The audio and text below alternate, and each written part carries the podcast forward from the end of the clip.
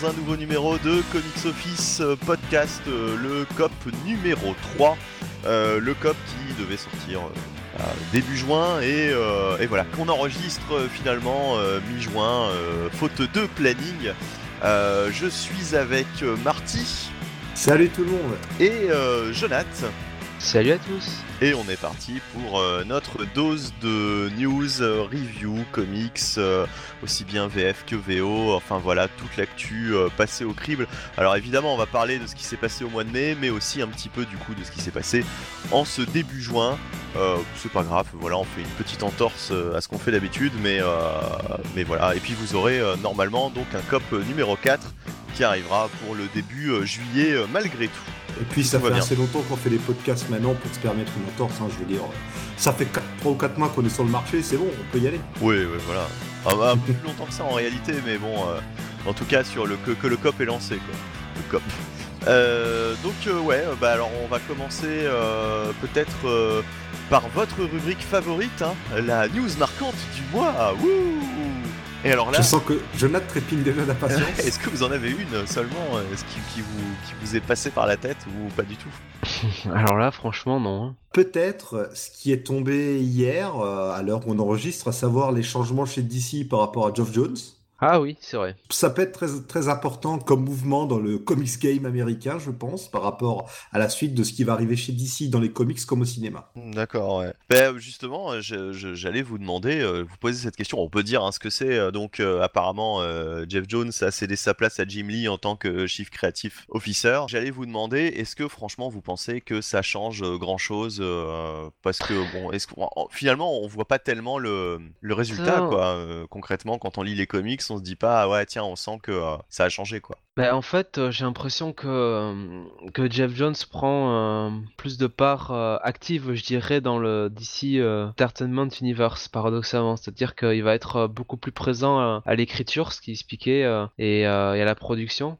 Alors déjà, il est, il est en train de plancher sur, sur l'écriture, enfin le screenplay et tout ce qui est la production de Green Lantern Corps. C'est Euh, l'homme de la situation, je pense, pour ce film. Si c'est pas Jeff Jones, je vois pas qui ça peut être d'autre, hein, de toute façon.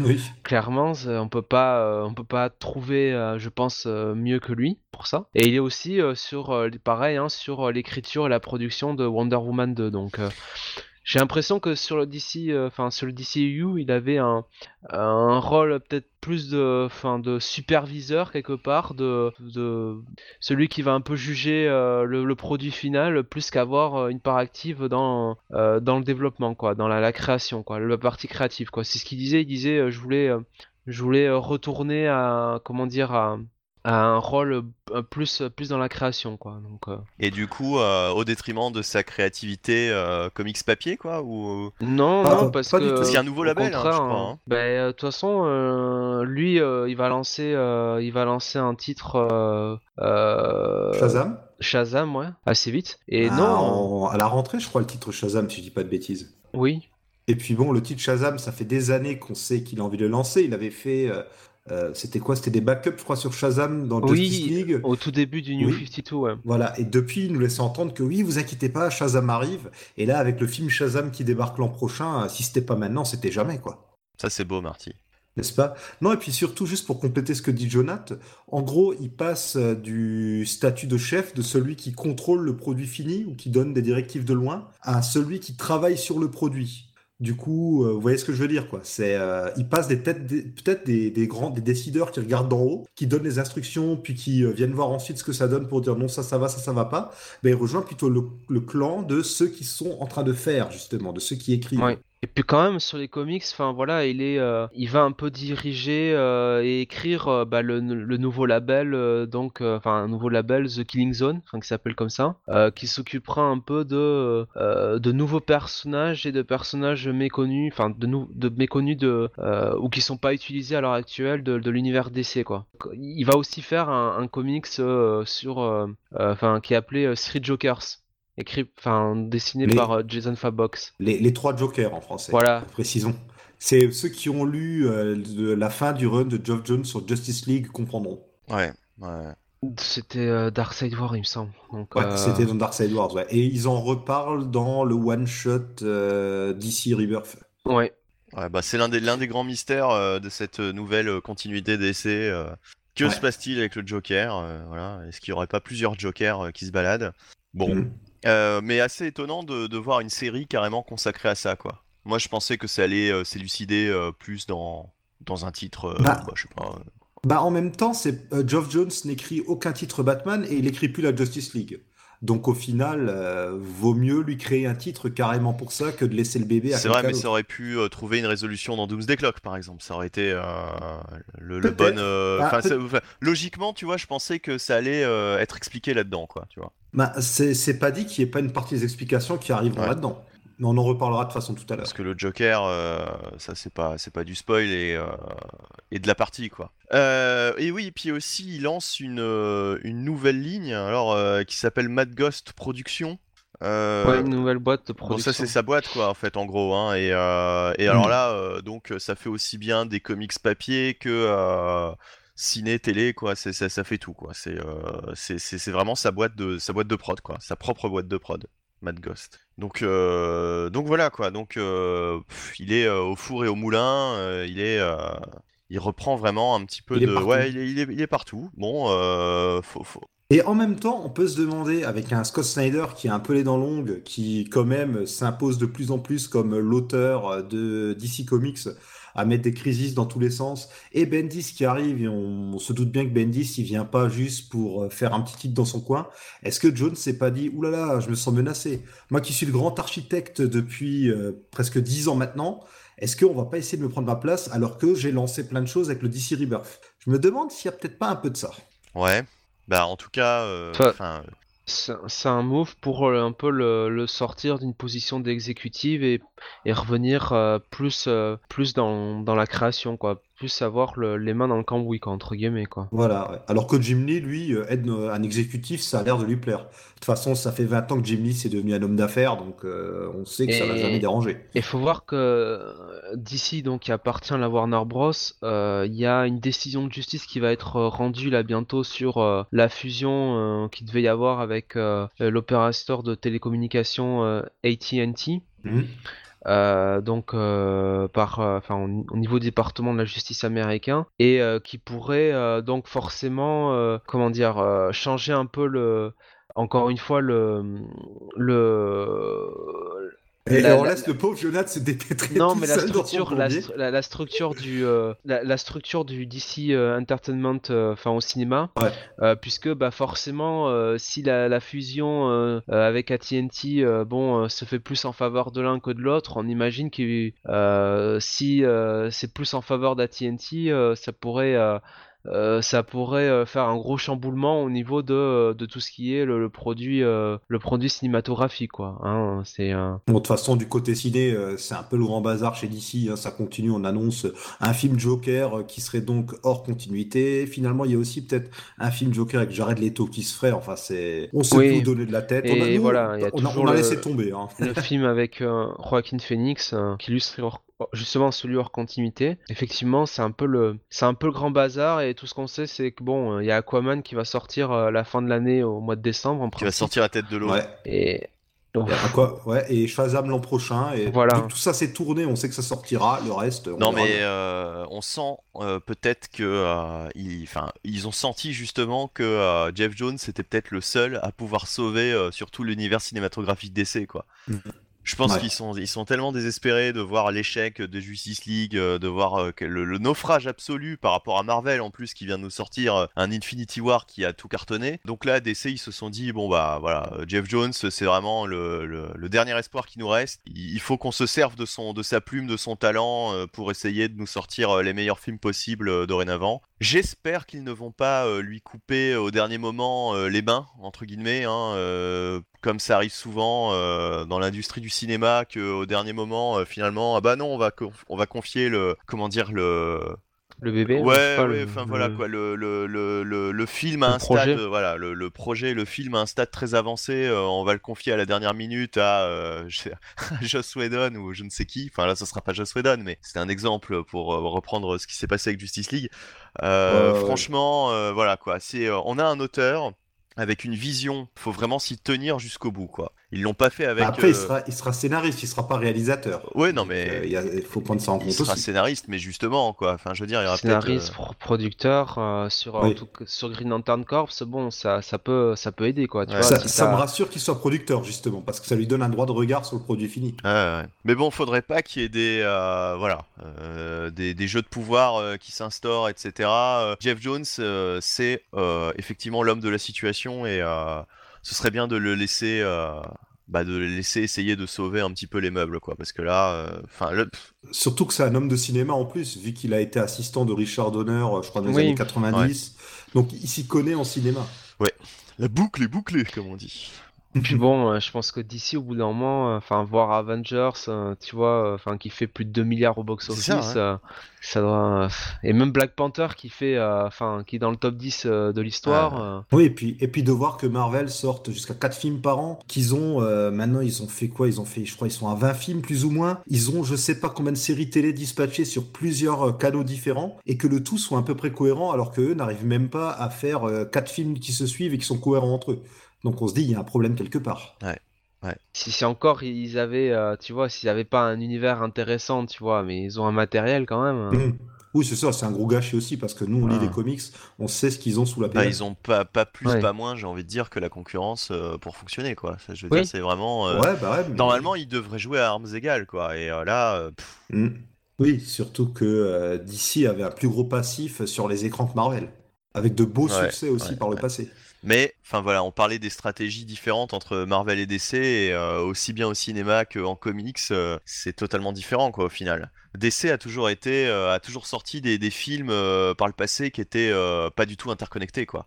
Et c'est Marvel qui a créé quelque chose de d'inédit quoi pratiquement. Euh, interconnecté ou pas, ça explique pas les errements de certains des films sortis récemment par Oui, totalement, bien sûr. Mais voilà, ça aurait gagné euh, en cohérence, euh, à mon avis, ça aurait été, ça aurait été, ça n'aurait été que mieux pour pour DC quoi. Bref, on va on va clore ce, ce, chapitre news marquante du mois, hein, du coup, et on va passer, à moins que vous ayez encore quelque chose à rajouter là-dessus, mais je pense qu'on a fait le tour.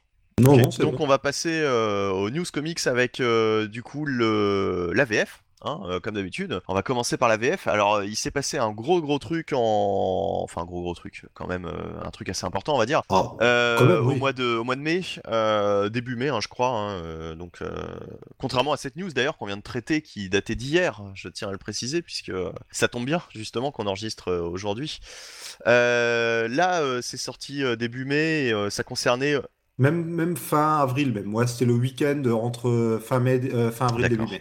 Et bon, bah, ça concernait euh, l'avenir du kiosque, euh, des kiosques Panini, donc les kiosques Marvel, hein, tout ce qui concerne les parutions, les parutions Marvel en, VF. Et, et Marty, bah, tu t'es fendu d'un énorme article là-dessus. et on va peut-être en reparler entre nous, puisque pour quand même un petit peu euh, resituer tout ça et réexpliquer euh, clairement de quoi il s'agit. Marty, je vais te laisser euh, bah, t'exprimer là-dessus. je pense que tu es l'homme de la situation. On a donc eu un coup de tonnerre, et oui, Panini Comics quitte le kiosque, alors que ça fait quand même euh, le Marvel est présent dans les kiosques français, je crois, depuis 1968 euh, ou 69, avec au début euh, quelques petits arrêts avant que Strange et compagnie soient lancés et continue avec Lug, Semic, puis après il y a eu la reprise de Panini. Enfin, et quitte le kiosque, pas, pas vraiment. Non, pas, pas vraiment, mais je vais, je vais m'expliquer, oui. Alors, en fait, juste pour dire qu'il quitte avant tout le format kiosque, puisque fini euh, les magazines souples, Panini annonce qu'à partir de juillet, on aura des magazines type comme les softcovers américains,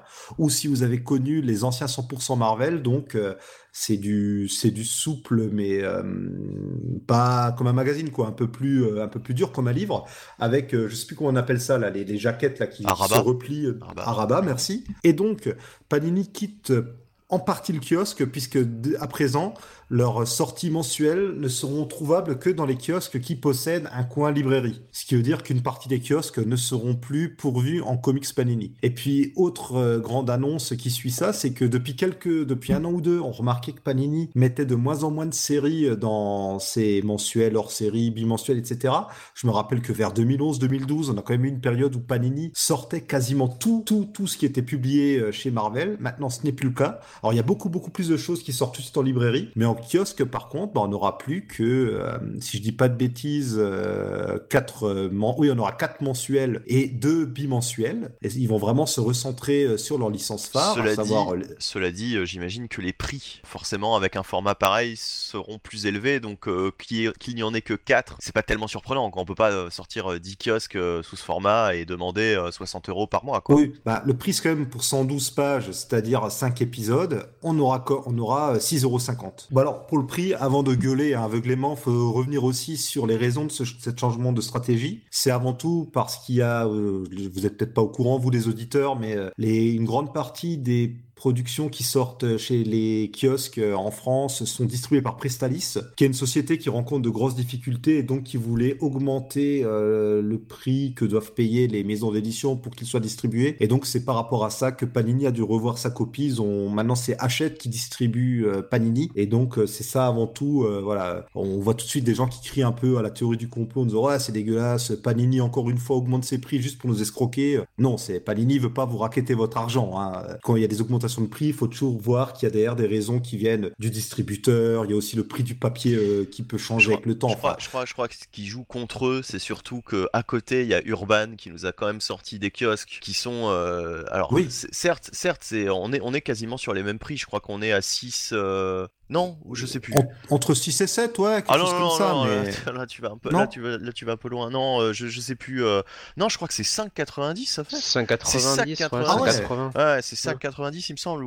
C'est 6 euros maxi, mais je crois bien que c'est 5,80 ou 5,90. Hein. Avec 8 comics VO dedans. Donc là, euh, on, est, euh, on est sur euh, plus de contenu finalement que ce que va proposer encore une fois Panini, hein, même en changeant le format. Avec des formats, alors certes, c'est pas des, couvertures à rabat, mais c'est quand même un plus grand format qu'avant. Mhm. C'est pratiquement. Des couvertures cartonnées, il me semble. Ouais, ouais, ouais c'est bah, quasiment, quasiment du, du, soft cover VO, quoi, du, du, du TPB, hein, quasiment, pour, pour 5,90. Et, et du coup, bah bah, voilà, enfin, Panini euh, souffre quand même pas mal de, la comparaison avec Urban euh, qui propose ça à côté, quoi. Il y a encore plus. Ce qui se passe ici, c'est que les mensuels, alors si je dis pas de bêtises, les mensuels, euh, ça fait quelques temps que je lis plus en mensuel, mais il y avait six épisodes, je crois, dans les mensuels Panini. Là, on passe à 5. les bimestriels, sur la dernière itération, justement, moi, c'est là où j'ai complètement arrêté les kiosques Panini. C'est que pendant un moment donné, on avait 5 voire 6 séries Bon, ça dépendait des, euh, des titres. Hein. Euh, celle à 6, euh, c'était déjà un peu plus cher. Mais on avait 5 séries pendant un, bon moment. Et bah, en fait, quand ils ont relancé donc l'an dernier leur nouvelle mhm. formule, on est passé à, à, à 4 séries, voire 3, voire 3 sur certains kiosques. Ah ouais euh, Ah, ils s'étaient redescendus aussi bas. Moi, il me semblait, quand j'ai fait mes recherches, justement, qu'ils étaient à... sur les, les euh, certains numéros de lancement. Euh, il y avait ah juste, il y avait juste quatre, il y avait juste trois, trois comics VO, quoi, en gros, avec genre des, des variantes cover, des, des, des pages pour combler un peu le, le vide, quoi. Mais sur un numéro 1 relancer, tu vois, une nouvelle formule avec uniquement trois comics à l'intérieur, ouais, c'était bah, là, justement, euh, le, ce qui est assez ironique, c'est que ce mois-ci sort euh, un Avengers hors série numéro 1, où est publié le one-shot Marvel Legacy qui doit lancer la nouvelle ère Marvel et donc justifier un relaunch. Sauf que du coup, bah, le prologue à toute cette nouvelle ère sort en kiosque, alors que le reste sortira dans le nouveau format qui ne sera plus distribué dans tous les kiosques et qui sera également distribué dans les librairies de manière plus générale. Oui, alors en fait, euh, c'est vrai que tout à l'heure, on n'a pas précisé, mais quand tu dis ce sera plus en kiosque, oui, alors, il y a, y a tous les kiosques, euh, comme tu l'as dit, hein, avec euh, un coin, euh, un coin librairie, donc les grands kiosques, au fait, auront sans doute ces, comics Panini. Par contre, les, bureaux de tabac, quoi, comme on les appelle, ceux qui généralement font, enfin, qui, n'ont pas non plus énormément de kiosques, qui ont un mur de, un mur de revues. Là, bon, bah, faut, dire adieu à, toutes les chances de trouver des, des comics, des comics Panini, des comics Marvel, quoi. C'est bah, les plus grands perdants vont être ceux qui habitent à la, campagne, ouais, ouais, ou, même, même dans les petites villes. Hein, il y a des, je, suis déjà passé dans des villes de 15-20 000 habitants ou euh, dans les, euh, les grandes anciennes, les hypermarchés, il n'y a pas forcément un coin comics très développé. Donc même dans ces coins-là, ça risque de devenir difficile. Alors les adultes trouveront peut-être la parade, mais les plus jeunes qui peuvent pas commander sur Internet ou qui n'ont pas de véhicule, eux risquent d'être le plus pénalisés, je pense. Ouais, bon, je sais que j'ai une grande surface euh, chez mes parents qui sont à la campagne, dans une ville, on va dire, de moyenne taille. Bon, il y a, y a, effectivement un coin librairie, un coin kiosque. J'ai l'impression qu'il y a à peu près tout, quoi. Bah, on verra de toute façon ça. Il y a certains spéculent sur le fait que beaucoup de gens vont peut être approvisionnés, d'autres disent mais non, vous verrez, ça va pas être si terrible que ça. On pourra en reparler dans 2-3 mois, je pense, une fois que les kiosques auront été lancés et qu'on aura pu faire le tour de la question. Et précisons aussi qu'il y a les librairies spécialisées qui, euh, de plus en plus, euh, ont les kiosques. Donc j'imagine que là, ils distribueront euh, de toute façon. Bah, de, toute façon, ce qu'ils visent là, c'est que les librairies classiques aient ces mensuels. C'est ça. Donc c'est quatre mensuels. Il y a Spider-Man, Avengers, X-Men et Deadpool. Et il y aura deux bimestriels. Un qui s'appelle Marvel Epics, qui en gros reprendra les titres classiques, mhm. et un qui s'appellera X-Men Extra. D'accord. Et il y a aussi les Fnac je crois, et les autres euh, magasins peut-être du même type, je sais pas si Culture a fait ça, mais euh, qui depuis un certain temps distribuent aussi mmh. les, euh, les, magazines kiosques. Quoi. Oui, oui, et puis euh, au pire, vous pouvez commander chez eux par euh, correspondance ou même les librairies spécialisées. Hein. Privilégie peut-être quand même plutôt les librairies spécialisées, qu'elles soient spécialisées comics ou bien les librairies généralistes. Et voyez avec eux, souvent à partir d'un certain montant, il n'y a plus de frais de port ou alors ils sont minimisés. Enfin, ça, euh, chacun fait comme il veut et comme il peut surtout. En tout cas, si la question vous intéresse, je vous renvoie à l'article que j'avais sorti au début de tout ça. Ouais, faut poser un RTT quand même hein, pour le lire.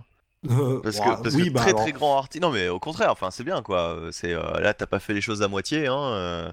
Vraiment euh, très très grand article qui passe au crible euh, bah, toute la situation quoi. Oui, puis finalement je m'étais pas trompé sur deux trois spéculations. Euh, je me suis fait plaisir en faisant un tout petit rappel de l'historique de Panini et de Marvel, mais vraiment les grandes lignes. Et puis surtout, on, pourra terminer en disant que Panini ne quitte pas tout à fait les kiosques, puisque Star Wars reste dans les kiosques et Panini publie également encore en kiosque son bookazine Marvel Heroes qui est sorti en mai, je crois, pour le numéro 1. Ouais, je l'ai vu. Qui en fait voilà, c'est un énorme magazine qui, je crois, fait une quinzaine de numéros où c'est un peu fourre-tout. Il y a, il y a She-Hulk, qui s'appelle Hulk pour le coup, il y a Ghost Riders, des Inhumans. C'est vraiment fourre-tout et euh, c'est pareil, hein, quand tu compares par rapport à ce que te propose Urban, 8 comics VO, 5,90 et là, euh, certes, t'as peut-être une quinzaine, et encore, je suis pas certain. Non, une douzaine, non, c'est 15 euros, pardon. J'ai dû me tromper sur. Euh, je pense que tu dois avoir 12 comics VO, mais euh, de 8 à 12, là tu passes de 5,90 à 15 euh, euros, une quinzaine mmh. d'euros. Et puis en plus sur des séries qui, enfin voilà quoi, c'est pas Batman, c'est pas Superman, c'est pas Justice League. Hein, euh, autant acheter de la librairie. Hein. C'est ouais, ouais, voilà, voilà quoi. À ce prix-là. Hein. Et puis, euh, niveau Marvel, il y a encore la collection Hachette. Je crois que c'est Hachette qui fait ouais, la collection, là, les plus grandes histoires de Marvel. Je sais plus exactement euh, quel est le titre. Qui, elle, est totalement indépendante de Panini. Donc, ça, ça continue euh, pour ceux qui suivent dans les kiosques. Il n'y a pas de changement. Bon, on verra, bien. On va pas détailler non plus le contenu de chaque magazine. Il y a les séries principales. Il y a beaucoup de séries dont certaines de qualité comme All New Wolverine, dont il restait 10 ou 12 épisodes euh, voilà, on ne sait pas trop ce que ça, va se donner. Est-ce que ça continuera en hors série ou en librairie? On verra. Euh, et puis surtout, euh, Panini, ce qui a fait rigoler certains, c'est que le Marvel Legacy, suite à des changements éditoriaux dont on a déjà parlé chez Marvel avec l'arrivée de CB Beluski en éditeur en chef, il va y avoir un espèce de relaunch créatif. Et donc, le community manager de la page Facebook de Panini a dit qu'ils excluaient pas de refaire un relaunch à ce moment-là.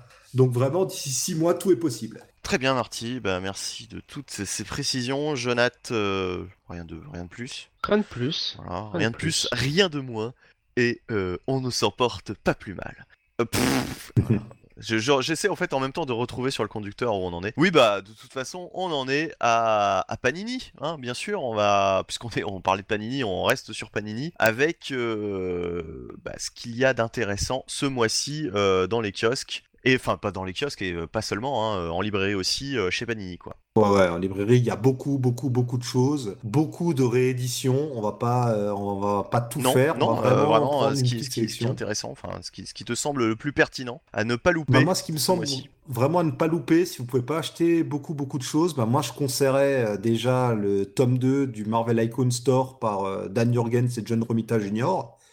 Je pense que tu seras d'accord avec moi, on a parlé du premier, hein, je crois, il, me semble, à l'époque. Ou bien alors on n'était pas déjà. Euh, je sais plus. Ouais, enfin, on a déjà dit tout le bien qu'on pensait de la collection euh, Marvel Icons. Donc, euh, c'est du très bon tort d'il y a une Purée, ça fait presque 20 ans, je crois. je crois que c'est la seule collection où il n'y a pas de, il a pas de faux, euh, de faux pas quoi. C'est pas, il n'y a pas un volume euh, où tu te dis, oh, franchement, pourquoi ils ont ressorti ça quoi. Donc c'est vraiment une collection. Euh, pour le moment, c'est un sans faute quoi.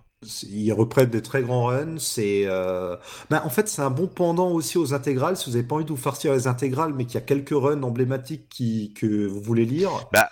ou alors c'est des runs qui sont situés trop loin dans le temps par rapport aux intégrales comme Thor où il est qu'au début des années 70. C'est ça le, problème des intégrales, c'est que quand tu vas sur une intégrale, tu te dis bon, allez, je vais lire un truc quand même euh, qui a peut-être vieilli, quoi. C'est peut-être un peu, un peu dur à lire. Alors que là, euh, on est quand même sur des choses qui, euh, même, même le Thor qui date des années 90, ça reste agréable à lire, quoi. Bah, ça n'a pas trop, trop, trop vieilli, quoi. Ouais, et j'espère que le Thor de Simonson, qui pour le coup est déjà sorti en intégrale, ressortira quand même dans cette collection, comme le Daredevil de Miller par exemple, hein, qui est ressorti dans cette collection. C'est c'est une bonne alternative pour qui n'a pas envie forcément de suivre les intégrales.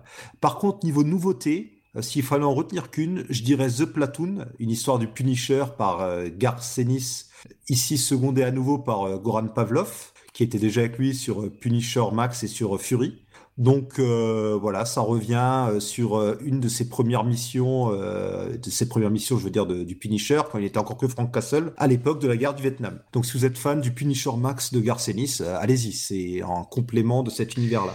Ouais, et j'avais lu le, premier en, VO, et franchement, bah ouais, on retrouve Garcenis qui revient au Punisher, et toujours aussi cynique aussi, euh, aussi caustique. Euh, voilà, c'est du bon Garcenis, du bon Punisher. Euh, bon, c'est cool, quoi. C'est cool de retrouver ça. autre chose? On peut citer vite fait à la volée, ben, toujours dans leur lancée cosmique, cette fois-ci, c'est Infinity Crusade qui est réédité en Marvel Events après les deux premières parties de cette trilogie de l'infini. Il y a, alors il y a aussi ce que fait Panini depuis un certain temps, l'espèce de box énorme avec, enfin énorme, avec euh, du coup les trois euh, sagas euh, Infinity War, Infinity Crusade et j'ai oublié la seconde. bah, ah, Infinity War, la première. Oui, non, non, pas Infinity War en plus, je me dis n'importe quoi. Hein. Le, oui, Infinity, Infinity Gauntlet, Infinity, bah, c'est l'autre que, que, que j'ai pas quoi. Bah, War, oui. Thanos Quest, non? Non, Thanos Quest, c'est avant Infinity Gauntlet. Attends, mais Infinity War, ça existe. C'est ça, c'est la, deuxième, c'est ça. oui, et Infinity Crusade, c'est la troisième qui était vraiment pas, euh, vraiment pas terrible, quoi. Et, et, Thanos Quest est ressorti, mais je crois en Marvel. C'est ça, mais c'est différent, enfin, de, de ce qu'il y a dans cette espèce de box. Et on retrouve aussi, alors je sais plus ce qu'ils nous ont mis, euh, euh, Edge of Ultron, je crois. Voilà. Ah oui, une box cosmique, Secret Invasion. oui, c'est ça, Secret Invasion. Et alors, en général, ces box, c'est, ça coûte en plus la peau du cul. Je crois qu'on est sur du 150 euros. Oui. Euh, à la limite, franchement, euh, sélectionnez plus ce que vous prenez euh, séparément mhm. que, de vous jeter sur cette box. Et c'est surtout les choix éditoriaux. oui, voilà, c'est ça.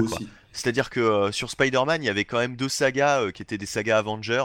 Ils avaient foutu Secret Wars euh, Secret War, pardon, le, truc avec euh, Gabriel Delotto au dessin, ah euh, dans, un, dans un coffret qui sélectionne 5 sagas de Spider-Man, tu te demandes qu'est-ce que ça vient foutre là, franchement? Donc, oui, avec la dernière chasse de Craven, et puis il y a ça, il y a l'arc de Spider-Man de les Avengers. C'est ça, et franchement, comme sélection de 5 arcs majeurs de Spider-Man, je suis désolé, mais c'est pas du tout représentatif de Spider-Man, il y a même des... C'est un, peu bizarre. Et là aussi, c'est pareil, quoi. Edge of Ultron, qu'est-ce que ça vient faire dans le cosmique? Franchement. encore euh, euh, comme Annihilation Conquest. Annihilation Conquest. J'aurais compris. Bon, là, on vient de spoiler une, un pan de, des, Enfin, voilà, bon, c'est pas grave. Mais.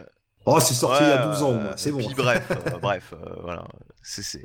Ou 10 ans, peut-être. Je préfère me corriger parce que. C'est ça, mais franchement, bon, euh, c'est pas un conseil quoi. Justement là, au contraire, c'est un truc euh, je, que je conseille plutôt d'éviter quoi. Ne vous laissez pas berner par cette espèce de grosse boîte.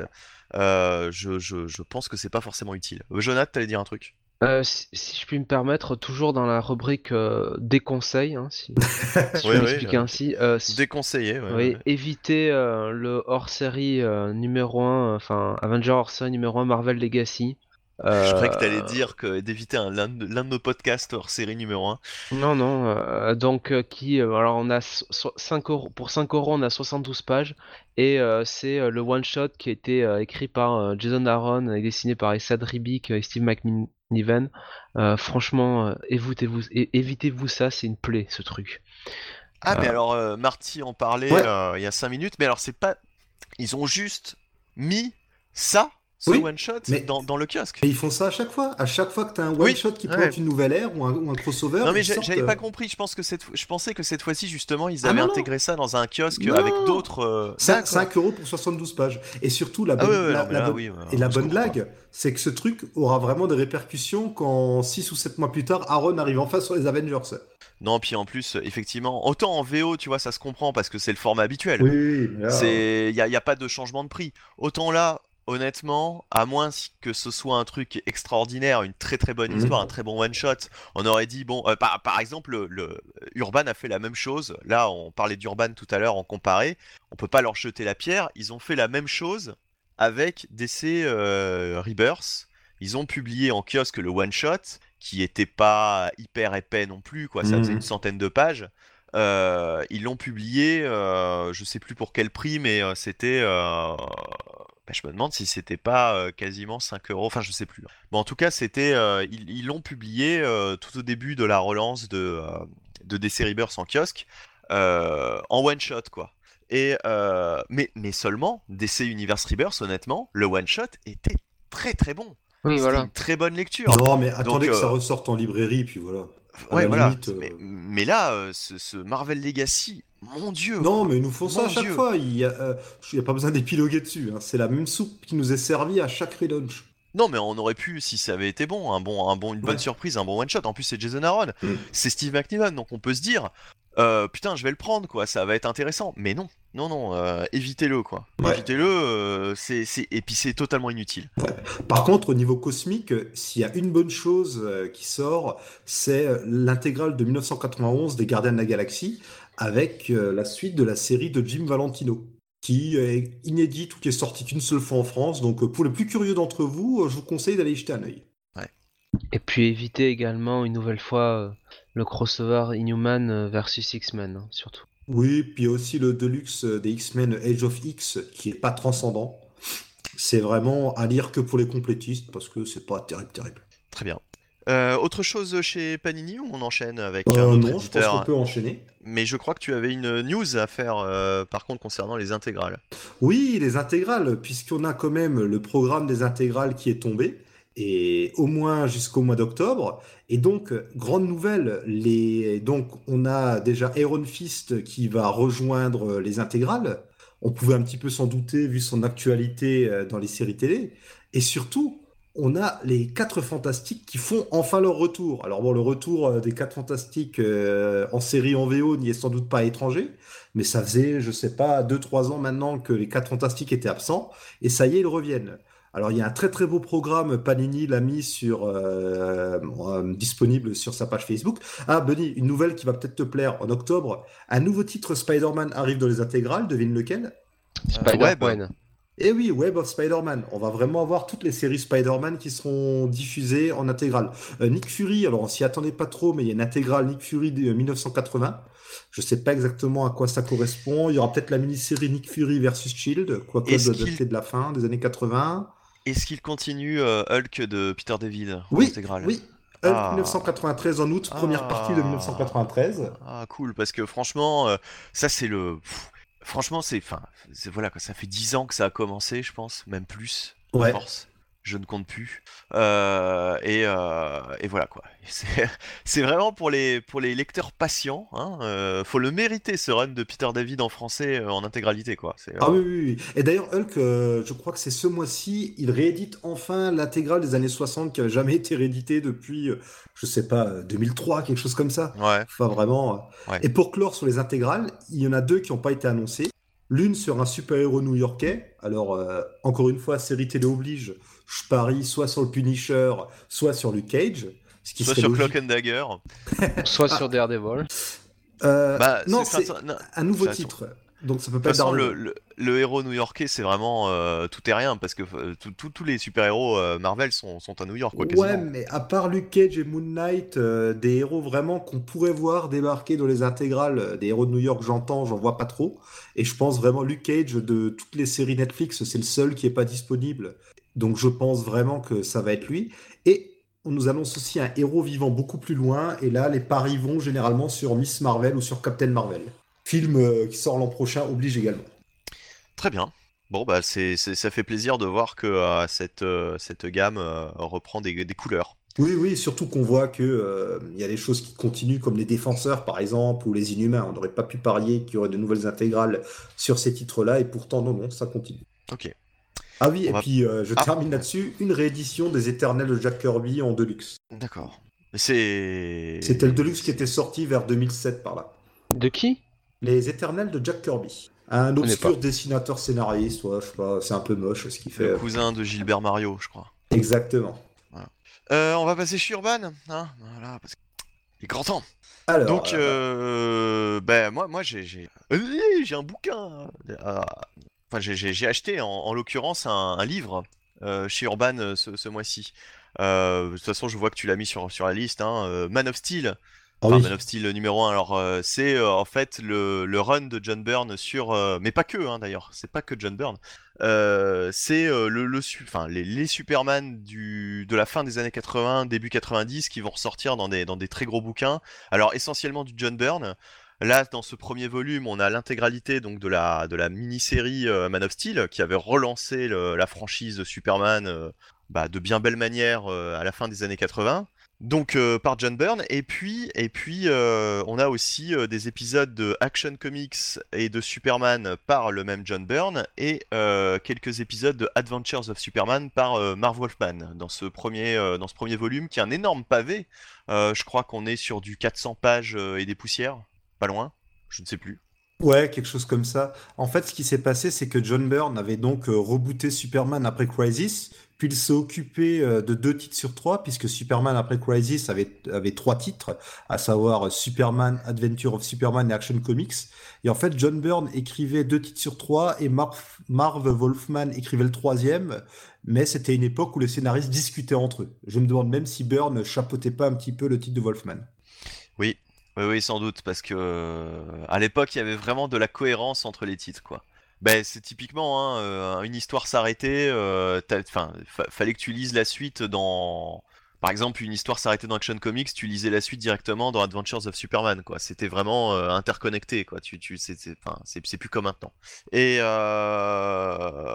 et ouais, enfin, franchement, moi j'étais super content enfin de trouver ça en VF, en plus bonne édition, un max de lecture pour, euh, je crois, 35 euros. Ouais, Je- crois. ça, ouais. Ça doit être Mais- à peu près le prix des... de, la, de la collection Icons justement chez. Panini. Ou même des, les intégrales sont montées quasiment à 35 euros là, avec l'augmentation des prix chez Panini, il me semble. C'est vrai, c'est vrai, c'est vrai. Et là, euh, j'ai l'impression qu'on a même plus que dans une intégrale ou que dans un Icons Panini parce que euh, il y a vraiment la dose quoi. C'est, Ouais. euh, c'est en tout et pour tout, on doit avoir une quinzaine de, de numéros quoi, facile quoi. Ouais, quelque chose comme ça. Euh, Pa- Panini avait sorti les six épisodes de la mini-série Man of Steel, puis ils avaient sorti aussi un deuxième volume qu'ils avaient appelé Man of Steel 2, qui devait comporter euh, les épisodes suivants sur les séries régulières de John Byrne. Là, on va avoir, alors je sais pas, c'est précisé sur le volume combien il y aura de tomes ou pas? Alors au dos, il n'y a pas les couvertures encore qui étaient disponibles, mais ils ont euh, mis 4 couvertures, donc il y aura au moins 4 volumes. Euh, Enfin voilà quoi, c'est c'est juste marqué apparaître euh, et il y a 4 quatre cases quoi, 4 quatre volumes correspondant à ça. Il y aura peut-être plus hein, au final, hein, mais euh, en tout cas on est parti déjà sur 4 Ah, ça fait la volumes. Oui, enfin voilà. C'est euh, Et tu l'as déjà lu du coup ou t'as non, non, non, non, non, mais j'ai j'ai à peine commencé. euh, Enfin, je l'ai surtout feuilleté. euh, Enfin, déjà apprécié graphiquement. Mm. C'est c'est quand même du John Byrne. Et il y a d'autres, d'autres, d'autres dessinateurs du coup sur Adventures of Superman notamment. Mais, Ouais. mais voilà quoi, c'est, c'est, c'est, c'est du, c'est du très très bon. Et on va parler d'une autre version de Man of Steel d'ailleurs plus tard dans cette émission. Et il y a quand même une petite différence. Hein, Et, et voilà. puis pour conclure sur Man of Steel de Byrne, moi je l'ai lu il y a quelques années, et ce qui m'avait frappé, c'est que je l'ai lu vers 2010, quelque chose comme ça, 2010-2011, et ce qui m'a frappé, c'est que c'était toujours très fluide à lire. Ouais. Vraiment, c'était agréable. C'est c'était pas daté du tout. J'ai Bah- déjà lu d'autres comics qui dataient de la même époque. On est quoi, 86, 87 par Ouais. là? Ouais. Et euh, ça avait très bien vieilli. En tout cas, euh, il y en a qui ont vieilli, hein, euh, dans le style euh, Claremont, euh, Mm. euh, qui d'autre, euh, Lobdell a quand même pas mal vieilli, quoi. euh, Enfin voilà, il y a quand même, il y a quand même des, des styles comme ça qui, qui passent mal l'épreuve du temps. Ouais. Je trouve que John Byrne, qu'on aime ou qu'on n'aime pas ce qu'il fait, euh, il est resté assez jeune dans son écriture, quoi. Il est Mm. resté assez, assez fluide, Euh, comme, euh, dessins Peter David, quoi. Peter Et David, même- tu, tu peux lire du Peter David des années 80, ça reste extrêmement jeune, fait, extrêmement ouais. actuel, euh, voilà. Et je trouve que même les dessins ne font pas dater. Ouais, ouais, ouais. Bah, de toute façon, John Byrne n'a pas tellement changé son style. hein, euh, Tu regardes, euh, je dirais même que il est devenu plus rétro maintenant qu'à Oui. l'époque. Ah bah oui, à l'époque, son style était révolutionnaire, mais beaucoup de dessinateurs doivent beaucoup à John Byrne. hein. Même les Jim Lee et compagnie, je, Je pense que trouve sans que John Byrne, à l'époque. John Byrne me faisait penser au McFarlane des débuts. Bah, c'est, c'était la superstar du dessin. Bah, pensez euh, les Uncanny X-Men avec Claremont, fin 70, début 80. John Byrne, niveau dessin, c'est une superstar à ce moment-là. Je Hmm. pense même que c'est la superstar des dessinateurs. Et, et je t'entendais souffler, Jonathan. Est-ce que tu as une, quelque chose à dire là-dessus? Non, non, juste qu'il est un peu surfait, le... ce monsieur John Byrne, c'est tout. Oh, mais on, on juge pas la personne, on juge l'œuvre, monsieur. Ah, enfin, sur, franchement, sur Man of Steel, euh, enfin, voilà quoi, cette relance. euh, est un peu surcoté quand même. hein. Oh, pas dans les années 80, arrête. Un Man of Steel, c'est FF enfin, aussi. Qu'est- Qu'est-ce qu'attend Panini dans ses icons d'ailleurs pour sortir les FF de Byrne Oui, oui, qui était, qui était très très bon. hein. Oui, on a, on eu un pauvre Deluxe, euh, non, un pauvre Best-of il y a 15 ans et depuis plus rien. Ouais, ouais, ouais. Non, mais enfin voilà. C'est. euh, Alors oui, c'est sûr, Jonath, effectivement, hein, je comprends. euh, c'est pas non plus euh, Year One, quoi. Ça n'a pas, euh, ça n'a pas changé foncièrement euh, Superman. En même- Oh non, je suis pas d'accord du tout avec toi. Il y a quand même de gros changements qui ont Oui, été oui, introduits oui. dedans. Non, monsieur. Euh, Ah, quand même, il a imposé des choses qui sont encore canoniques aujourd'hui. Il a mais- vraiment influencé tout ce qui a suivi. Ouais, non, mais fait, je, je, je vois aussi ce que veut dire Jonath dans le sens où, comment dire, Bah, c'est parce ça, que depuis, ça a vous vraiment, avez lu les ça a de vraiment Man of Steel. changé l'image d'Épinal que t'as de, de Batman, euh, le Batman Year One. Alors que Man of Steel n'a pas changé aussi radicalement, je dirais, le Euh, personnage de Superman. Moi, moi, pour moi, Man of Steel, c'est plutôt le, le titre qui est symptomatique de, d'en fait, de ce qu'est Superman dans les comics, quoi. C'est-à-dire, finalement, euh, euh, il n'y a pas vraiment... Enfin, il n'y a pas vraiment... Il n'y a pas autant de, tu vois, de grandes, grandes histoires marquantes que tu peux en trouver sur Batman, quoi, tu vois. Où vraiment, tu peux te dire, ah oui, voilà, là, euh, sur Batman, il y a eu, euh, Ouais. il y a eu de très, très grandes histoires. Et j'ai, j'ai cette impression, peut-être fausse, hein, c'est, après, c'est peut-être mon avis, que Man of Steel est rehaussé, entre guillemets, par défaut, quoi. Par l'absence de ce qu'il y a autour, quoi. Bah, Pas disons- d'accord du tout. Disons, Enfin, d'accord et pas d'accord. disons que Man of Steel c'était la première mise à jour de Superman. La première d'une longue série, puisque entre temps on a eu euh, moult mises à jour euh, Oui. du personnage, euh, euh, voilà, à travers, euh, par exemple, Jeff Jones qui avait fait euh, Secret Origin, je crois que ça s'appelait. D'ailleurs, des, des origines qui soit défaisaient, soit refaisaient ce qu'avait fait John Byrne. Et exactement, exactement. Mais Bah, en fait, John Byrne, là, ce qui change, il change pas Superman. En fait, il change surtout l'univers autour de Superman. Fini les concepts trop extravagants, les kryptoniens dans tous les sens, ce genre de choses. ouais, ouais, ouais, ouais, C'est plus ça, en fait, qui est opéré ici. ouais, ouais, ouais. C'est l'anti euh, Grant Morrison, quoi, un petit peu. Ouais, ou l'anti-Alan Moore. C'est ça, oui, oui, oui, voilà quoi. C'est, euh, on revient à des choses plus terre à terre. Bon, ce qui, ce qui peut paraître étonnant pour du Superman, mais euh, avec Bah, des pense- concepts plus accessibles, on va dire. Ouais, et je pense que va être intéressant de lire back-to-back. euh, le... Alors, c'est l'an dernier, je crois que d'ici, ou il y a deux ans, Urban a sorti le Whatever Happened to the Man of Tomorrow de Alan Moore qui imaginait la mort du Superman de l'âge d'argent. Ouais. avec euh, la mort donc de tous ces concepts fantaisistes, ça doit être rigolo de lire les deux récits l'un après l'autre. Et bah, pendant qu'on y est, tu te lis aussi le All-Star Superman de, de Grant Morrison, qui Oui, imagine bah. la mort de, de- du, du- d'un sup- enfin, d'une version de Superman, on va dire. Oui, bah oui, bah alors là c'est totalement des délires à la à Alan Moore, alors que pourtant les deux se détestent et se ressemblent tellement par la même occasion. C'est ça, c'est ça, c'est ça. Mais enfin oui, euh, après on est d'accord, euh, Jonathan, avec toi, euh, Superman est un personnage qui souffre du fait qu'il est très difficile à renouveler, contrairement à Batman qui ne cesse de se renouveler. Mais. Oui.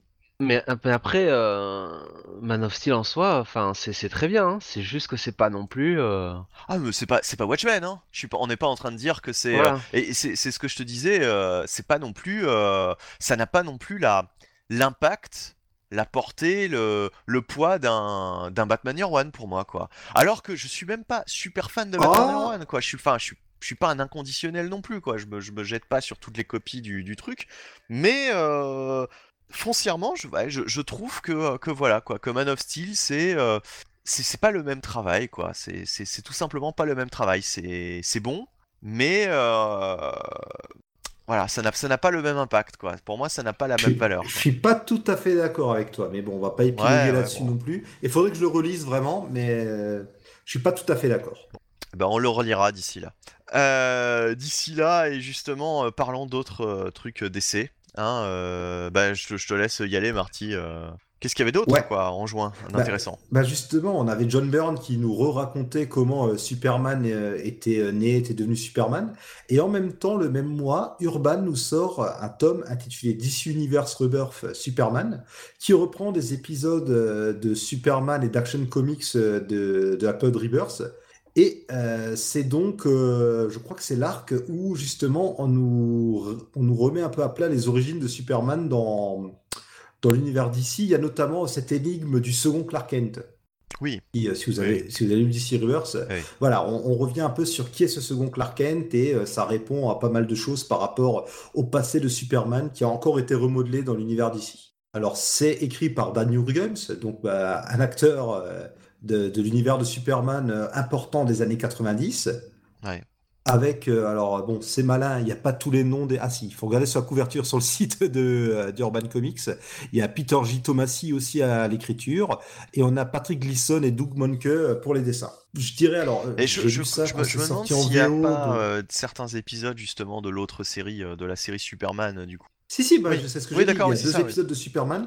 Et il y a. oui, parce qu'à un moment euh, donné, alors, c'était le crossover euh, Oui, bah, c'est le crossover. en fait. Reborn. Bon, alors c'est un peu, c'est un peu loin dans ma tête tout ça parce que j'ai lu ça quand c'est sorti en VO et justement je me demande si c'est Reborn ou si je confonds pas avec. Enfin, c'est c'est vraiment ça par contre, c'est plutôt à faire lire aux complétistes de Superman ou à ceux qui veulent suivre assidûment euh, l'univers d'ici Reverse. Je suis pas sûr que ce soit un essentiel. Mais vu que ça touche à des points de continuité assez importants, euh, je pense qu'on se devait de le signaler. Voilà. Euh, bah écoute, euh, on bah, continue, hein, on continue dans la lancée. euh, qu'est-ce que tu, qu'est-ce que tu conseillerais d'autre chez Urban en, en juin? Bah, Euh, Je vois qu'on a bah, a- la sortie. Alors, je pensais que c'était déjà sorti en VF, mais en fait, non. Et non, bah justement, je l'ai mis pour toi, euh, We Stand on Guard de Brian K. Vaughan euh, Oui. au scénario avec euh, Steve Scorse au dessin. Steve Scorse qui était passé, euh, je sais pas trop, qu'on ressort pour le coup. Et je vais vous laisser en parler parce que je crois que notamment Bunny, euh, tu l'avais lu en VO et tu avais un avis à l'époque, euh, peut-être pas enthousiaste, mais je crois que tu avais pas mal de choses à Bah, dire c'était assez étonnant parce que moi, Brian K. Vaughan, euh, franchement, Why the Last Man, euh, je. Tu t'en relevais pas la nuit. Non, non, non, non, mais c'est pas ça, non, mais j'ai- pas détesté, mais j'ai pas non plus, euh, j'ai pas non plus trouvé ça ouf, quoi. C'est vraiment typiquement Mhm. la série que j'ai commencé, je me suis dit, bon, euh, je poursuivrai plus tard, et puis finalement, euh, j'ai jamais fait, mais c'est surtout Saga, quoi. Saga, je Mhm. n'y arrive pas, je, trouve ça, je, je- voilà, j'accroche pas du tout à Saga. Quand j'entends que c'est l'une des meilleures séries indé de l'histoire d'Image, bon, voilà, je, me dis, c'est pas possible, quoi. dans quel monde vit-on? Et, euh, et donc, We Stand on Guard, euh, il y avait encore un truc de Brian K. Vaughan. Et bah, bah, justement, là, j'avais bien accroché, j'avais trouvé ça euh, bien cool.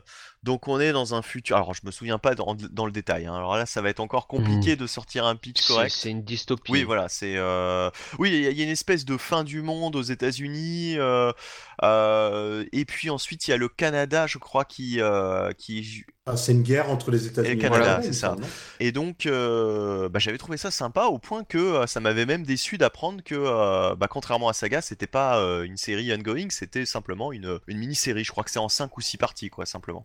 C'est en six épisodes, We Stand on D'accord, très bien, Marty. Et euh, ouais, alors en fait, un, un bon conseil de lecture en tout cas, euh, une bonne, une bonne mini-série, quoi, par, par, par- Brian K. Vaughan. Alors, on espère qu'il y aura une suite, euh, parce que ça peut être possible, mais rien n'a été encore annoncé, il me semble. Ok. Et bah du coup, c'est tout chez Urban Comics pour, le, pour ce mois-ci? Il y a pas mal de séries encore, mais vraiment, on se ressente sur l'essentiel d'essentiel. Euh, Par exemple, il y a Black Monday Murders ou un truc comme ça.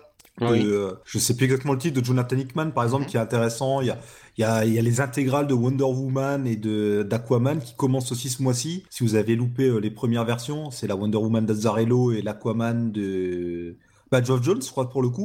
Mais attends, je crois, je crois que c'est mieux que ça. C'est-à-dire que euh, là, c'est carrément des, des gros pavés où t'as. euh, je sais pas, t'as. Ouais, l'équivalent de trois volumes simples, il ça, semble. Euh, c'est l'Aquaman de Dan Abnett. Hein. Ah non, Dan Lamnett, pardon, Oui. pardon. Ah bon? C'est pas le tome de- 2 du, du Reverse. Ah, c'est non, le tome non. 2, d'accord. Attends, moi, je. Ouais. Alors, j'ai- Franchement, j'ai eu une info. Enfin, quelqu'un m'a dit qu'il y avait l'intégralité, ou quasiment l'intégralité du run de Jeff Jones sur Aquaman qui sortait chez Urban. Donc, c'est c'est- ça, c'est de le.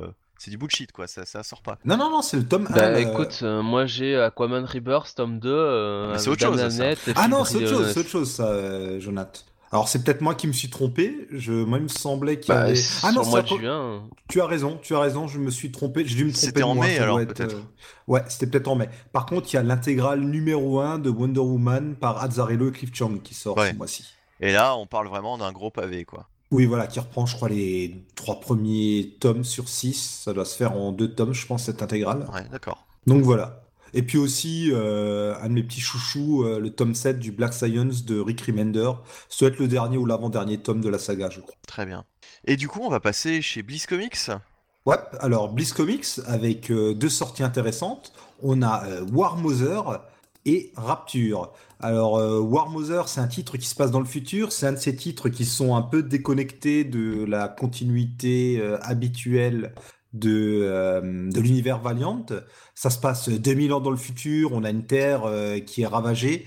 Et on va suivre des sociétés secrètes qui, ça, pardon, n'importe quoi, des royaumes et des enclaves secrètes euh, où l'humanité s'accroche à la vie. Alors voilà, ça Ça, c'est ça, ça le me rappelle euh, cette, euh, cette review de The Fix, bizarrement. Oui, la, la review de The Fix où euh, j'avais un peu confondu ma lecture de The Fix datait un petit peu. Donc là, euh, j'essaie War Mother, pareil, j'ai lu le premier. Le- le- euh, bizarrement, le, pitch ne correspondait pas tellement à l'histoire à l'intérieur du bouquin. Si, non, non. Alors, alors, je, je tiens à bien de répondre. Je, je veux. Oh là là, ça y est, je m'embrouille. Je n'y arrive plus. Tu vois tellement je suis. euh, Euh, Post-scriptum, alors post-scriptum de Marty. euh, Oui, petit rectificatif. En fait, pour ce qui était de The Fix, je disais que c'était deux, mal, deux malfrats un peu, euh, comment dire, un peu un peu bracassés. ouais. En fait, ce sont euh, deux flics ripoux qui sont des malfrats bracassés. Voilà. Voilà. C'est bon, j'ai pu rectifier. D'ailleurs, The Fix, euh, je l'ai lu depuis, parce que j'avais lu que un ou deux numéros en VO en fait quand c'était sorti. Et là, je me suis fait il y a pas longtemps le volume sorti chez Urban Comics, et c'est de la bombe atomique. Jetez-vous dessus. D'accord. Et donc là, voilà, War Mother, ça se passe euh, 2000 ans dans le futur, la Terre est ravagée, et vous avez euh, plusieurs euh, factions qui s'affrontent pour euh, euh, dans ce monde euh, qui a totalement euh, dégénéré. Alors c'est une... si vous êtes adepte des, alors ce qu'on aimait bien faire notamment dans les années 80, les futurs un peu apocalyptiques avec euh, des factions qui se baladent dans les ruines, qui récupèrent ça et là euh, du matériel, c'est pour vous, jetez-vous-y, c'est du bon. Et c'est surtout écrit par euh, Fred Van Lanty, qui est aussi bon dans euh, les aventures un peu comiques à la Arthur et Armstrong que dans les récits un peu plus, on va dire, sérieux, avec Stephen Segovia et Thomas Girello au dessin.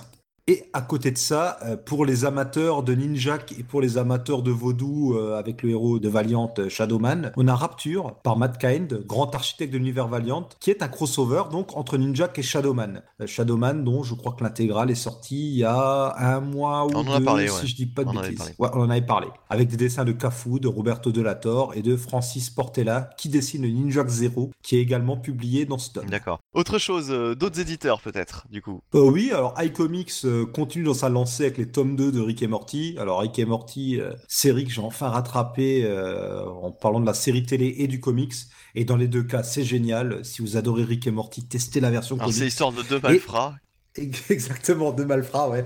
Non, Rick et Morty, euh, en gros, à la base, c'est parti. L'idée de base, c'était un peu une parodie de Doc et Marty de Retour vers le futur, et c'est devenu un truc complètement frappadingue avec Rick, qui est euh, un inventeur de génie, un aventurier euh, spatial et interdimensionnel, qui est aussi un gros enfoiré et un alcoolique, qui entraîne son petit-fils Morty dans ses aventures. Enfin, il se sert plutôt de son petit-fils et de toute sa famille. C'est juste à mourir de rire, c'est génial, et c'est beaucoup plus profond que ça n'y paraît. Et à côté de ça, on a aussi le tome 2 de la réédition de Lock and Key. Alors Lock and Key, euh, comics écrit par Joe Hill, le fils de Stephen King, et c'est un coup de cœur pour euh, quiconque a lu Lock and Key. Je connais pas une personne qui a pas lu Lock and Key qui n'a pas aimé euh, cette histoire. Bah, Donc vraiment, si vous connaissez pas Lock and Key, Euh, allez. moi j'ai- bien aimé, mais j'ai jamais terminé parce que euh, le. J'ai lu, je crois, le premier et le deuxième volume de, de Lock and Key. C'est très bien, mais alors putain, par contre, c'est. si, si, enfin, si t'es un tant soit peu dépressif, si. Enfin voilà, si t'as envie de lire un truc un peu joyeux, qui te remet du baume au cœur, euh, lis pas Lock and Key, quoi. C'est. euh, c'est voilà, quoi. C'est c'est- juste que. euh, je trouve que ça plombe assez le moral, quoi, Lock and Key. hein. C'est pas. Enfin, bon. Bref, enfin voilà quoi. C'est Ah c'est- oui, c'est pas. c'est le seul reproche que je pourrais euh, avoir envers Lock and Key qui, qui reste très très bon, hein, c'est pas le problème. Mais c'est juste que bon, euh, voilà quoi. Si préférez Rick and Morty si vous voulez euh, plus vous relaxer avec un, un bon moment de lecture quoi. Oh. Ah, quoique Rick et Morty, si vous avez des difficultés d'entendre avec votre père, alors, ça peut voilà, ouais, peut-être. Ouais bon alors là, euh, Non, non, non, mais c'est vrai que and Key, euh, pour reprendre notre ami euh, Jonath, c'est pas la gaudriole, c'est sûr. d'ailleurs tu l'avais lu euh, toi Key, t'avais essayé Jonathan ou pas? Non, il s'en fout, Non. il, s'est même, il, a, il a pris la clé, il s'est barré. Non. Euh, Et puis on a du, je vois sur le conducteur du Snorgleux. Snorgle qui sort un nouveau titre de Garcenis, Jimmy's Bastard. Alors je dois dire que euh, c'était un peu un de mes coups de cœur du Free Comic Book Day français, puisque le Free Comic Book Day de Snorgle proposait un extrait de Jimmy's Bastard. Et là, euh, alors si vous aimez le Garcenis de The Boys ou euh, de Kev, c'est pour vous. Totalement. D'accord. Jimmy's Bastard, en gros, euh, Jimmy, euh, c'est euh, voilà, Jimmy, ça fait penser à James Bond, vu que c'est un agent secret qui s'appelle Jimmy, Jimmy Regent pour son nom en entier, un agent des services secrets britanniques qui est vraiment un beau parleur, un dragueur invétéré. Il réussit toutes ses missions et c'est vraiment, c'est en fait une version un peu déformée de James Bond. C'est James Bond qui assume ses vices au possible et euh, qui a des conquêtes euh, féminines à travers le monde. Sauf que là, ce sont ses enfants qui vont décider de se venger de lui. Et c'est juste, alors j'ai juste lu la preview dans le Free Comic Book Day de Snorgle. Ah ouais d'accord. Oui, c'est- non, non, oui, c'est c'est c'est c'est marrant comme pitch. ouais.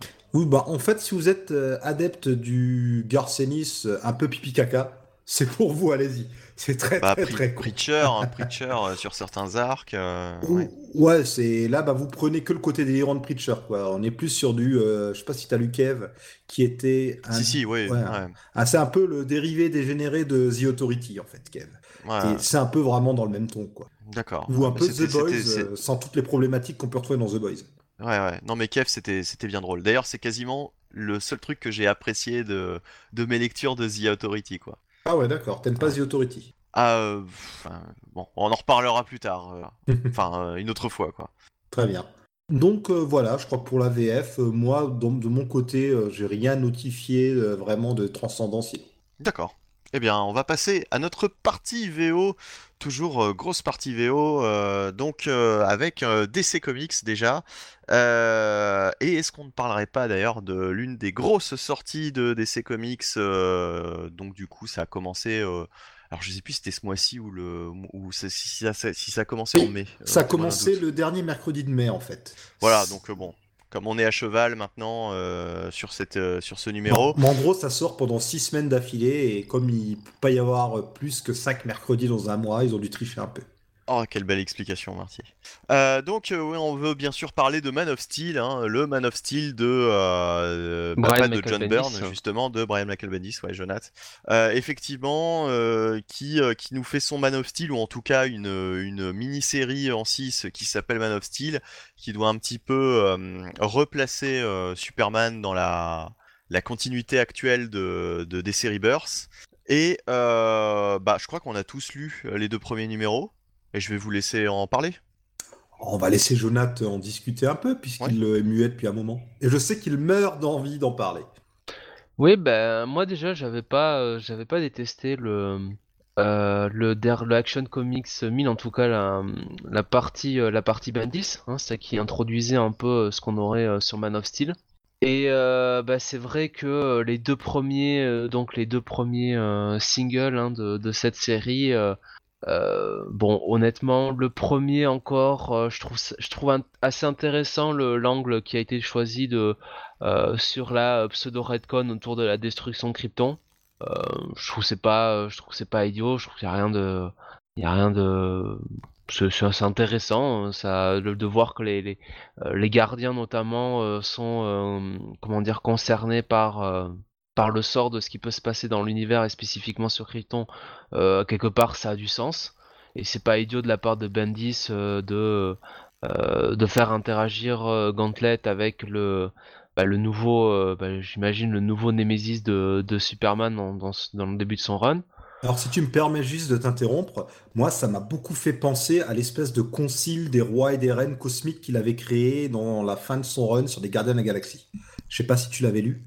Non, non, euh, le Gardien de la Galaxie de Bendis, j'essaye de, j'essaie d'éviter en général. Enfin, bah, il, avait créé, un concile où il y avait une reine brood, il y avait, euh, il y avait le roi de Spartax, il y avait l'impératrice des Chiards, euh, l'intelligence suprême. Enfin, c'est un peu le même délire, quoi. Et donc du coup, voilà, ce qui se passe un peu en, fait en dehors de la Terre, je trouve que c'était, je trouve que c'était, je trouve que c'était pas mal, je trouve que c'est intéressant.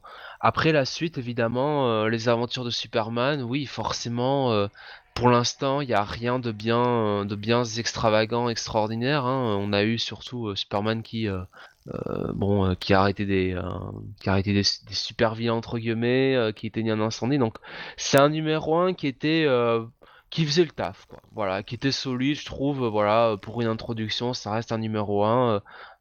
ça donne, ça donne des pistes intéressantes à suivre. C'était pas mal. Par contre, le numéro 2 Là, je dois dire que le numéro 2, c'était euh, un ennui total, quoi. Vraiment, euh, je me suis, euh, je me suis littéralement endormi devant ce truc. Et, et si c'est ça, si c'est ça pour, pour les, les, les 4 qui viennent, franchement, ouais, c'est, c'est, vraiment pas intéressant. Marty? Pas grand chose de plus à rajouter. Euh, je veux globalement bien aimé, c'est très fluide. Bendis sait écrire, il nous le prouve. Par rapport à ce qu'il faisait chez Marvel ces dernières années, j'ai l'impression qu'il a un peu retrouvé le mojo. C'est un peu plus enjoué, je sais pas, il y a un truc qui fait que. Euh, ah, c'est plus fluide. Enfin, il n'y a pas euh, la, caricature qui était la scène à la fin des dialogues, tout ça, ça c'est cool. il écrit, j'ai envie de dire, il écrit normalement. Ouais. Bah on peut pas se dire, voilà, on peut pas se dire, ah, tiens, c'est Bendis qui a écrit. Bah ouais, mais c'est justement. Euh, euh, est-ce que c'est un est-ce que c'est une qualité ou un défaut? Euh, Moi, perso, quand j'ai lu Man of Steel, j'ai pas reconnu Bendis.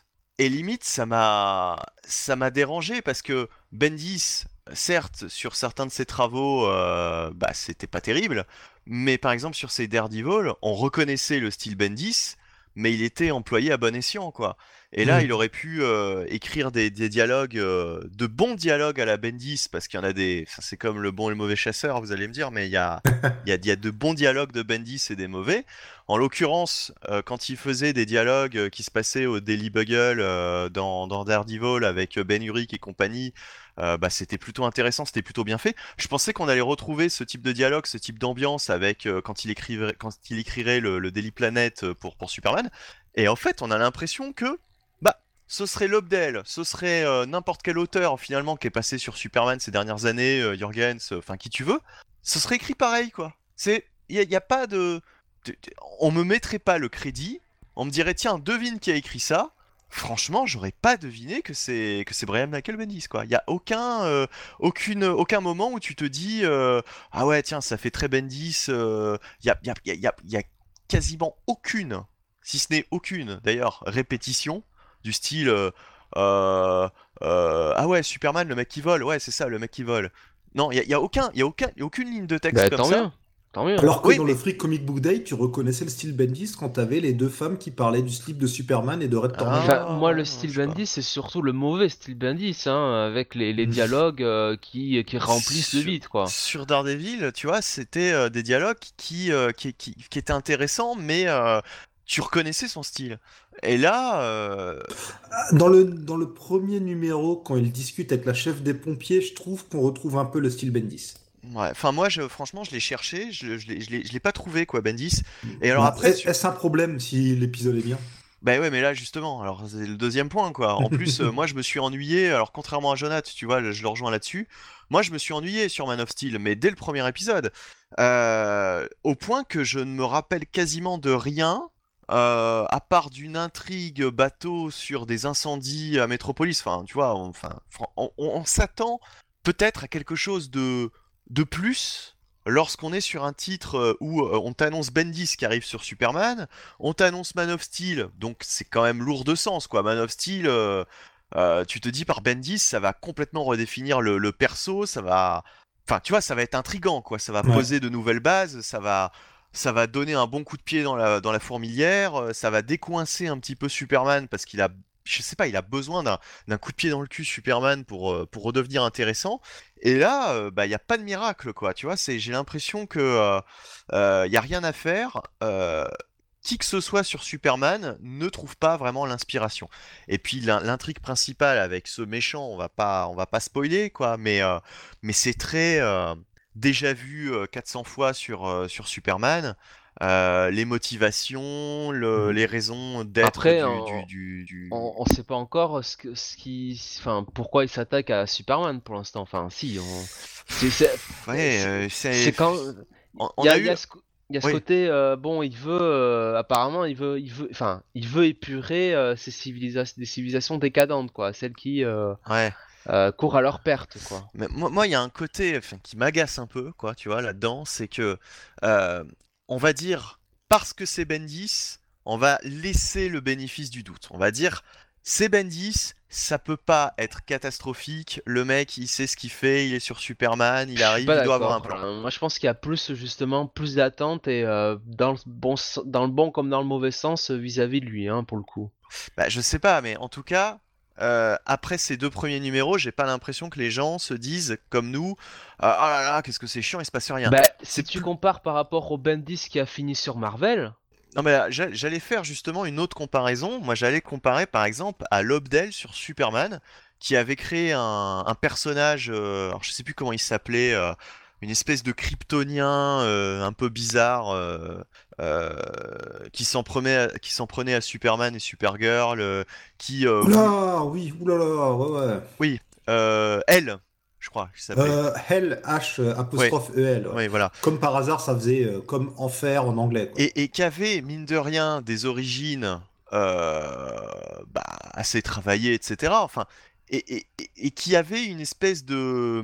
qui avait des motivations, finalement, et euh, des origines assez similaires avec le personnage que nous introduit euh, Bendis là comme menace. Sauf que euh, là, parce que c'est Bendis, on va dire, ah ouais, c'est pas mal, c'est quand même intéressant, on va voir la suite. Mais comme là c'était Lobdell, que c'est un vieil auteur, que bon, euh, voilà quoi.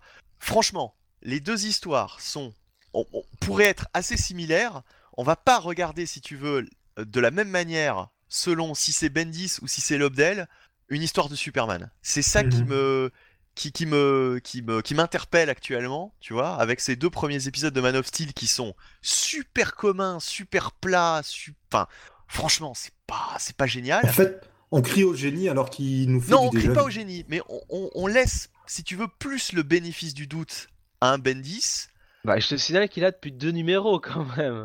Ouais, non, mais on laisse quand même plus le bénéfice Bah, du doute à un bah, oui, qu'un oui, Lobdell. attends, on peut lui, on peut lui laisser. le- Non mais t'es gentil, on peut lui laisser quand même 400 numéros, un, ru- un, un, un run de 6 épisodes pour voir si Oui, vraiment. euh, mais bon Lobdell, quoi. Lobdell, c'était son premier arc. Attends, C'était son Lobdell, euh, ça faisait. Lo- Lobdell Lobdell, c'était son premier arc sur Superman quand il a introduit le personnage de Hale.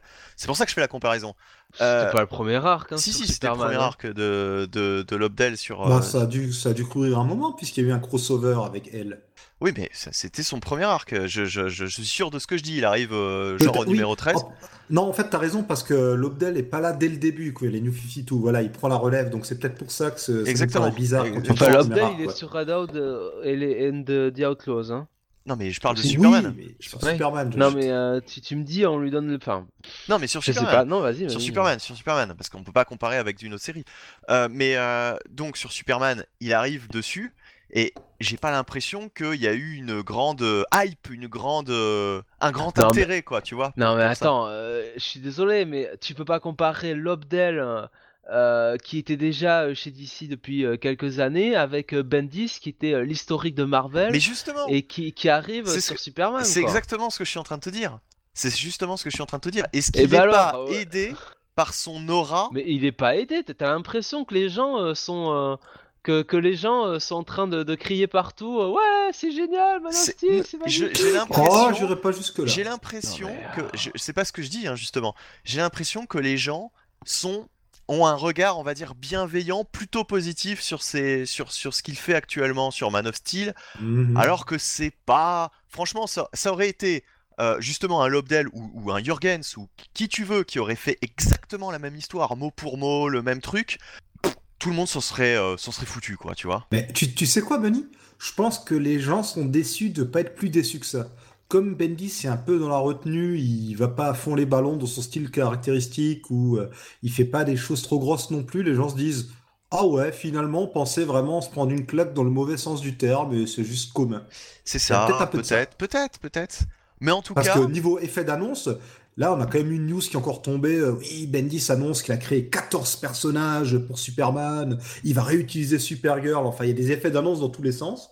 Mais en attendant, nous, ce qu'on veut, on veut juger sur pièce. On veut ça, voir euh, Mhm. de l'émerveillement sur les pages. Mhm. Et pas juste dans les effets d'annonce. pour le moment c'est plat quoi enfin voilà quoi c'est rien de ça pourrait être n'importe qui ça pourrait être Bendis comme Monsieur Tout le Monde un, un nouveau gars qui arrive sur Superman tu vois là je je je vois pas de différence quoi. Il y a pas de miracle il y a pas euh, il y a pas l'effet Bendis il y a pas la touche Bendis il y a c'est impersonnel quoi tu vois c'est pour Et, l'instant. et tu sais ce qui fait peur, euh, Benny?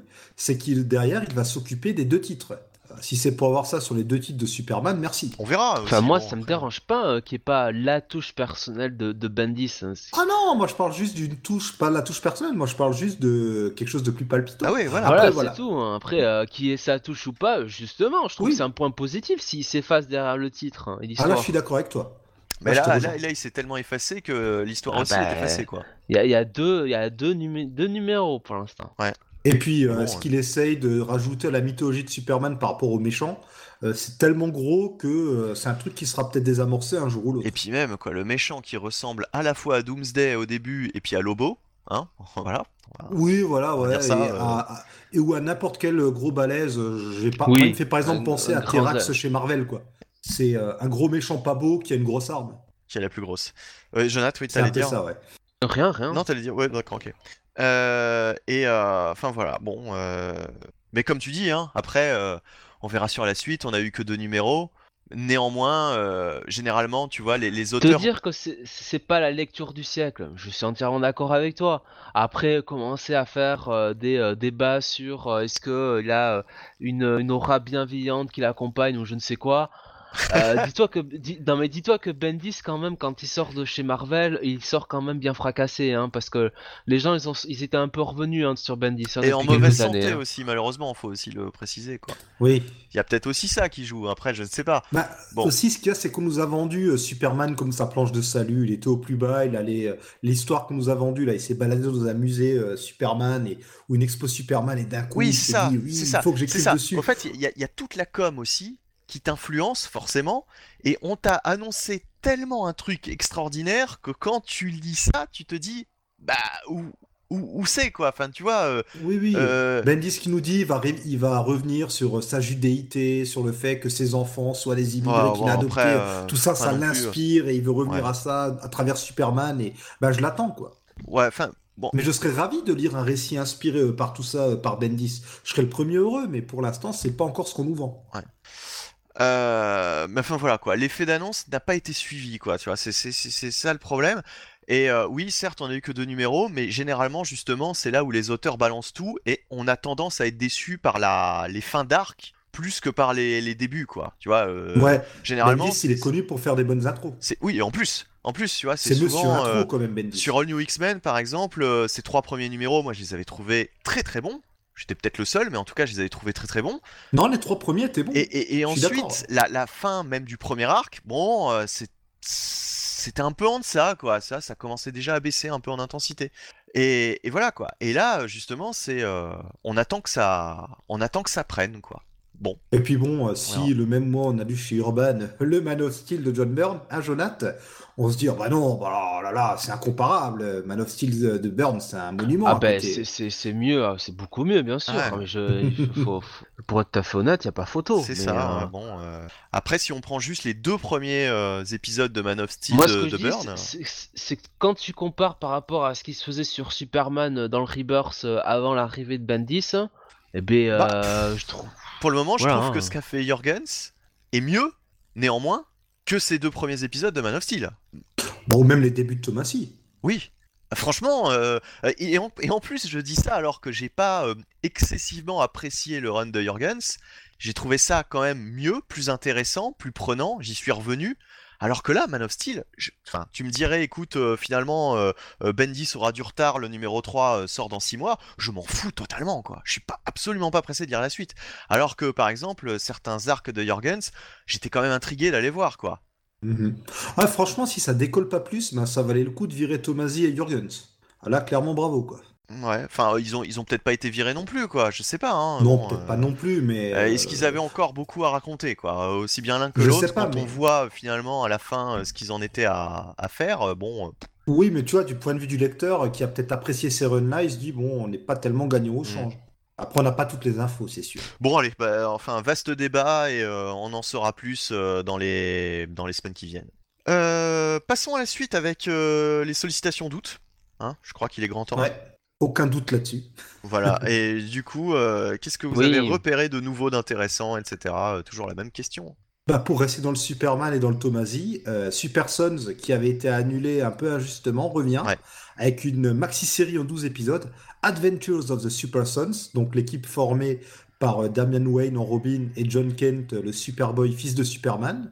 Et par contre, euh, cette fois-ci, les dessins sont par euh, Carlo Barberi, pas de Patrick Leeson à l'horizon, malheureusement. Et donc, je suis très content de voir que les Super Sons reviennent, parce que c'est une série que j'aime beaucoup. Ok. Et voilà, je voulais partager mon enthousiasme. Ok, non mais euh, enfin, euh, je j'ai jamais lu ce personne jusque là, donc euh, je ne peux pas partager ton enthousiasme, mais je, je veux bien te croire. Et Jonath, du coup? Euh, bah, su- sur Super Sons Oh, ou sur les, en règle générale, sur ce que tu veux. Enfin, euh, Euh, Super Sons, moi, euh, franchement, ils pouvaient supprimer ça, euh, ça m'en touchait une sans faire bouger l'autre. Oh, mais tu n'as pas d'âme, t'aimes pas Euh, les enfants, c'est tout. Bah si, je les aime beaucoup les enfants. mon dieu. Euh, après, euh, sur les sur les sollicitations, Oui. euh, bah il y a pas euh, bon il y a pas grand chose. Alors euh, peut-être on peut noter euh, le dé- sur Detective Comics, euh, bon la nouvelle équipe avec euh, Brian Hill et euh, euh, et les dessins de Phil, Phil Briones. Euh, bon, il y a pas y a, y a pas de sortie je trouve majeure. euh, Ah, quand sur- même, niveau Batman, on nous annonce quand même le retour de Kelly Jones sur le Chevalier Noir. Qui? ouais. Kelly ouais. Jones. Je connais pas. Non mais euh, bah, ce dessinateur euh, qui a fait euh, Gotham euh, by Midnight euh, il y a quelques années, et là il nous fait encore une nouvelle euh, mini, alors je crois que ça s'appelle Kings of Fear, je crois, c'est ça?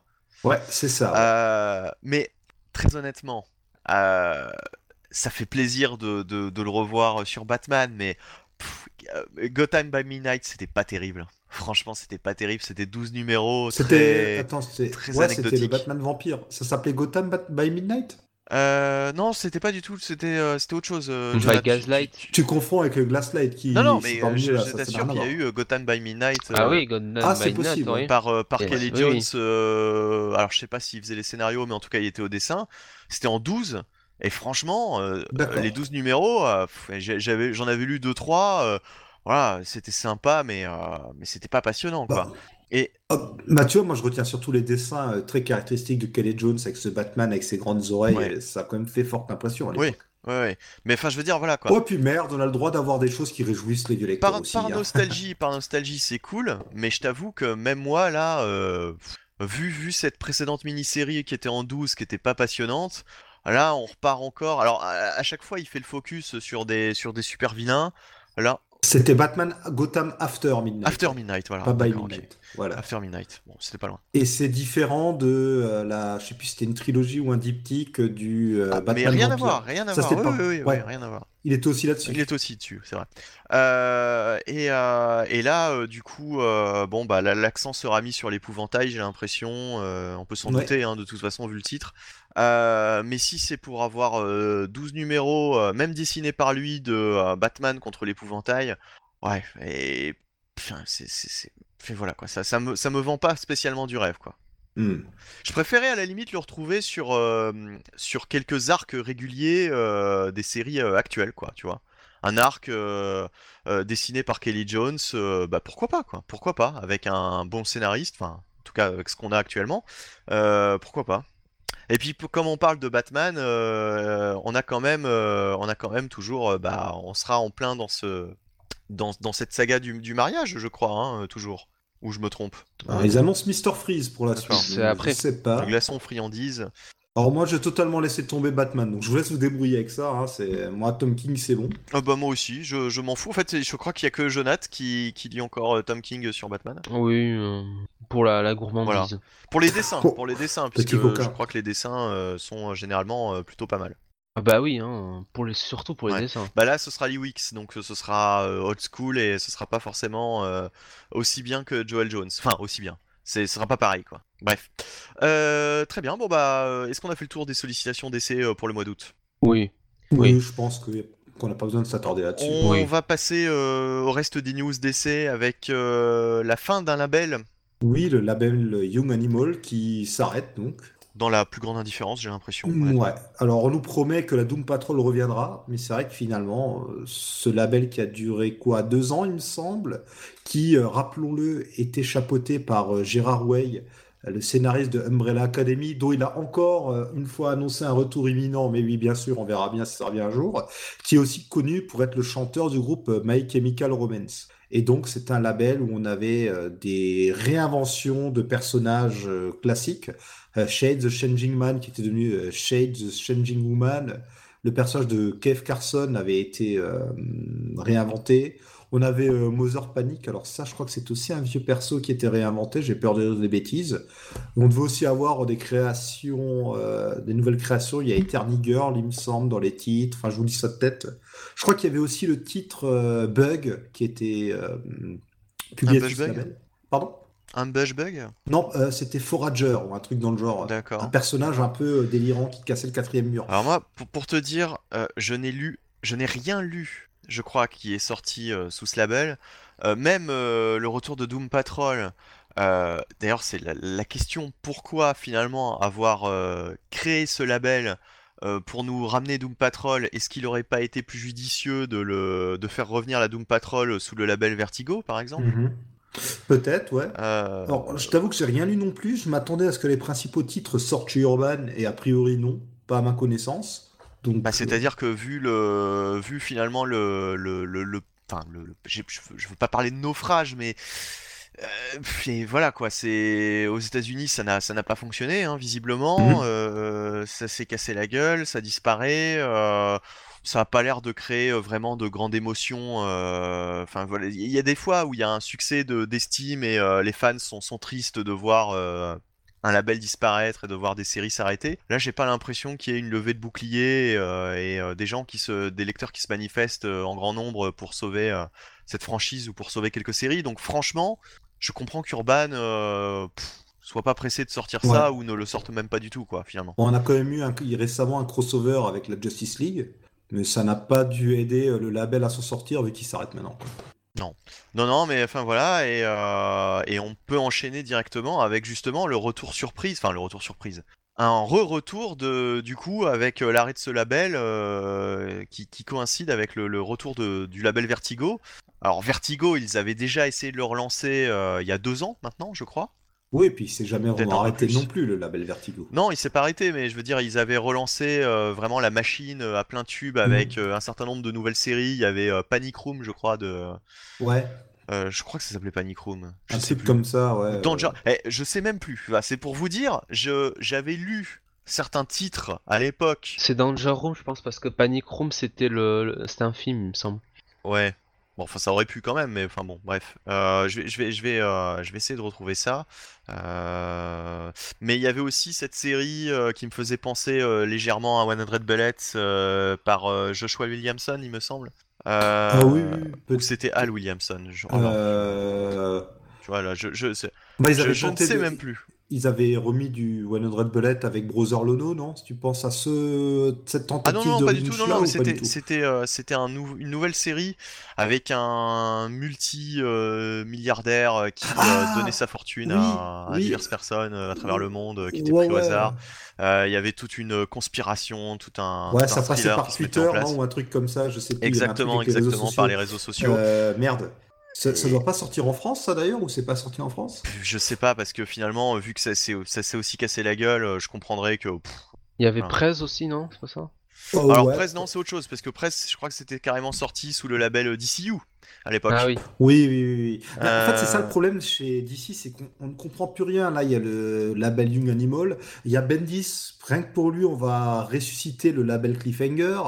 Il y a euh, quoi? Il y a encore un autre label, là. Il y a les lab- labels DC Inc. et DC, euh, je sais plus quoi, là, DC Zoom, qui viennent d'annoncer les titres qui allaient sortir chez eux. Enfin, on s'y retrouve plus chez DC.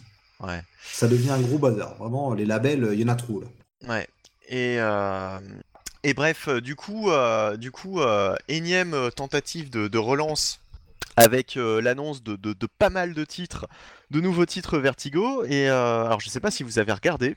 Si, si. Euh, ben alors justement, Mar- Marty, je vais te laisser partir là-dessus, ou Jonathan, hein, comme vous voulez.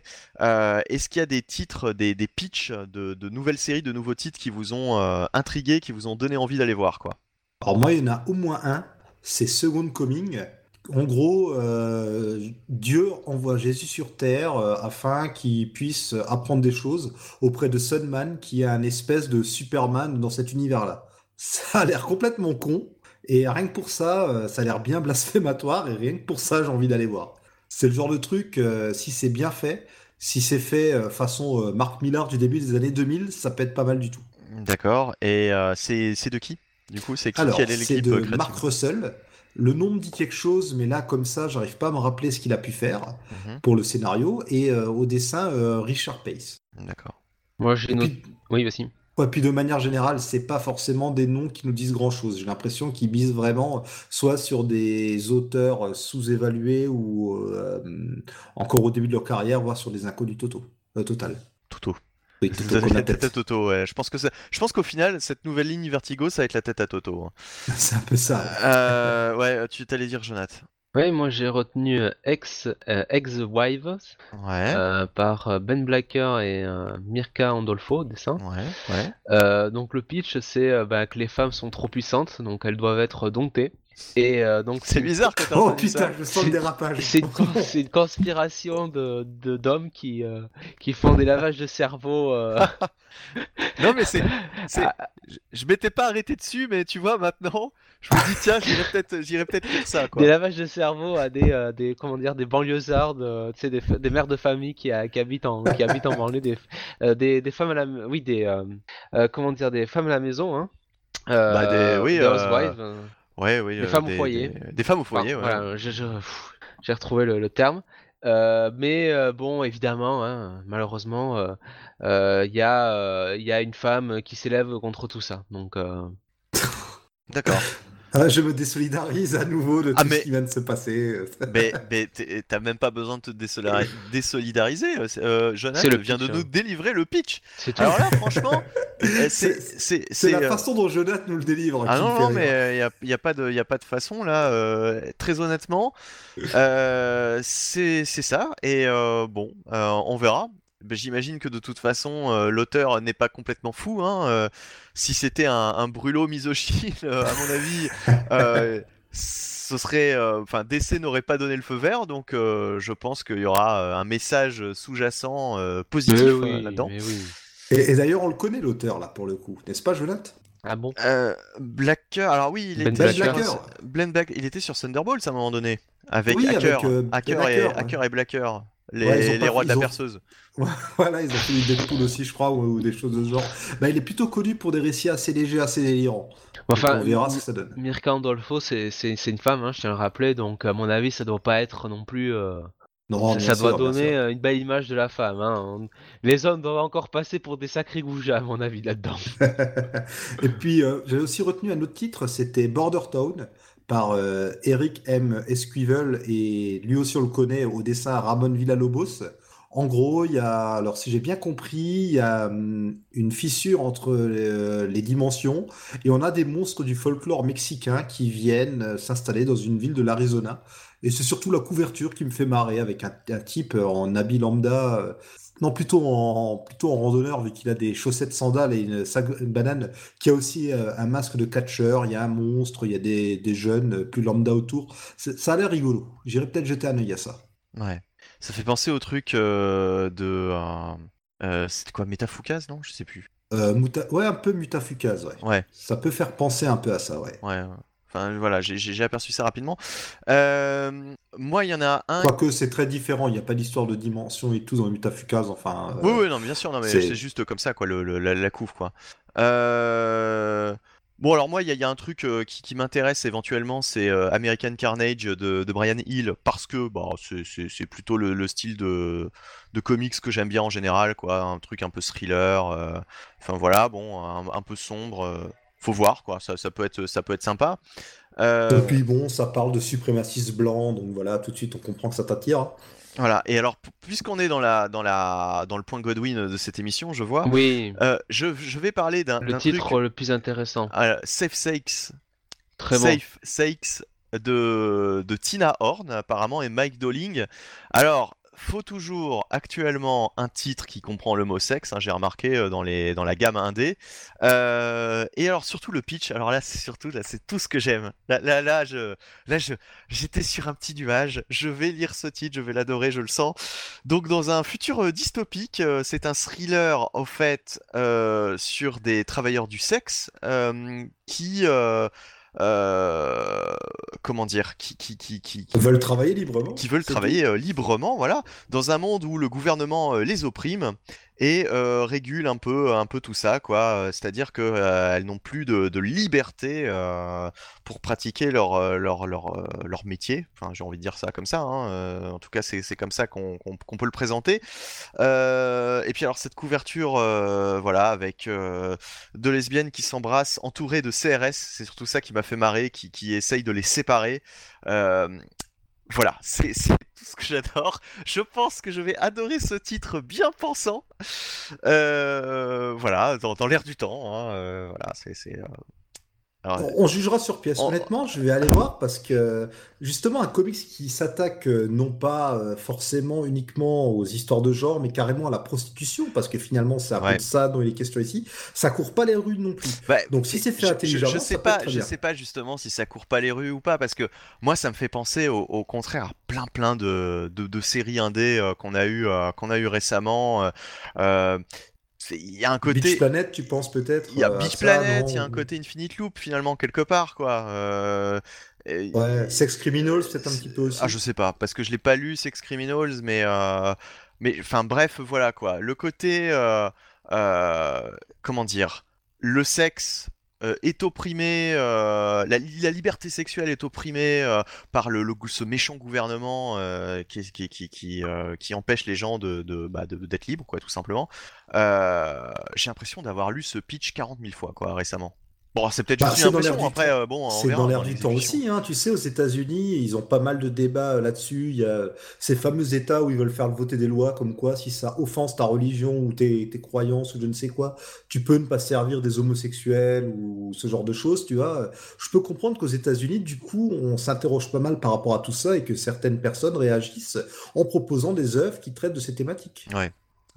Voilà, c'était la petite caution euh, Marty euh, bien pensante. euh, Je suis pas Qui- bien qui- pensant du tout, au contraire. bon, enfin bref. Oh là là. Non, non, mais, non, mais t'as, le droit hein, Non, mais là, de, défendre ce projet. Puis surtout, en plus, il est, il est peut-être bien. Mais c'est pour ça que Ah, j'irai peut-être voir. qu'il est bien, peut-être peut-être que ce sera pourri, hein, j'en sais rien. j'irai voir, j'irai voir le premier numéro parce que justement, ça m'intrigue. Euh, comme j'étais allé voir Beach Planet d'ailleurs, euh, j'avais joué le jeu, euh, j'avais lu, je m'étais arrêté au bout de trois numéros. Voilà, je pense que là, je, pouvais pas faire mieux.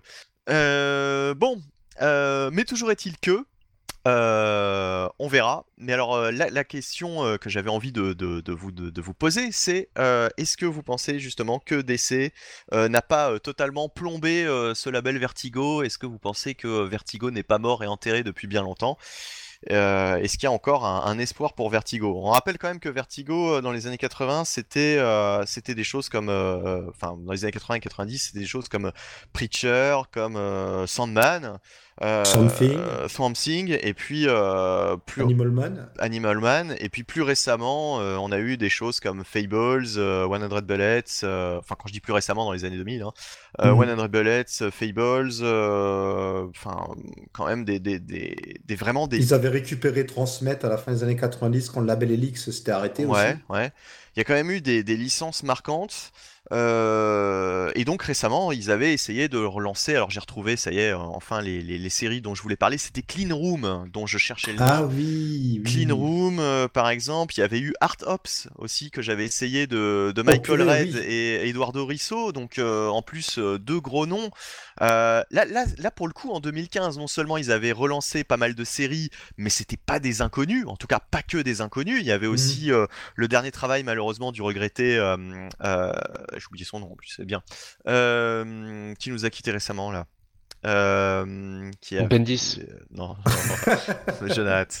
Euh, qui, qui, est mort d'un cancer foudroyant et c'est terrible, je ne retrouve pas son nom. Ah mince, je le retrouve pas non plus. Bah, il a fait euh, Last Frontier, enfin, je sais plus comment ça s'appelait. Si, Jack Kirby. Mais non. bon, bref. Ça nous reviendra. Ça nous reviendra, ça nous reviendra parce que là, euh, là on est, on est dans le jus, on ne sait plus. Euh, il y avait aussi donc cette série euh, dont je n'ai pas retrouvé le nom, toujours avec ce, thriller dont je parlais tout à l'heure. Alors, on aimerait préciser qu'Alzheimer ne sponsorise pas cette émission malgré les apparences. Ouais, ouais, on est, on est, on est mal barré.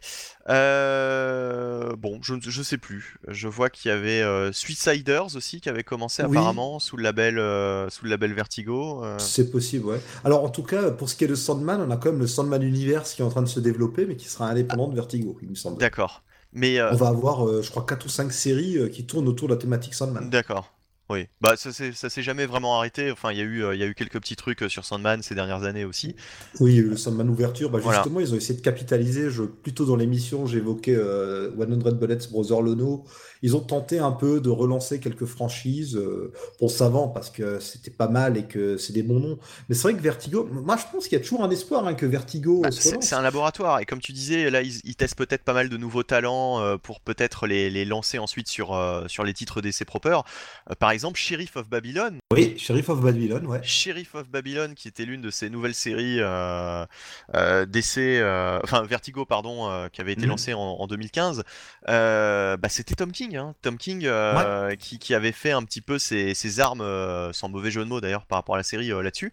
Donc voilà quoi, il y a, quand même, ça, peut servir de laboratoire, ça peut lancer certaines carrières ensuite. Bon, on verra bien. Ouais. Après, justement, plutôt que de faire des labels Young Animals, là, de proposer à Bendis d'avoir son propre label et tout, mettez tout ça dans, dans Vertigo, peut-être peut-être que ce serait plus euh, judicieux que de lancer un milliard de choses différentes. Ben, c'est ça que j'ai pas compris, quoi. Qu'est-ce que venait foutre ce label? Pourquoi ne pas avoir relancé Doom Patrol euh, sous le label Vertigo? Euh, Pourquoi avoir relancé Vertigo pour finalement le laisser tomber, puis pour finalement le, ramener, maintenant avec plusieurs titres? En 2015, la, précédente tentative, bah, ça a été un échec, hein, concrètement. Donc là, euh, franchement, euh, est-ce qu'on peut donner cher de cette nouvelle euh, salve de, titres Vertigo Je ne sais pas. Aussi. Maskia, c'est que comme Image, Dark Horse et compagnie ont peut-être des contrats plus intéressants pour le créateur own. en plus. À ce moment-là, Vertigo devient moins intéressant chez DC. Et, effectivement. Et, et d'autre part, est-ce qu'ils ont bien joué lors des New 52 lorsqu'ils ont relancé sous le label New 52 Swamp Thing, Animal Man, qui était en plus de très bons titres, de Scott Snyder, de Jeff Lemire, est-ce qu'ils ont bien fait finalement de les relancer sous le label New 52 Est-ce que ça n'aurait pas dû euh, finalement comporter le label Vertigo, même si ça s'interconnectait avec euh, ce qui se passait euh, dans l'univers des New 52 Est-ce qu'ils n'auraient pas pu simplement mettre le label Vertigo sur ces titres pour dire, ok, ça fait partie du New 52, mais ça reste des personnages tagués Vertigo. Des personnages plus adultes. parce que c'est quand même vachement plus vachement plus hardcore hein, Animal Man et, Swamp Thing il tirait un trait sur une partie de la continuité Vertigo de Swamp Thing notamment tu vois. mais... donc il rebootait Non, ce qu'ils auraient dû faire, et c'est la grande erreur avec Hellblazer d'ailleurs, ils auraient dû garder le titre Hellblazer chez Vertigo Ah, ça et oui. lancer un titre Constantine euh, façon Marvel qui avait le Punisher Max et le Punisher normal ou les héros normaux et Ultimate. Et les gens auraient compris, les gens auraient Ouais. Ils auraient peut-être qu'ils devraient faire ça, relancer en parallèle de, des versions mainstream ça. euh, certains héros Vertigo. Ouais, bien sûr, ils auraient dû garder, euh, je suis tout à fait d'accord, euh, Hellblazer euh, chez Vertigo dans une, une espèce de version max, comme tu dis, de, de, de- de John Constantine, une version adulte, et euh, une version un peu plus mainstream euh, à travers le, le- le Constantine qu'on a eu euh, bah, dans, dans les New 52, quoi. Bah ouais, surtout que les versions Vertigo de Constantine et de Swamp Thing vieillissaient, se mariaient, avaient des gosses qui eux-mêmes grandissaient. Ouais. On avait vraiment le temps qui passait et ça permettait de faire des choses qu'on ne verra jamais dans l'univers Mais mainstream. cela dit, euh, je pense qu'ils auraient eu aussi tout à gagner à, à laisser un tag Vertigo sur Swamp Thing et Animal Man durant les New 52, parce que c'était quand même des titres qui ont, qui, qui, bah, qui, qui ont, qui ont fonctionné, quoi, qui ont eu bonne presse, qui Mhm. étaient beaucoup plus adultes que le reste de la production. C'était assez bizarre d'ailleurs de passer de d'Animal Man et Swamp Thing à Batman ou Superman à la même époque. C'est clair. Euh, parce qu'on on se dit c'est c'est du New 52 et puis finalement on lit ça on fait oh putain c'est super trash c'est super adulte c'est super violent comparé au reste de la, au reste de la production Euh, donc voilà quoi et puis c'était un renouveau de toute façon. Donc euh, à la limite euh, ça aurait pas été choquant de taguer euh, certaines séries des New 52 euh, avec ce label Vertigo et ça aurait conservé d'une certaine manière ce label. Ça lui aurait conservé une bonne aura quoi autour de ce label Vertigo qui, qui, qui, qui, finalement euh, avec les New 52 a un peu disparu. Enfin je veux dire qui était qui est devenu un peu secondaire. Alors il y avait toujours les grands titres Fab, Fables etc qui continuaient dans leur coin. Mais je veux dire il n'y a pas eu de renouvellement il n'y a pas eu de Mhm. voilà, il n'y a, rien eu de, de nouveau de fait avec le label Vertigo. Et ensuite, en 2015, euh, un peu trop tard, ils, ils ont essayé de, de lancer une, une salve de titres. Ça a été un échec. Là, ils réessayent aujourd'hui. Euh, je pense que, euh, bon, c'est. ils essayent de ranimer un cadavre, quoi, quasiment, quoi. En tout cas, pour Swamp Thing, il y a Greg Capullo qui, il y a quelques jours, je crois il y a une semaine ou deux, a sorti sur Twitter un dessin de Swamp Thing. Visiblement, il bosse sur un projet qui implique le personnage, donc on a peut-être un retour euh, de la créature du marais prochainement. On verra, on n'en sait pas plus. Et tiens, au niveau des labels, juste, j'en profite pour glisser là parce que c'est tombé euh, il n'y a pas longtemps. Je l'avais pas vu euh, quand on préparait l'émission. L'univers White Knight développé autour de Batman par Shane Murphy. Merci, ouais. Voilà, va intégrer officiellement le label, euh, pardon, le Black Label de DC. D'accord, oui, ce qui est logique. Donc, Puisque alors, le, le Black Label, là pour le coup, euh, utilise des itérations des persos mainstream, Batman, Superman, etc. Mais euh, sous tout autant de différentes versions. euh, voilà, c'est des Elseworlds, quoi. Ouais, c'est ça. ouais, C'est au fait finalement, c'est comme si à l'époque ils avaient mis euh, le Bloodstorm Batman et, ou le ou le, le All Seasons ou le ou le comment dire pas le All Seasons le, le Red Sun de, de, de Superman ou le, le, Batman Jack l'Éventreur sous ce sous ce Mhm. label quoi tout simplement Oui, ça voilà. rassemble les Elseworlds de DC donc finalement en soi c'est pas une- un nouveau label enfin si c'est un nouveau label mais je veux dire c'est pas c'est pas une nouveauté chez DC des Elseworlds il y en a toujours eu mais c'est juste Oui, voilà, euh, il y en aura toujours. voilà, et il y en aura toujours. C'est juste que là, ils sont rassemblés sous ce label et que va y en avoir une certaine série, euh, une certaine quantité euh, prochainement. Bon, on verra bien. De toute façon, on ira essayer les titres qui nous intéressent, puis on vous tiendra au courant si ça nous plaît ou Ouais. Puis on reviendra sur la- l'avenir de, de Vertigo euh, bah, dans quelques temps, quoi. Euh, bah poursuivons hein, euh, rapidement avec euh, des news, euh, bon, alors, vraiment des news rapides là pour pour DC. euh, avec toujours, euh, alors je crois que c'est pas la première fois qu'ils font ça, hein, les crossovers euh, DC euh, Looney, Looney Tunes. non, c'est pas la première fois. Non, on en a déjà eu quelques-uns. Ouais. Jonath, tu les avais lus? Parce que moi, je vous avoue que j'ai rien lu de tout ça. hein. Vraiment, je suis passé à Ben, côté. je sais pas si c'était vraiment des crossovers. Euh, je me demande si c'était pas euh, plutôt euh, à l'époque. Enfin, je me souviens de- surtout dans que j'avais eu de. Il me semble que c'était de de Bugs Bunny dans l'univers de de Batman, il me semble. Ouais, il y avait eu ça, ouais. Il y avait aussi Elmer Fudd Batman, il me semble. C'est celui-là. C'est euh, Elmer euh, Fudd Batman. Je crois que c'est celui-là et qui était franchement vraiment bien, quoi. Ouais. Et ben moi justement, là, au vu des titres qui sont annoncés, j'ai envie d'aller voir quoi. Moi franchement, je- je- j'a- c'est con, j'attends plus un Lex Luthor Porky Pig, c'est parce que Un Joker, un un, Joker, un Daffy Joker Duck. Daffy Duck que le, ça, le- le quand même, prochain euh, que le prochain numéro de, de Man of Steel quoi. Euh, ou alors on aura aussi Harley Quinn, euh, Gossamer. Bon ça je m'en fous un peu. hein. Ouais, ça, ça, ça, on on s'en fout, fout. hein. Harley Quinn en plus c'est toujours un peu délirant donc euh, ça change pas tellement d'habitude. Euh, Catwoman Sy- Sylvestre, ça peut être euh, ça peut être marrant. Euh, bon, enfin voilà quoi. Il y a, y, a, euh, y a quand même des trucs qui, qui, qui sont intrigants quoi. Alors par exemple sur Catwoman, c'est Gail Simon qui s'y colle euh, au scénario. Bon, sur le Joker Daffy Duck, ce sera Scott Lobdell. Bon, on verra. Alors, j- Et Brad juste pour me, pour me, me corriger, effectivement, le, le Elmer Fudd, c'était un crossover avec Batman, hein, clairement. C'était Batman Elmer Fudd, et c'était franchement bien. Et qui l'avait scénarisé alors du coup ce truc? Euh, et c'était... Ah bah tiens. Parce que ça dépend aussi de l'auteur. Là, bon, c'est pas non plus, euh, voilà, c'est Scott Lobdell. Alors, je sais pas ce qu'il va donner sur un truc totalement délirant comme ça, quoi. Ça va être. un- C'était Tom King, Ah ouais, ouais, ouais. avec des dessins de Lee Wicks. Ah ouais, ah ouais, ouais. Donc euh, bon, là, euh, là, faut voir quoi. Là, là, bon, c'est pas forcément des équipes de ouf. Enfin, de ouf. Faut voir, faut voir. On peut avoir de bonnes surprises. Le Lex Luthor Pork Epic, par exemple, c'est donc Mark Russell et Brad Walker. Euh, bon, euh, on verra. Bah, tout dépend de savoir euh, si, comme sur le Batman Fudd, c'est euh, dans... euh, c'est dans une ambiance autre que simplement les deux univers, tu vois, qui... Si... Tu vois, si c'est euh, réinterpréter les personnages de Looney Tunes dans l'univers un peu d'ici, Ça a l'air, Euh, ça a l'air un peu quand même. ouais. Ça a l'air d'être ça, quoi. Enfin, vu les couvertures, ça a l'air d'être effectivement euh, une intégration des personnages dans l'univers DC plus qu'une rencontre bête et méchante, quoi. Ouais. Puisque là, en l'occurrence, oui, euh, Lex Luthor Pork Epic, en effet. Ouais. euh, en, en l'occurrence, justement, euh, Lex Luthor, on le reconnaît, il a la tête de Lex Luthor, mais Porky Pig, il est réinterprété, quoi. Tu vois, il est, euh, il est Lex. Sa voix de le professeur Pig. Ouais, voilà, c'est exactement, ouais. Bah, il est, il est Lex Luthorisé, quoi, concrètement. Et euh, non, ça peut être, euh, ça peut être intéressant. Ça peut être intéressant. euh, moi, je, moi, j'irai voir. Je, je me laisserai tenter par ce genre de truc. Bref. Bon, euh, et puis sinon, euh, on a appris aussi, à moins que vous ayez autre chose à rajouter, mais je pense qu'on peut enchaîner. Euh, on a euh, appris qu'il y aurait un crossover, euh, un crossover euh, entre Aquaman et la Suicide Squad, euh, qui s'appelle, Qui commence qui en commence août. en août. Oui, oui, oui. Ah bon? Qui commence en août? Moi, je crois que c'était en septembre. Ah oui? D'accord. Non, non, bah, Non, autant non, non, alors voilà. bah. Alors ça se poursuit, je crois, en septembre dans Suicide Squad de mémoire. D'accord, ok. Euh, bah, du coup, on aurait pu en parler euh, tout à l'heure dans les, dans les sollicitations, mais on a oublié. Euh, Bah non, c'est surtout que quand tu as demandé qu'est-ce que vous voyez encore, j'ai vu ça, je me suis dit non, je m'en fous. D'accord, mais en tout cas, voilà, bon, c'était euh, dans les news que j'avais mis. Bref, voilà quoi, c'est. Il y a des crossovers, il n'y en a pas 36 chez DC. Bon, ah bah c'est surtout qu'Aquaman a son film Ouais. en décembre, que Suicide Squad, on essaie de faire un deux, donc voilà, histoire d'entretenir la Ouais. flamme.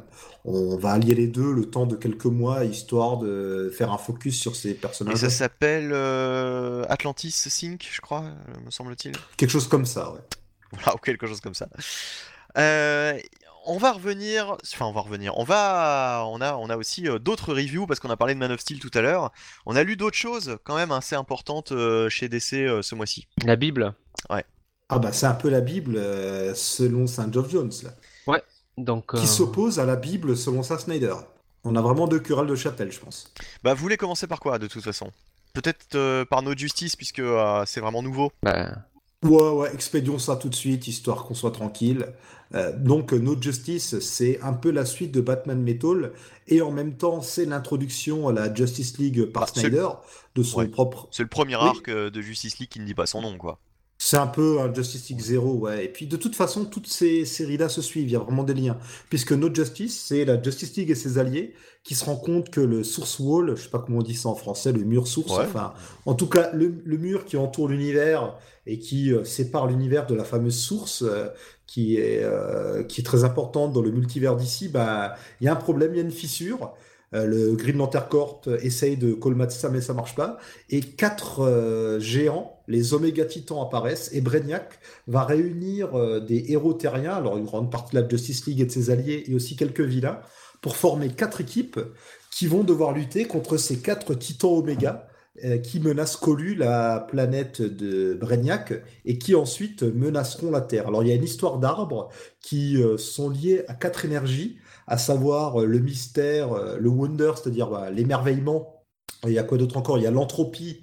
Et euh, évidemment, le quatrième m'échappe totalement. Jonathan, tu peux peut-être m'aider. Ah, pas que du là, tout. euh, donc il y a Pas du la tout, tu vas te connaissance. voilà, mais. euh, La Non, non, connaissance. c'est c'est juste que je n'ai rien retenu de ce truc, quoi. Donc, euh, Bah écoute, euh, si je peux vous en parler, c'est parce que pour l'émission, j'ai vu les deux derniers aujourd'hui. Ça m'a tellement pas passionné euh, euh, ce truc qui était. Je crois que c'était c'était mensuel aussi, non? Enfin non, c'était euh, hebdomadaire, il me semble, publié sur un Oui. mois. hebdomadaire, ouais. Voilà, et ça m'a tellement passionné que je me suis endormi au milieu du 2 et j'ai dû me faire violence pour reprendre. Et en gros, Brainiac, euh, il lui arrive quelque chose dès le début du, de cette histoire en quatre parties, et les quatre équipes doivent se débrouiller toutes seules. En gros, on a toujours euh, un grand héros ou un binôme de héros à la tête de chaque équipe. On a Superman et le Martien dans l'équipe Mystère, euh, Wonder Woman à la tête de l'équipe Wonder, l'équipe Entropie, c'est Batman, qui est entouré de Beast Boy et de Bad Guy, puisqu'on a euh, Lobo, Deathstroke et Lex Luthor. Et à la tête de l'équipe Wisdom, on a Flash et Cyborg. Et donc, ils doivent sauver Colus, sauver la Terre. Et pendant ce temps sur Terre, Sauver a- C'est aussi ce que j'ai entendu. Voilà, exactement. Alors, c'est l'histoire d'un mec qui va détruire une Sauver planète. Coluche, sauver la Terre. J'aime bien ce raccourci, tu vois. Donc, Colu, euh, la planète de, de Brainiac. Et pendant ce temps, Green Arrow enquête sur Terre euh, par rapport à tout ce, ce mystère et tombe sur Amanda Waller. Et clairement, c'est verbeux, euh, c'est chiant. Désolé d'être Ah aussi oui, vulgaire. hein. C'est vraiment, on s'ennuie. On dort. C'est et puis surtout, euh, je suis désolé, mais les Oméga Titans, ce sont des gros repompés à la fois des Célestes et de Galactus. C'est, ils ont le même look que les Célestes. L'un d'entre eux, à un moment, menace euh, Colu. Sa, tête, sa, sa main espèce de salaud Ça rappelle. ça rappelle ce, ce- fameux. Céleste euh, qui a un pouce avec lequel il juge les planètes. En même temps, il menace de bouffer la planète tel Galactus. Enfin, c'est assez inintéressant. Alors, faut dire, ils sont forts, hein, parce que c'est chiant, mais ils s'y sont mis à trois, parce qu'il n'est pas tout seul, le père Snyder. Il y a son disciple euh, Jen Stanion-Ford et Joshua Williamson. Tandis que les dessins, c'est Francis Manapoul, qui est secondé par Marcus To. Au moins, ça donne euh, de beaux dessins. Voilà, moi je dis vraiment, euh, passez votre chemin. Et puis comme d'hab, hein, avec euh, Snyder, les fins, euh, pff, ça, ça démarre toujours en fanfare et puis après euh, le soufflet il retombe sur les fins, c'est toujours. Totalement. Et comme toujours avec Snyder, c'est le monde, l'univers et tout le reste qui est menacé. Bon, il y a un lien avec le Dark Multiverse de Metal, mais c'est pas essentiel, essentiel. Je pense qu'on peut le lire, enfin, on peut s'en passer si on veut attaquer la nouvelle série de Justice League. Clairement, c'est dispensable. C'est encore une fois pour les complétistes, même si j'imagine qu'ils plantent là des graines, sans mauvais jeu de mots par rapport à l'intrigue autour des arbres, pour des intrigues futures. Je pense notamment à l'un des personnages qui réapparaît très vite dans le titre Justice League.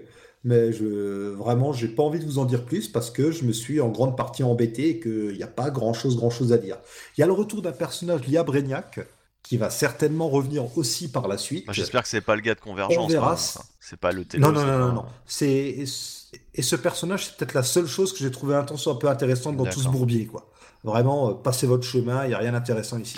Et bah du coup on enchaîne sur le premier numéro de Justice League puisque c'était quand même la, la grosse la grosse sortie après notre justice quoi du coup. Bah oui.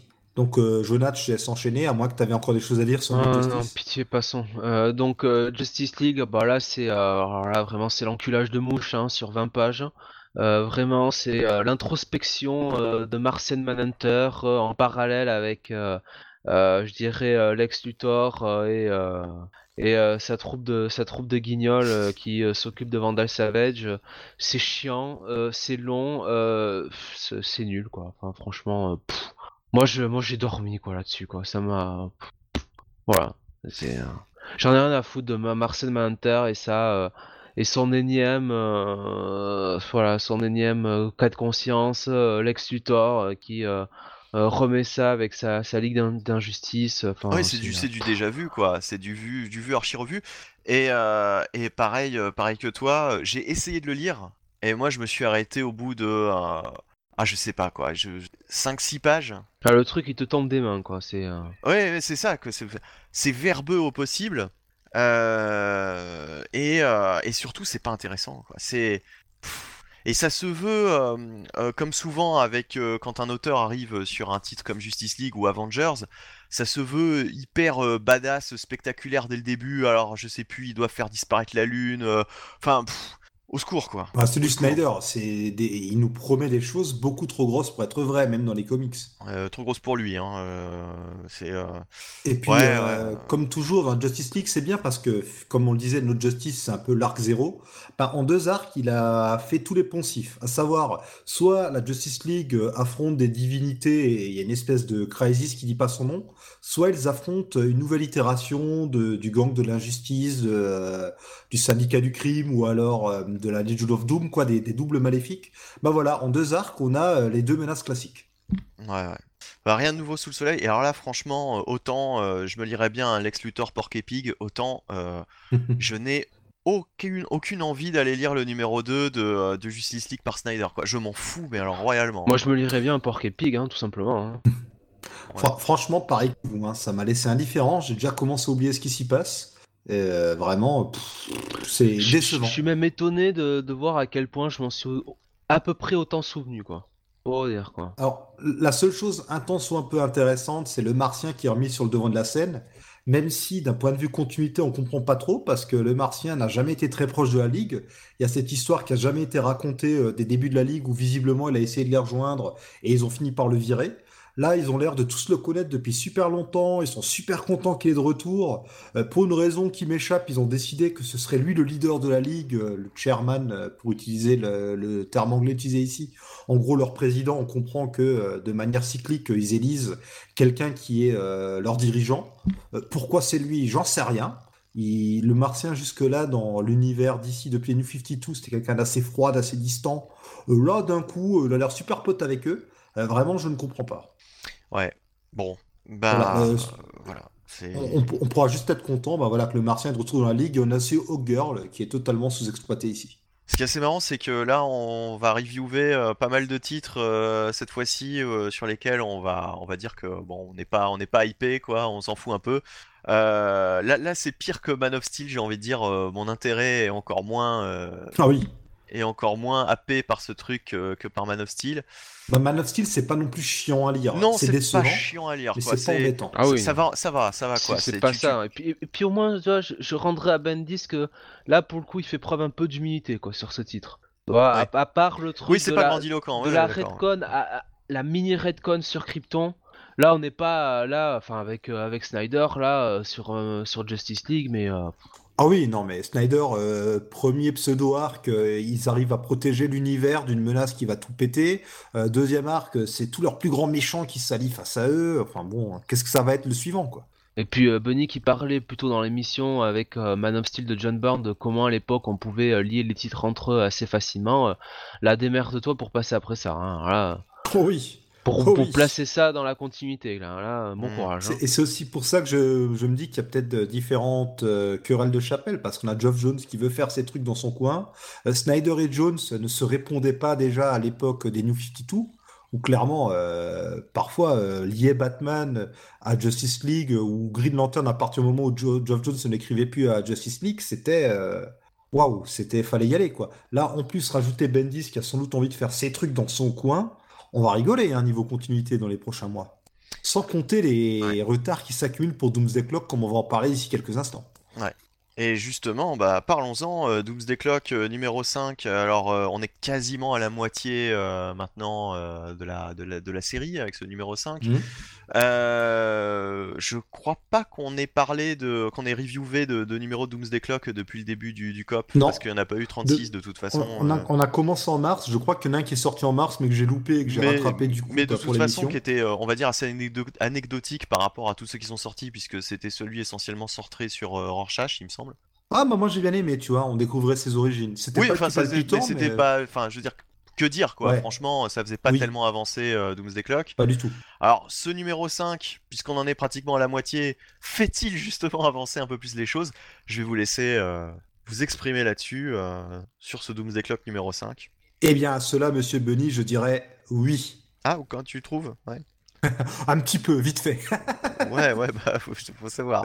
Ça peut pas reculer non plus. Non, mais euh, en fait, moi, ce qui me plaît dans Doomsday Clock, plus que l'histoire, c'est l'ambiance. Oui, oui, c'est sûr. L'ambiance, elle est là.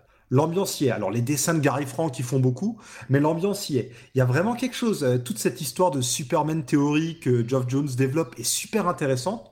Bon, du coup, ça provoque aussi des, euh, comment dire, je pense que ça provoque euh, un peu des problèmes de continuité. Par exemple, il nous montre, je crois que c'est en Markovie, qui est censé y avoir une équipe d'outsiders, alors que de son côté, Snyder recrée des outsiders à la fin de No Justice. Le tout en totale contradiction avec les outsiders qui étaient apparus dans le Green Arrow de Jeff Lemire. Voilà, encore une fois, gros bazar, quoi. Mais les idées sont bonnes. Mais je pense que limite, Doomsday Clock, faudrait lire ça comme un Elseworld aussi, parce que ça va être compliqué de raccrocher les wagons. Bah. Surtout que ça devait s'arrêter, je crois, euh, cet été, et finalement, ça s'arrêtera sans doute à l'été 2019. De toute façon, on verra euh, où en est l'univers DC euh, au moment de, de l'arrêt de Doomsday Clock, et surtout euh, comment, comment va s'arrêter Doomsday Clock, quoi. C'est-à-dire là, pour le moment, euh, bien malin celui qui nous dira, euh, qui trouvera Oui. comment, comment tout cela va se terminer, quoi. Mais Le problème, c'est que le début de Doomsday Clock, au bout d'un moment, sera très différent de quel est l'état actuel de l'univers d'ici, alors que Doomsday Clock commencera sans doute plus tard que le présent actuel de l'univers d'ici. Mais, mais peut-être que peut-être qu'effectivement Doomsday Clock n'aura pas ne va pas comment dire totalement impacter euh, l'avenir de l'univers DC quoi. Peut-être que Ouais. Doomsday Clock se contente au fait d'expliquer les origines, la création de ce nouvel univers euh, DC puisque euh, concrètement euh, c'est ça le c'est ça le Bah, truc quoi. Bah, le, ah, le truc quand même là, à la fin de cet épisode, il se produit quelque chose qui annonce le retour de personnages et ça peut pas ce qui fait si s'ils reviennent, ça peut pas se passer avant le présent actuel de l'univers d'ici mainstream, tu vois. Hmm, hmm. Tu vois ce que je veux dire? Et euh, ouais Jonath euh, Doomsday Clock jusque là Ouais. ouais ouais sans plus. Non, mais j'avais beaucoup aimé le début. Là, c'est vrai que depuis le 4 et le 5, C'est vrai, moi, moi aussi, ouais. C'est euh, Mm. c'est un peu, un peu, un peu, un peu relâché la, ouais. la, la, la- la pression, quoi. Moi, j'avais bien aimé jusque, jusqu'à la rencontre. euh, euh, bah, finalement, ce qu'on espérait voir, justement, c'était la rencontre euh, des grandes figures Watchmen et, euh, et des grandes figures DC. Donc, on a Mm. eu, euh, on en a eu quelques-unes. On n'a pas tout vu encore, mais on en a eu On en a quelques-unes. pas eu beaucoup quand même. On n'a pas eu beaucoup, ouais. Mais enfin, ce qu'on ce qu'on a vu, notamment dans l'épisode 3, c'était assez, c'était assez cool, quoi. Ou c'était peut-être le 2, je ne Mhm. sais plus. En tout cas, bon, il y avait, il y avait une rencontre notamment qui était, qui était plutôt, plutôt marrante, quoi, plutôt bien faite. Euh, on n'est pas du tout dans la, dans la baston, hein. C'est pas une rencontre euh, Watchmen versus DC euh, dans le sens comme, comme pourrait le faire Marvel où ça se tape sur la gueule à, à longueur de, de numéro. Là, c'est bien plus psychologique, c'est bien plus posé, c'est voilà quoi, c'est beaucoup plus introspectif. Doomsday Clock, peut-être un peu trop, je ne sais pas. La question qui se pose surtout, c'est est-ce que Doomsday Clock est un Watchmen 2 Est-ce que vous avez cette sensation euh, personnellement là, euh, au bout de 5 numéros, de lire plus un Watchmen 2 que euh, Un petit peu quand même. ah toi tu toi tu trouves? Bah, déjà, ce qu'il y a, c'est que bah, le truc, c'est que Watchmen, ça, ça avait un début, une milieu, une fin. Et là, vraiment, ça reprend. euh, bah, que s'est-il passé après Watchmen? On va vous le montrer. Et puis surtout, euh, dans les enjeux, tu vois, parce que Watchmen, pareil, il y avait euh, un côté euh, crise mondiale, paranoïa, euh, le monde est en. Il y avait quand même cette montre, on est deux minutes avant minuit. Bah là, c'est le euh, deux minutes avant minuit dans l'univers d'ici, avec euh, ces suspicions des États-Unis qui créeraient des méta-humains Ouais, mais du coup, et qui aurait déstabilisé l'échiquier euh, international. Franchement, dans, du coup c'est dans, dans le fond, comme dans la forme, il y a, y a quand même un héritage par rapport à Ouais, il y a un héritage, il y a, y a- il y a un clin d'œil évident. Et puis même dans la manière de raconter avec le gaufrier, etc., le- la narration de Jeff Jones, c'est très Watchmen. Mais tout ça, c'est plus des clins d'œil au final, c'est plus Bah des références que... Pas seulement, puisque regarde par exemple tout ce que fait euh, Adrian Veidt, euh, aussi Ozymandias, découle de ce qu'il a fait dans le premier Watchmen, tu Ah, forcément, On- on- bah, forcément, bah oui. forcément. Je veux dire, on référence tout le temps le premier Watchmen. Mais Disons que sans le premier Watchmen, cette histoire ne pourrait pas Mais exister, tu vois. forcément, forcément. C'est comme euh, sans le premier Batman, euh, le Batman aujourd'hui ne pourrait pas exister. Et tu fais toujours référence aux origines de Batman Ah, à l'heure ah, actuelle. euh, ouais, enfin, Ah oui. le- les Batman actuels, c'est les intrigues en cours ne découlent pas de l'intrigue du détective comique Bah oui, 27, bah oui. tu vois. Bah, d'une certaine manière, si. La mort des parents, euh, c'est... c'est- Oh putain, oui, Ah bah mais là ouais, on parle mais- vraiment de, Ah bah ouais, mais... c'est- des différents points d'intrigue, Benny, ça n'a rien à voir. Euh, ouais, bah, enfin c'est c'est un peu un peu pareil. Là, moi moi moi dans à, à mon sens, ce n'est pas euh, Watchmen 2 parce que hormis sur le premier numéro de Doomsday Clock où vraiment on te montrait ce qui se passait dans l'univers de Watchmen, ça, ça suivait vraiment l'intrigue de Watchmen. Là, on est complètement parti euh, sur une autre intrigue finalement. L'intrigue de Watchmen, c'était euh, l'avenir du, monde de Watchmen, et là, Doomsday Clock, c'est euh, l'avenir de, de- du DC Rebirth, quoi.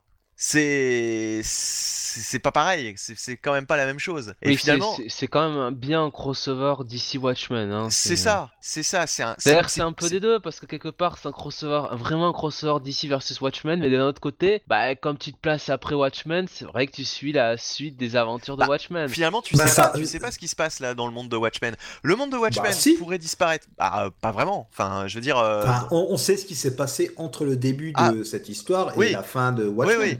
Mais, mais euh, là, concrètement, pendant que les personnages de Watchmen sont dans l'univers DC, euh, je te dis n'importe quoi, l'univers de Watchmen pourrait disparaître.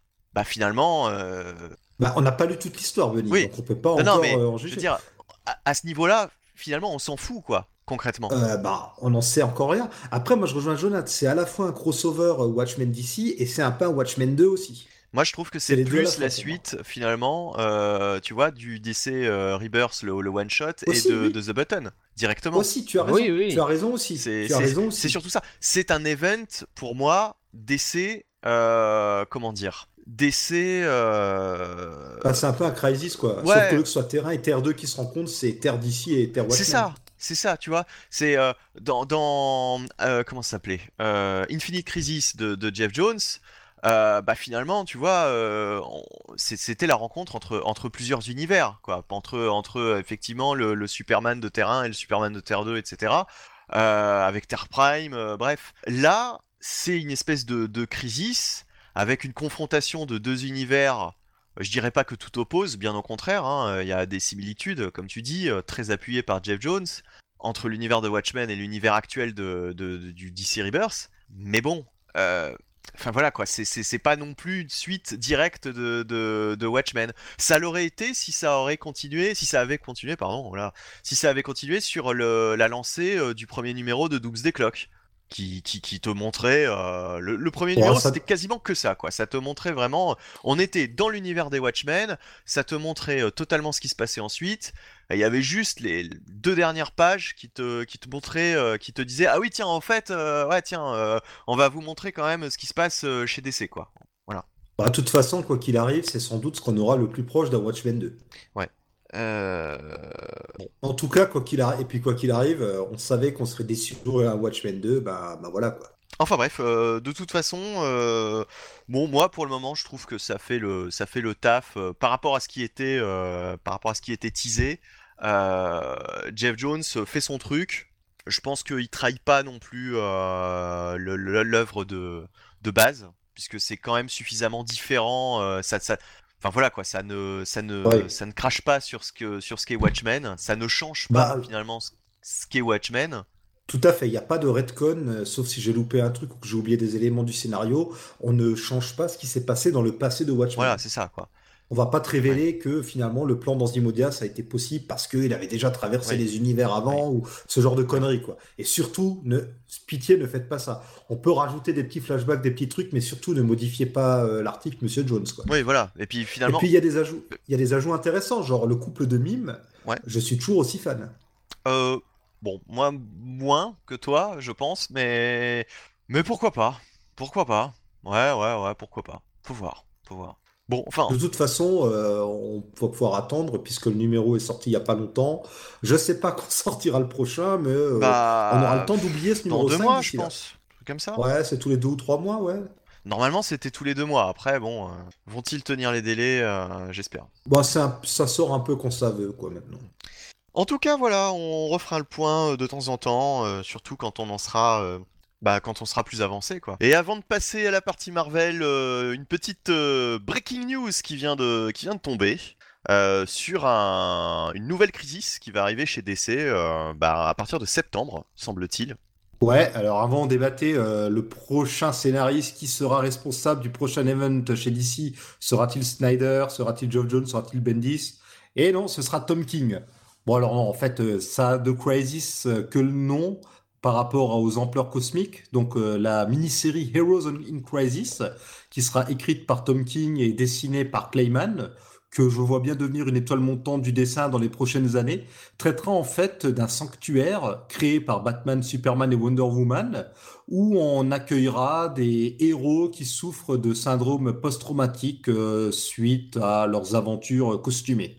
Alors c'était un, projet qui justement avait été teasé sous le nom Sanctuary, et donc bah, moi il me tarde beaucoup de voir ce que c'est parce que ça peut être très intéressant, vu l'angle d'approche euh, utilisé. Mais cette histoire de, trauma, euh, c'est, ça rappelle un petit peu l'arc euh, qu'il avait, qu'il avait fait avec Ivy, justement, sur Batman. Ouais, bah, la pomme tombe peut-être pas trop loin de l'arbre, pour le coup. Hein. C'est, il a déjà touché à ce type de sujet. C'est peut-être d'ailleurs ce qui l'a motivé à créer ce projet. On, on verra. Surtout avec Poison Ivy. Oui, oui, euh, l'image était faite exprès. Euh, dans les personnages qui, oh. qui seront oh. importants aussi dans cette histoire, il y aura Booster Gold, qu'on a annoncé déjà de retour dans je sais plus quelle autre série. Et puis, bon, bah, Harley Quinn, hein, qui est un peu à la fois la Deadpool et la Wolverine de DC depuis quelques années, vu qu'elle est partout, partout, partout, et qu'elle est à la fois méchante et gentille maintenant. Oui. Bref, bon bah on attend de voir, hein. on jugera, on jugera sur pièce et puis surtout on vous en reparlera d'ici là euh, quand on aura plus d'infos puisque c'est euh, tout nouveau, ça vient de, ça vient d'arriver. Et euh, donc bah voilà, hein, c'est l'intérêt du de, d'enregistrer le pod avec du retard. Bien sûr. Euh, donc euh, on va passer aux sollicitations Marvel, on va passer à Marvel hein, tout simplement. Donc avec euh, les sollicitations, messieurs, comme d'habitude, qu'est-ce que vous avez vu d'intéressant pour ces sollicitations donc, du mois de d'août? Ouais. Eh bien Fantastic Four numéro 1 par Stanley et Jack Kirby. c'est vrai. C'est vrai, c'est même pas une blague. Eh il, est, il, est, ça sort en août. Alors, c'est un facsimilé, un joli petit facsimilé pour 3 $99, 4 dollars, un facsimilé de Fantastic Four. Franchement, tu peux t'acheter un bouquin avec 7 épisodes euh, en réédition. Euh, finalement, euh, tu, dépenseras mieux ton argent, je pense, en achetant un, bouquin avec plus de pages pour plus cher, mais avec quand même plus de contenu. Là, là, il y a, enfin, juste pour avoir les 48 pages qui ont déjà été réimprimées 46 000 fois, 4 dollars, je trouve ça, je trouve ça cher payé, quoi, quand même. Ouais, je suis d'accord. Bon, c'est vraiment pour euh, les, collectionneurs, enfin les collectionneurs de goodies, hein, j'entends euh, ce genre de choses. Non, mais ils auraient pu faire une version du Fantastic Four numéro 1, du nouveau Fantastic Four numéro 1, avec en bonus le Fantastic Four numéro 1 de Stanley Jack Kirby, quoi. Enfin, voilà. c'est ce qui se fait souvent d'ailleurs. À la limite, voilà, pour, euh, pour un, un dollar de plus, ils auraient pu faire ça. Mais là, euh, faire une version où t'as juste le facsimilé euh, pour 4 dollars, euh, putain, enfin franchement, surtout que bon, ça trompe personne quoi, un facsimilé. à la limite, s'il faisait une espèce d'objet qui imite le vieux papier, ce serait marrant, mmh. quoi. Ce serait un, ce serait un truc, un goodies un peu, un peu, un peu fun à, posséder. Qu'ils aient vraiment là, la démarche, ouais. Mais là, voilà, quoi. Là, là, il n'y a aucun intérêt, quoi. Non, vraiment, ça a été imprimé, réimprimé, ré-réimprimé comme épisode, donc ouais, l'intérêt est vraiment minime. Ouais, franchement, bon, bref. Passons, euh, donc oui, euh, on aura euh, ce Forever, Forever, Part 1 par Dan Slott et Sarah Piccelli. Ouais, donc Fantastic Four numéro 1, le retour de FF dont on vous a parlé dans un épisode précédent, et je sais pas vous, mais moi je suis toujours aussi impatient. Bon, impatient, pas forcément super impatient, mais... mais en tout cas j'irai voir, ouais, c'est intriguant, quoi, j'ai envie de voir ce que ça va donner. Bon, par contre, c'est sûr que Slot, euh, je sais pas, il est, enfin, sa, sa, manière d'écrire les Fantastic Four m'a jamais, euh, m'a jamais tellement accroché, quoi. Hmm. Bon, ce qui est intéressant là, c'est que du coup, on a la sollicitation complète qui nous apprend pas énormément de choses. On sait que Doctor Doom sera aussi de la partie, ainsi que Alicia Masters qui adoptera des chatons. Voilà, bon, c'est ils sont dans l'air du temps chez Marvel. Et il y a l'impossible man qui sera également là. Et on, ça, ça, ça, je ne le savais pas. Par contre, je crois pas qu'on l'avait dit. Euh, Simone Bianchi et Scotty Young dessineront chacun des histoires bonus. D'accord. Pas plus d'infos par contre là-dessus, on verra le moment venu. Mais du coup, ça fait un épisode alors annoncé à 56 pages. Faut enlever les pages de pub, mais on aura plus que les 20 pages habituelles. ouais, mais 6 dollars du coup. Ouais, 6 dollars, ouais. Voilà. Ah bah oui, l'événement, euh, il a un prix. Sur le papier, c'est moins intéressant que certains pitchs des nouveaux titres Vertigo, hein, faut être honnête. Hein. Mais oui, oui. on en parlait tout à l'heure. euh, moi, je reste euh, sur, euh, je reste hypé euh, par mon, mon titre Vertigo, euh, euh, sexe, je ne sais plus quoi. Voilà, c'est, je l'appelais comme ça. Safe sex. Safe Sakes. Le sexe sûr. Euh, sérieux quoi. Euh, et puis bah on aura les, les deux premières parties d'Infinity Wars justement, hein, toujours. Oui, avec Ouais. euh, Jerry Degan au, au scénario et Mike Deodato au, au dessin. Donc, euh, bon, Je- Jerry Degan euh, m'a pas, euh, m'a pas assis cul par terre, mais Mike Deodato quand même au dessin. euh, voilà, c'est Est-ce qu'on dit Gary ou Jerry justement? Jerry. Aucune idée. Moi, il mérite qu'un Tom et Jerry ce gars-là, donc. Bon, euh... que, que, que dire par rapport à ça Euh. Non mais euh, euh, On peut Infinity- dire que, que Oui. par rapport à Infinity Wars, on a quand même eu des teasers euh, Bien sûr, oui. avec un mystérieux personnage Requiem qui, qui arriverait euh, semer le trouble et on ne sait pas qui c'est. Visiblement, il va semer la mort à travers les personnages. Bon, T'as, Euh, un guest, euh, un guess, un guess plutôt, mais un guess. Euh, qui, qui pourrait être ce mystérieux Requiem Moi j'ai une idée, hein. J'ai vraiment une idée euh, bien précise et ça m'étonnerait tellement pas qu'il fasse ça. ah, tu veux le partager avec nous ou oui, bien sûr, oui, oui, bah écoutez, euh, enfin à moins que vous ayez euh, d'autres idées euh, pour euh, le- Alors attends, l'identité je, de je- je regarde, euh, je regarde la troisième couve là. Moi, je verrais bien. Je mais sens je, la connerie. je verrais bien Spider-Man. hein. Ah bon Ok, d'accord.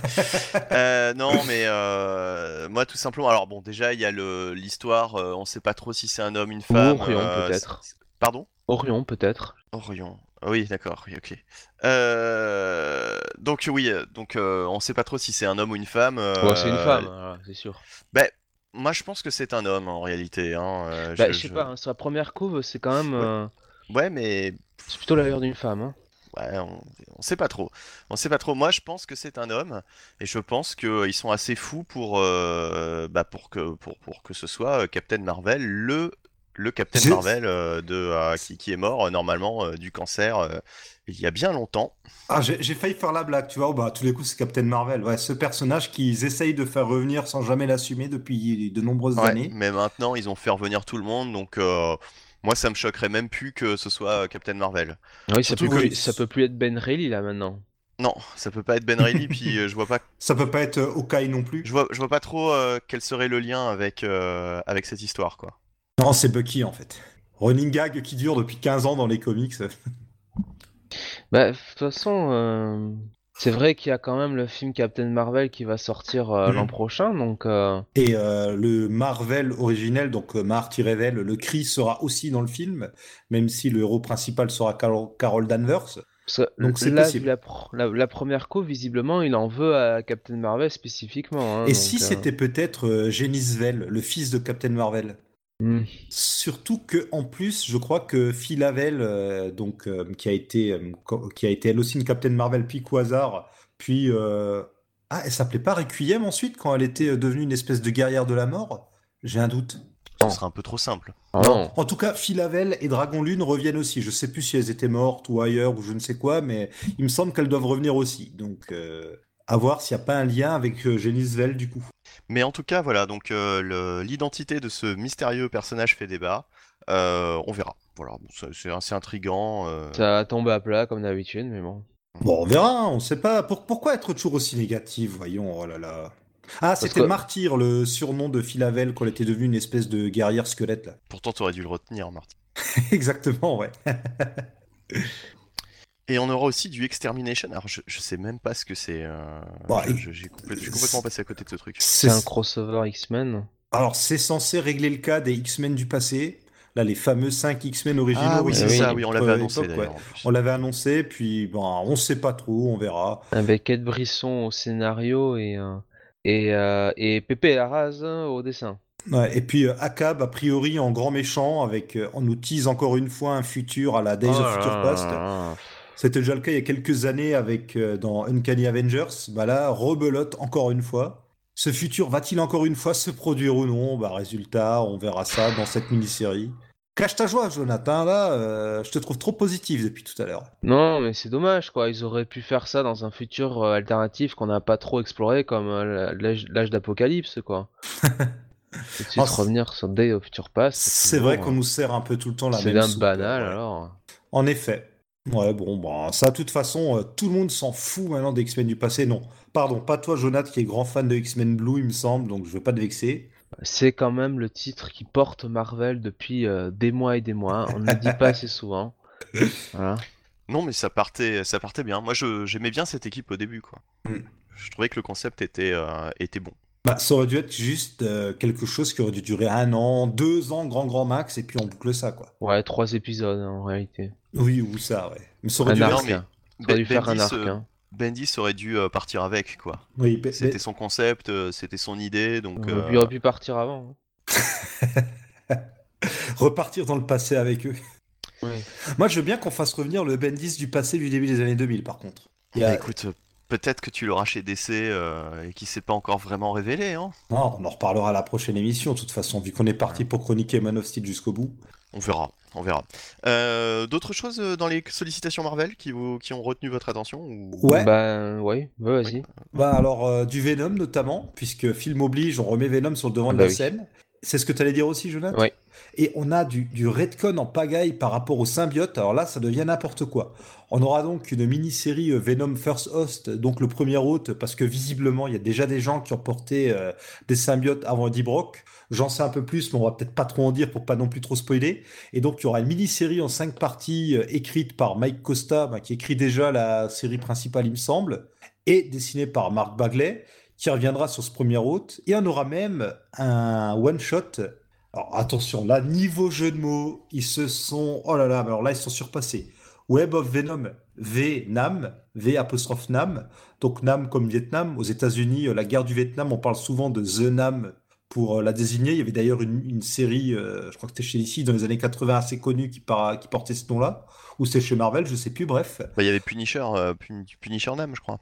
Il y a aussi Punisher The Nam, ouais, mais euh, toujours est-il que là, ce sera un one-shot écrit par Donny Cates et dessiné par euh, Juanan Ramirez, en lien justement avec la série Venom et qui parle de symbiote pendant la guerre du Vietnam.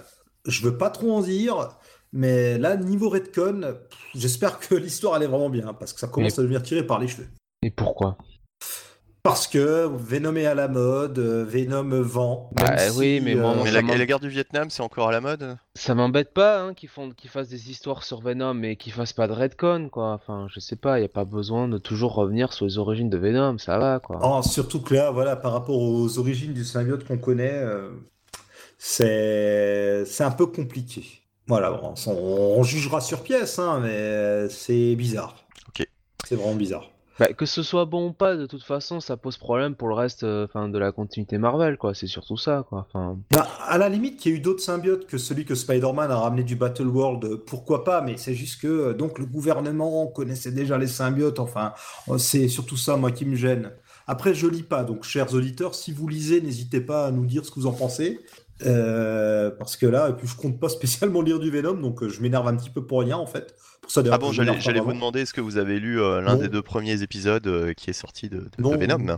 Non, non, c'est pour ça que je râle sans vraiment m'énerver non plus. Je, quoi. je crois que le 2 est sorti aujourd'hui et comme c'est Donny Cates au, au scénario, euh, moi ça me donne quand même bien envie d'aller euh, d'aller essayer cette série dont j'ai entendu du bien d'ailleurs. Ah, c'est Donny Cates, c'est un pardon, c'est pas Mike Costa qui fait donc la mini-série, excusez-moi. Ah non, pas du tout. Non, J'ai dit des c'est- bêtises. C'est Donny Cates et euh, franchement, euh, ça a l'air d'être bon quoi. Enfin, les retours que j'ai en tout cas de la série régulière Venom sont, sont, sont très bons. Ok, bon bah. Ah bah tu me donneras peut-être envie d'essayer parce que j'étais très attaché au Venom Flash, Flash Thompson Flash Gordon. et Flash Gordon. Ce Redcon aussi, là, que tu nous fais là. Euh, Flash Gordon, c'est le mec qui court vite, c'est ça qui a porté le symbiote. Donc euh, j'avais beaucoup aimé cette période-là, vraiment. J'étais très très déçu qu'on abandonne l'agent Venom. Et c'est aussi pour ça que je le boude un petit peu la nouvelle série Venom. quoi. nous en parlerons dans un triste numéro hein, que nous allons reviewer après. Ah Du d'accord. pauvre Flash Thompson. Bah, je pense que là, on risque de faire le pont vers ça, parce que côté euh, univers arachnéen, on a autre chose qui commence en août, et qui doit vous Oui. émoustiller au plus haut point. Ah bon? Oh bah surtout Bunny. Euh, le fameux euh, Spider-Geddon, c'est ça? Ouais, il y a Edge of Spider-Geddon, les deux Ah. premiers épisodes d'une mini-série qui introduit euh, l'autre mini-série. Hum, D'accord. Alors qui, euh, qui est au numéro, enfin qui, Jed, qui s'occupe de ça? Alors, ce premier numéro, c'est Jed McKay qui est au- à l'écriture et Gerardo Sandoval au dessin. Ouais. Et sur le deuxième numéro, c'est Zach Thompson et Lonnie Nadler, et, et avec Gérard Way, hein, toujours. Et non, avec. Oui, ben non. Avec Oui, Gérard Gérard, Way. Gérard Way, ouais. Je, je m'y retrouve plus. Et Jack Wyatt hein, au, au dessin. Voilà, est-ce ouais. qu'on en sait un peu plus sur le, le pitch euh Ouais, alors en gros, ils nous refont Spider-Verse. hein. C'est c'est un peu ça. On a Ouais. les web, le concept des Web Warriors aussi est de retour. Euh, Gérard Way, s'il est là, c'est parce que il ramène le Spider SP 2 DR. Donc cette espèce de c'était le Spider-Man Punk, c'est ça, non? Qu'il avait introduit dans Ben, Spider-Punk, hein. Ouais, c'est ça, ouais. Qu'il avait introduit dans Spider-Verse et visiblement Spider-Geddon, on revient vers une histoire qui va allier des Spider-Man de différentes réalités. Et des Spider-Woman aussi, du coup. Vu le beat que ça a fait, euh, la série, euh, alors je sais plus comment ça s'appelait, ça s'appelait plus Spider-Verse, mais Euh, ça Web, Web- s'appelait Web euh, Warriors. Web Warriors, voilà. Ah bon, Web Warriors, tout simplement? Et là, il y a, y euh, Obi Brown des Web Warriors. Alors, Obi Brown, c'est le Prowler, je crois, non? C'est ça, de hein. bêtises. Ouais, tout Bah, à qui- fait, tout à fait. Qui sera la star du numéro 1, tandis que le Spider, ce sera pour le numéro 2. Ouais. Alors franchement, je, je pense que les, les foules vont pas se bousculer pour, euh, pour, euh, pour aller lire ça. hein. Bah, surtout, moi, ce qui, ce que je trouve un peu bête, c'est qu'on va à peine avoir le début d'un nouvel auteur sur Spider-Man, que déjà on annonce un énorme événement. Alors, je sais pas d'ailleurs si Spider-Geddon sera dans Amazing, sera à côté, sera à la fois à côté dans Amazing. Euh, Je crois pas qu'on ait déjà des infos sur ça. Mais commencer aussi vite par un truc aussi énorme, ça me paraît aller vite en besogne. Ouais. Slot était quand même bien installé avant de lancer son Spider-Verse. Mhm. Surtout que Spider-Verse, en plus, je crois que. Je sais plus. Non, Spider-Verse, c'était pas le 700, il me semble. Non, c'était euh, rien à voir. Rien à voir, euh, Non. non, rien à voir. Ah C'était un peu après. Ouais, c'était un peu après. Enfin, c'était non, c'était bien après d'ailleurs, parce Ouais, qu'après ouais, le ouais. 700, c'était euh, supérieur, etc. Oui, il avait déjà fait, il avait déjà fait euh, Superior et Spider Island avant Spider-Verse, il me semble, non? Absolument. voilà. Il avait, il avait quand même déjà bien pris ses marques, il avait fait d'autres choses avant, donc avant de s'attaquer vraiment à ce- cette histoire d'ampleur. De toute façon, c'était. euh, Pour moi, c'était un truc qui, qui- qui est complètement tombé à plat, Spider-Verse. Il y avait un concept intéressant au début, et puis, euh, et puis il en a rien fait du tout, quoi. Mhm. Et d'ailleurs, euh, euh, en août, je ne sais pas si vous avez lu la sollicitation de Amazing Spider-Man 3 et 4. Non, ma foi, euh, je me suis pas euh, spoilé ça, mais, euh, mais tu Bon, peux y aller, hein, ouais, enfin. si tu veux en parler. Ah non, bah Spencer s'amuse avec la continuité parce qu'il y a quand même le retour d'un méchant mythique, la Trisentinelle. Et là, euh, pas grand monde doit savoir de qui on parle. C'est donc cette. euh, c'était quoi? C'était une, une sentinelle triple créée par Loki. Enfin, c'est un truc qui date, je crois, des années 80 ou 90. Bah, c'était euh, le final de, de cette saga où il avait des pouvoirs cosmiques qui ah, s'appelait. voilà, oui, c'est ça. Euh, oh là, je sais plus où, où tous les, enfin les, les, les, les super vilains euh, affrontaient euh, d'autres super héros que leurs Ah, Act, habituels. Act Enfin, of. Vengeance. Exactement, c'était les voilà, Act of. Vengeance, voilà. Et donc, il y a- et il y a également euh, un imposteur. Alors, euh, la sollicitation nous dit est-ce le caméléon? Est-ce un LMD, c'est-à-dire un robot du Shield Est-ce l'ultimate Peter Parker qui arriverait? Ou alors totalement autre chose C'est marrant qu'on mentionne l'ultimate Peter Parker quand même. Alors, si ça se trouve, c'est juste pour euh, nous mettre sur une fausse fist, ou si ça se trouve pas du tout, euh, à voir, quoi. D'accord. Bon. Ok. Ok. Ok. On verra ce que ça donne euh, pour, euh, pour Spider-Man. Est-ce qu'on justement on passerait pas à cette review euh, ou est-ce que vous avez d'autres choses à dire sur les sollicitations? Non, rien. ju- Juste qu'il y aura aussi le Spider-Man annual qui sortira en août et que ce sera écrit par euh, Brian Edward Hill, donc euh, pas du tout par euh, Nick Spencer. Et, D'accord. et qui, euh, en fait, euh, il me semble, euh, ah oui, se passe pendant, c'est assez bizarre. Je crois, que- je sais plus si on en avait parlé, ça se passe pendant Secret Invasion et on verra ce qu'a fait Miles Morales pendant Secret Invasion. C'est, c'est un peu bizarre comme pitch, vu qu'à ce moment-là, même si il a été intégré dans l'univers Marvel normal, je suis pas sûr qu'il est censé avoir à ce moment-là ses pouvoirs. Donc voilà, on... ça m'intrigue. J'irai peut-être voir. Allez, on va passer euh, à une review de Amazing Spider-Man 800. Euh, Est-ce que je peux en parler ou quelqu'un veut le faire euh, Ah non, vas-y, vas-y. Hein. Moi, euh, je l'ai pas lu, donc je vous laisse euh, totalement vous en occuper. D'accord, bon alors euh, j'ai je me suis tapé ce Amazing Spider-Man 800 euh, plein d'entrain, hein, euh, de joie et d'émotion euh, parce que moi slot sur sur Spider-Man, je C'est l'enthousiasme. ouais, c'est voilà, c'est l'enthousiasme absolu. C'est Et, euh, et, et là en plus le, le numéro 800, il, ne- il faisait euh, je ne sais combien de pages hein, euh, 80, hein, je crois. hein. Ouais, au moins, ouais. On, les, on les sentait passer, hein, putain, Oh les oui. 80 pages. Euh, là, ça a été un long parcours du combattant pour, pour en venir à bout. Alors, euh, le problème de ce numéro 800, alors bon, déjà, on va, on, va, on va replacer les choses dans le contexte. Donc, Norman Osborn, a chopé le symbiote de Carnage et est devenu le Red Goblin, une espèce de mix entre Carnage et le Bouffon Vert. Enfin bref, Slot aime bien s'amuser comme ça euh, avec euh, les, les, les, persos. Et il euh, peut, redevenir le, enfin retrouver les pouvoirs du bouffon vert parce que Carnage, le, le, symbiote de Carnage le guérit de des, je crois des nanites qu'avait mis Spider-Man quoi. Pour, ouais, ça c'est. Ça c'est le, Ça tombe bien. Ça tombe bien, voilà, c'est ça, c'est toujours, c'est toujours, ça tombe à, point nommé. donc Slot aime bien faire des fusions de personnages, enfin voilà, s'amuser comme un gamin hein, quand on est petit. c'est toujours ah le Spider Octopus, machin. Ça rappelle les figurines improbables qu'on avait quand on était quand on était petit. Bon, à sa défense, c'est pas le premier à le faire. Hein. On avait bien eu le Scorpion qui était devenu Venom ou ce genre de choses par le passé. Mais c'était lui. Non, le scorpion qui devient Venom, c'était Mark Millar. Oui, non, non, oui, oui. Ouais, ouais. Mais euh, lui, euh, dans un autre arc, il avait fait euh, une espèce de, de fusion vraiment entre le, symbiote et l'armure du scorpion. Ah, d'accord, ok. Donc, bon, enfin, bref. Quand même. Ouais. Bref, oublions tout ça. donc, on en est là. donc, les proches de Spider-Man sont en danger. On connaît le, on connaît le pitch. Surtout que Norman Osborn se rappelle maintenant, enfin, s'est rappelé grâce à Jameson que euh, Spider-Man n'est nul autre que Peter Parker. Et voilà, donc on, en est là, euh, et euh, bah, ça va être une espèce de course-poursuite pour attraper Norman, pour essayer de l'empêcher de, faire des dégâts.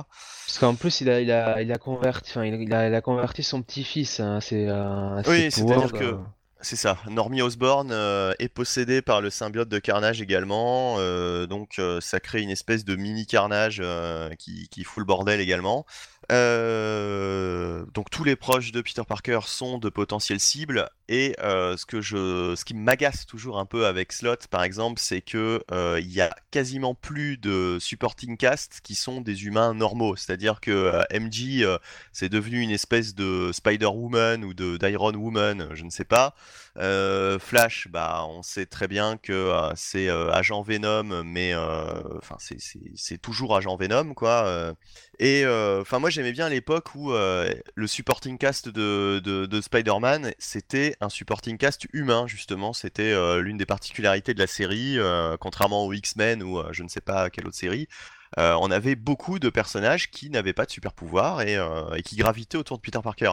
Là, je veux dire, il serait prêt à filer à Tante May une armure d'Iron Man, quoi. Il n'y aurait pas de problème, quoi. C'est déjà arrivé par le passé, mais c'est, ce serait pas choquant, bah, quoi, sous la plume de Dan Slott. Il a, il a un peu fait ça avec Mary Jane dans l'épisode. C'est ça, mais c'est ça, c'est, voilà, enfin, c'est, moi ça me, ça me lasse, quoi. C'est, euh, c'est, j'ai, l'impression vraiment que je lis un, un, comics qui n'est plus de mon âge du tout, quoi. Que c'est, euh, c'est trop. Euh, bah, il y a déjà le problème, c'est qu'il y a un Norman Osborn qui a aucune psychologie quoi là-dedans quoi. Il est, euh, voilà, il veut buter, il veut, il veut se venger de Parker et puis voilà, allez euh, bah, C'est carnage quoi. C'est comme si c'était Clitus Cassidy sous le costume. Il y a aucune, aucune nuance, aucune différence.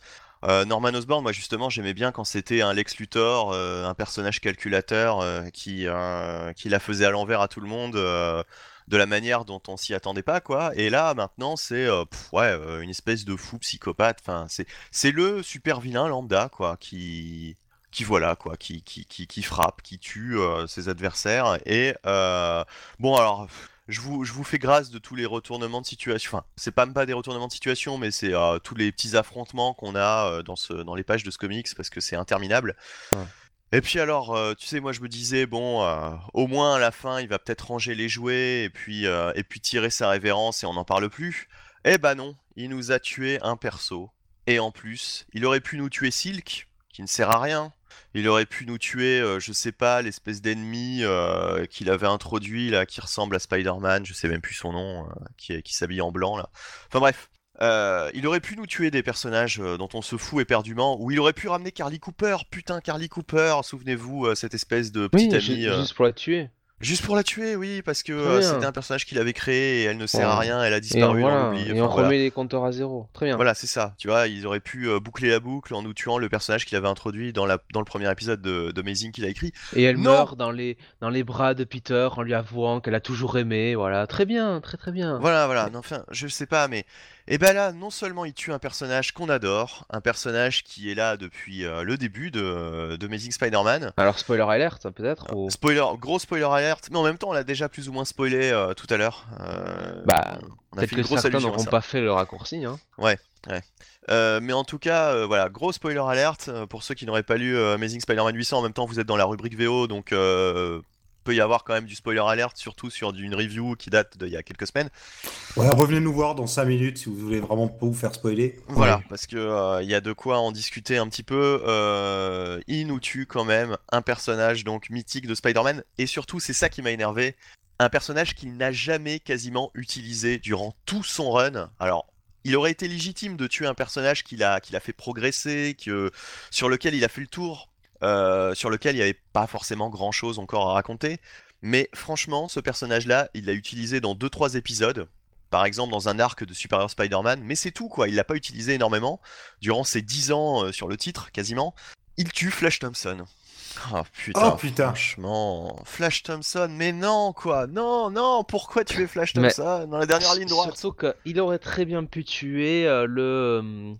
Euh, comment il s'appelle le, le, le- le neveu de, de Banuric ou je ne sais plus. Euh... Oui, Ah, Fi- Philuric, Philuric. oui. Philuric, là, le super bouffon, voilà, il Mais il, le- de- tue pas d'ailleurs, il est encore en vie finalement. Ben, ben, on sait pas parce qu'il est transpercé, mais on sait pas vraiment s'il est mort ou pas, quoi. Enfin, Ouais. je- il me semble. Donc il aurait, toi, ça aurait pu être une forme de rédemption. De toute façon, il aurait pu le tuer à la fin, quoi. Voilà, ça aurait été une Ouais. rédemption. Mais là, non, il tue, il tue Flash Thompson. Ah, super, quoi.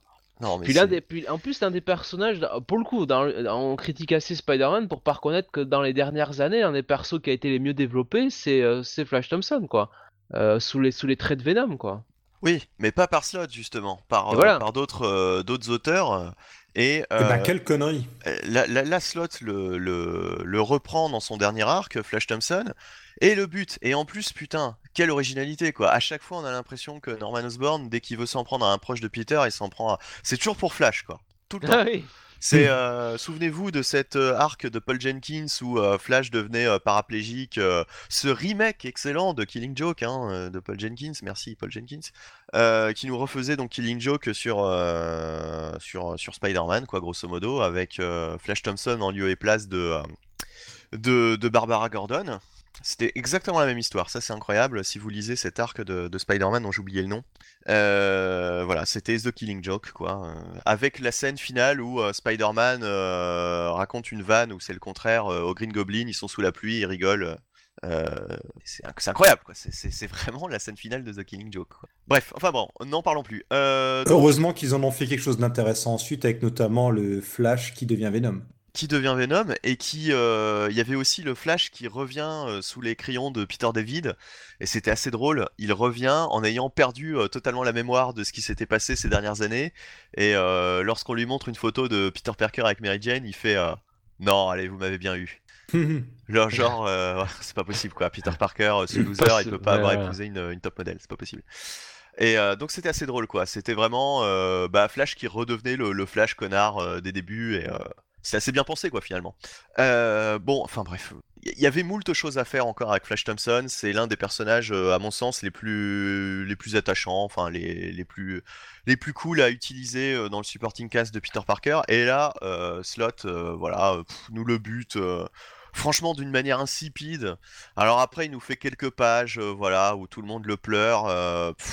Oui, ça, ça tombe à plat. Puis en plus, t'as l'impression que tout l'épisode, ça, la, la mort rôde autour de, de Flash, quoi, tu vois. c'est ça, c'est ça. Il y a, y dis- un moment, je crois, dans, dans l'épisode où je me dis, ça y est, il va me le tuer. Et puis finalement, il, il meurt pas, ou je crois que c'est l'épisode d'après, d'avant, je pense. Et je me dis, ah, au moins il a pas tué. Ah ben non, si, il a fini par l'avoir. Ouais, c'est c'est c'est c'est c'est c'est c'est piteux parce qu'en plus, moi j'en avais tellement c'est assez Peter, de cet épisode. Je j'en pouvais plus quoi, arriver au bout que euh, finalement j'ai même pas apprécié si tu veux les quelques pages hommage qu'il a fait à Flash Thompson euh, parce que j'en j'en pouvais plus quoi. Il y en a, en plus des pages d'hommage, il y en a franchement quoi, les une ou deux, enfin, Oui, enfin, c'est rapide, sur 80 pages, hein. c'est rapide. J'en ai un, un renvoi tellement de tellement je suis dégoûté de cette. Par euh, contre, euh, pour avoir l'introspection de Norman à la fin, une fois qu'il a tout, tout, tout fait péter, euh, tout fait exploser, à ça, euh, euh, Bref, euh... ouais Marty, t'allais dire un truc. Non, pas du tout. Ah d'accord, je, je pensais que... J'ai j'ai juste fait un très mauvais jeu de mots Et tu n'as pas plus- relevé. euh. Et en plus, il y a quand même, enfin, sur, sur les dernières pages, euh, enfin, bon, maintenant, quoi, de toute façon, on spoil, de toute façon. Enfin, il y a quand même le truc avec Normie où il te laisse entendre que euh, euh, il aurait quand même conservé les, les pouvoirs du Red Goblin. euh, Tous les pires clichés, quoi. C'est vraiment... sans euh, déconner, quoi. Tu sais, avec le, le la, la- sa- son- son- c'est sa mère qui part avec lui dans les bras, puis lui qui se retourne vers le lecteur, tu sais, avec euh, cet œil. euh, et, Enfin, c'est. C'est les yeux, les yeux rouges, ouais. Et, Oh ça m'a rappelé, là là. ça m'a rappelé, je sais pas toi, et je sais pas si les auditeurs, ça leur a peut-être, ça leur a peut-être rappelé ça. C'était dans Secret Invasion, euh, les yeux du bébé de Jessica Jones qui vire au vert, et tu te dis, ça y est, euh, c'est un Skrull. euh, Oui, oui. et, et- et d'ailleurs, ça n'a jamais été expliqué, entre parenthèses, euh, mais c'est pas grave. Merci Bendis. Euh, enfin bref, voilà, donc euh, ça ça m'a rappelé ça et je me suis dit, oh putain, le cliché quoi. Non mais enfin voilà, bon, euh, tout ça pour dire qu'on on passe un petit peu de temps sur cette review, mais euh, c'est un numéro 800 et euh, malheureusement il a rien trouvé de mieux pour un numéro 800 que plutôt que de nous raconter une bonne histoire intrigante, en moins de pages, hein, il aurait pu euh, s'en passer, euh, bah, il nous a raconté une histoire chiante, longue, euh, enfin c'était un calvaire de lire ce truc. Et en plus, il nous a tué un personnage qu'on adore, histoire de marquer le coup et non quoi, c'est au secours. Enfin tout, tout ce que tout ce que je déteste. On parlait, il y avait un débat là qu'on faisait, euh, je sais plus si c'était dans le numéro précédent ou dans le numéro d'avant sur qu'est-ce qu'un bon qu'est-ce qu'un bon numéro anniversaire. Et bah là, franchement, euh, c'est tous les défauts d'un numéro anniversaire quoi. Tout ce qu'il fallait pas faire sur un numéro anniversaire, il l'a fait quoi. Parce que finalement, et voilà, comme tu dis, il pouvait se contenter de ranger les jouets, mais là, il fait, il range les jouets en tuant un perso, quoi. Qui Surtout aurait que pu euh, servir à un prochain, un prochain scénariste, quoi. Surtout que il a un épisode encore pour ranger les jouets, le numéro 801. Ah, putain, en plus. Donc, euh, donc à la limite, euh, il avait même pas besoin de tirer entre guillemets sa révérence, euh, de marquer le coup euh, sur l'épisode 800 euh, véritablement quoi. Il pouvait nous réserver un truc pour le 801 euh, sans avoir à tuer un, un personnage important de la de la mythologie. Ou alors, comme je dis, qui tue Silk, qui tue qui tue ses propres créations quoi. On s'en fout quoi. Alors là, il est maître de ce qu'il a de ce qu'il a créé, mais mais pitié quoi. Flash Thompson. Et puis en plus le problème c'est que on peut toujours, alors maintenant chez Marvel, euh, on peut toujours te trouver l'excuse, euh, ah bah ouais, il avait encore un reste de symbiote, euh, qu'il a maintenu en vie, au fait il est pas mort, etc. Bon, voilà, ok. Mais franchement, si on peut éviter aussi ça à, à ce personnage de, Oui. enfin tu vois, c'est, tout le monde ressuscite. Bah, là, le problème, c'est ouais. que la, la mort, elle est tellement, elle est tellement, pff, elle est tellement banale, elle est tellement, tu vois, Ouais, que, que t'as, oui, presque envie de le, le ressusciter, quoi. Tu T'as presque envie, moi je serais Spencer pour troller, je le ressusciterais même dès le numéro, euh, le premier numéro que je fais, quoi. Parce que c'est- c'est c'est agaçant, quoi, putain, quoi. Et puis alors, on comprend pourquoi, euh, dans le, dans le, le, le Free Comic Book Day de Nick Spencer, bah, Peter Parker est en coloc avec le fils de Randy Robertson. Il pouvait pas être en coloc, par exemple, avec Flash Thompson, quoi, tu vois, c'était pas possible. Bah non. Voilà. Alors là, on comprend, tu vois, on se dit, euh, tiens, euh, euh, pourquoi pas Flash Thompson? Bah voilà pourquoi. Parce que Flash est mort. Ah bah super. Ah là là, t'es dégoûté parti comme nous? À fond. Non mais tu, Totalement. tu, tu le savais pas toi en plus. Non, non, je le savais pas, mais vu que de toute façon, c'est pas demain la veille que je rattraperai mon retard sur le run de slot, c'est pas grave. Et puis bon, bah voilà, Flash Thompson, il sera pas dans le film Venom. La version qui a été introduite dans le Marvel Cinematic Universe n'a rien à voir avec celle des comics, donc c'est bon, vous pouvez le sacrifier, c'est pas grave. Non, je pense pas que c'est ça, mais euh, bon, ça me fait un peu chier parce que Ouais. j'avais beaucoup aimé euh, ce que le perso était devenu, euh, notamment sous la plume de Rick Remender Mhm. à l'époque de la série Venom. Et puis sa relation avec que- Betty Brandt. Et en plus là c'est pareil quoi. Tu vois c'est. Il y a même pas je crois de de- d'allusion à Betty Brandt ou bien alors je me j'ai oublié. Non, mais de toute façon, vu qu'ils ont rien envie de faire de Flash Thompson, bah, qu'ils le mettent au frigo et le jour où ils voudront le réutiliser, ils le ressortiront. Comme vous dites, on va nous expliquer qu'il y avait un morceau de symbiote en lui ou un truc comme ça et il Un reviendra. morceau et puis de voilà. fromage qui était resté coincé euh, sous sa dent. Exactement. Euh, non mais euh, Jonathan, euh, ôte-moi d'un doute, euh, il y avait une référence à Betty Brandt, on la voit Il me semble, ouais, qu'on voit Ouais. Betty Brandt, euh, ne serait-ce qu'au euh, ouais. Ouais, super. Bon, bref, enfin on a, on a passé euh, beau- beaucoup trop de temps là-dessus, euh, on va, on va passer à la suite. Bah, c'était quand même le numéro 800, quoi. oui, c'était le numéro pas- 800, ouais. Ben, la suite, la suite, euh, on va, on va peut-être parler d'une autre review, hein, un autre, euh, une résurrection justement. On parlait d'une mort, bon, on va parler d'une résurrection. Le retour de Hulk, de Bruce Banner, dans Immortal Hulk numéro 1. Et euh, est-ce que, enfin, est-ce que l'un d'entre vous veut se lancer? Puisque j'ai quand même pas mal Oui, parlé sur Amazing oui. Spider-Man 800. Peut-être Marty, non? Ou, ou toi, Jonathan, comme tu veux. le pauvre Jonathan, il voulait y aller, tu Non, mais je, je, je, Là, Jonathan, vas-y, vas-y, Jonathan, je te laisse la primeur. C'est gentil. Moi, je suis, Parce que je sais que je vais te contredire ensuite, donc vas-y. moi, je suis très fruits et légumes de toute façon. Et puis Hulk euh, est vert, donc euh, c'est bien. Bien sûr, donnez-moi la primeur. Donc euh, oui, euh, en fait, euh, bah, ce, ce, ce, ce Immortal Hulk démarre un peu comme un road, un road, un road movie hein, finalement, puisqu'on se retrouve euh, euh, près d'une station-service avec euh, un, un, un braquage, hein, un braqueur hein, qui vient euh, qui vient faire un hold-up et puis euh, et puis comme tous les, les bons hold-up euh, de station-service, ça se passe mal. Euh, on devine bien de toute façon vu qu'on lit euh, Immortal Hulk que c'est euh, sous la sous une casquette bien cachée, c'est Bruce Banner qui vient faire son marché, évidemment. Il vient acheter ses fruits et légumes, du coup. voilà, lui aussi. Et donc du coup, le braquage se passe mal. Banner se prend une balle dans la tête, il meurt. La police vient faire un peu le- l'enquête. Et euh, ben, euh, le corps de, Banner euh, n'est pas identifié, quoi. Ou enfin, il est identifié comme un John Doe, comme quelqu'un qui n'a pas d'identité reconnue dans les, bases de données de, la police. Donc du coup, il est amené à la morgue. Euh, entre-temps, notre braqueur, lui, on, bah, on devine que en réalité, il était, il était, comment dire, euh, racketté euh, plus ou moins par euh, un gang euh, euh, malfamé euh, qui traîne dans les coins. Euh, que donc du coup, il a été obligé de faire ce braquage pour euh, les rembourser d'une certaine dette qu'il avait. Euh, il se trouve que le cadavre de Banner a disparu de la morgue. Vous vous doutez bien pourquoi. Et donc, euh, bah, effectivement, il s'est transformé en Hulk. Il va buter euh, tout. Enfin, il va à la maison parce qu'il retrouve le, braqueur pour se venger. Et il va, il va à la maison et il casse tout. euh, il bute tout le monde. Enfin, en tout cas, on, on, on devine ça. Et euh, bah, en fond, on a euh, les enquêteurs. Alors, je crois que c'est du FBI hein, qui, Ouais. qui enquête sur, euh, sur cette disparition du, du corps de John Doe. Et ils font tout de suite le rapprocher avec bah, cette manière. De toute façon, quand les témoins parlent d'un grand, une espèce de monstre vert, ils font tout de suite le rapprocher avec, on, on imagine bien Hulk. Et alors, ce qu'il faut noter, c'est que la mise en scène est, est un petit peu, surtout sur la deuxième partie, sur le ton un peu de, je un peu horrifique, quoi. C'est-à-dire Ouais. euh, l'horreur suggérée avec. De toute façon, vu la euh, couverture, on s'attendait à un truc, euh, à une série un petit peu dans ce ton-là, quoi. Donc du coup, on voit pas, on voit pas Hulk hein, concrètement. On a, on a finalement que les, euh, les réactions des personnages qui euh, passent un sale quart d'heure, quoi. Enfin, si, on le voit à un moment donné. Si, on le voit. Oui, ouais. c'est vrai, on le voit. Et euh, ça vient- le revirement de situation dans la review. On voit pas Hulk.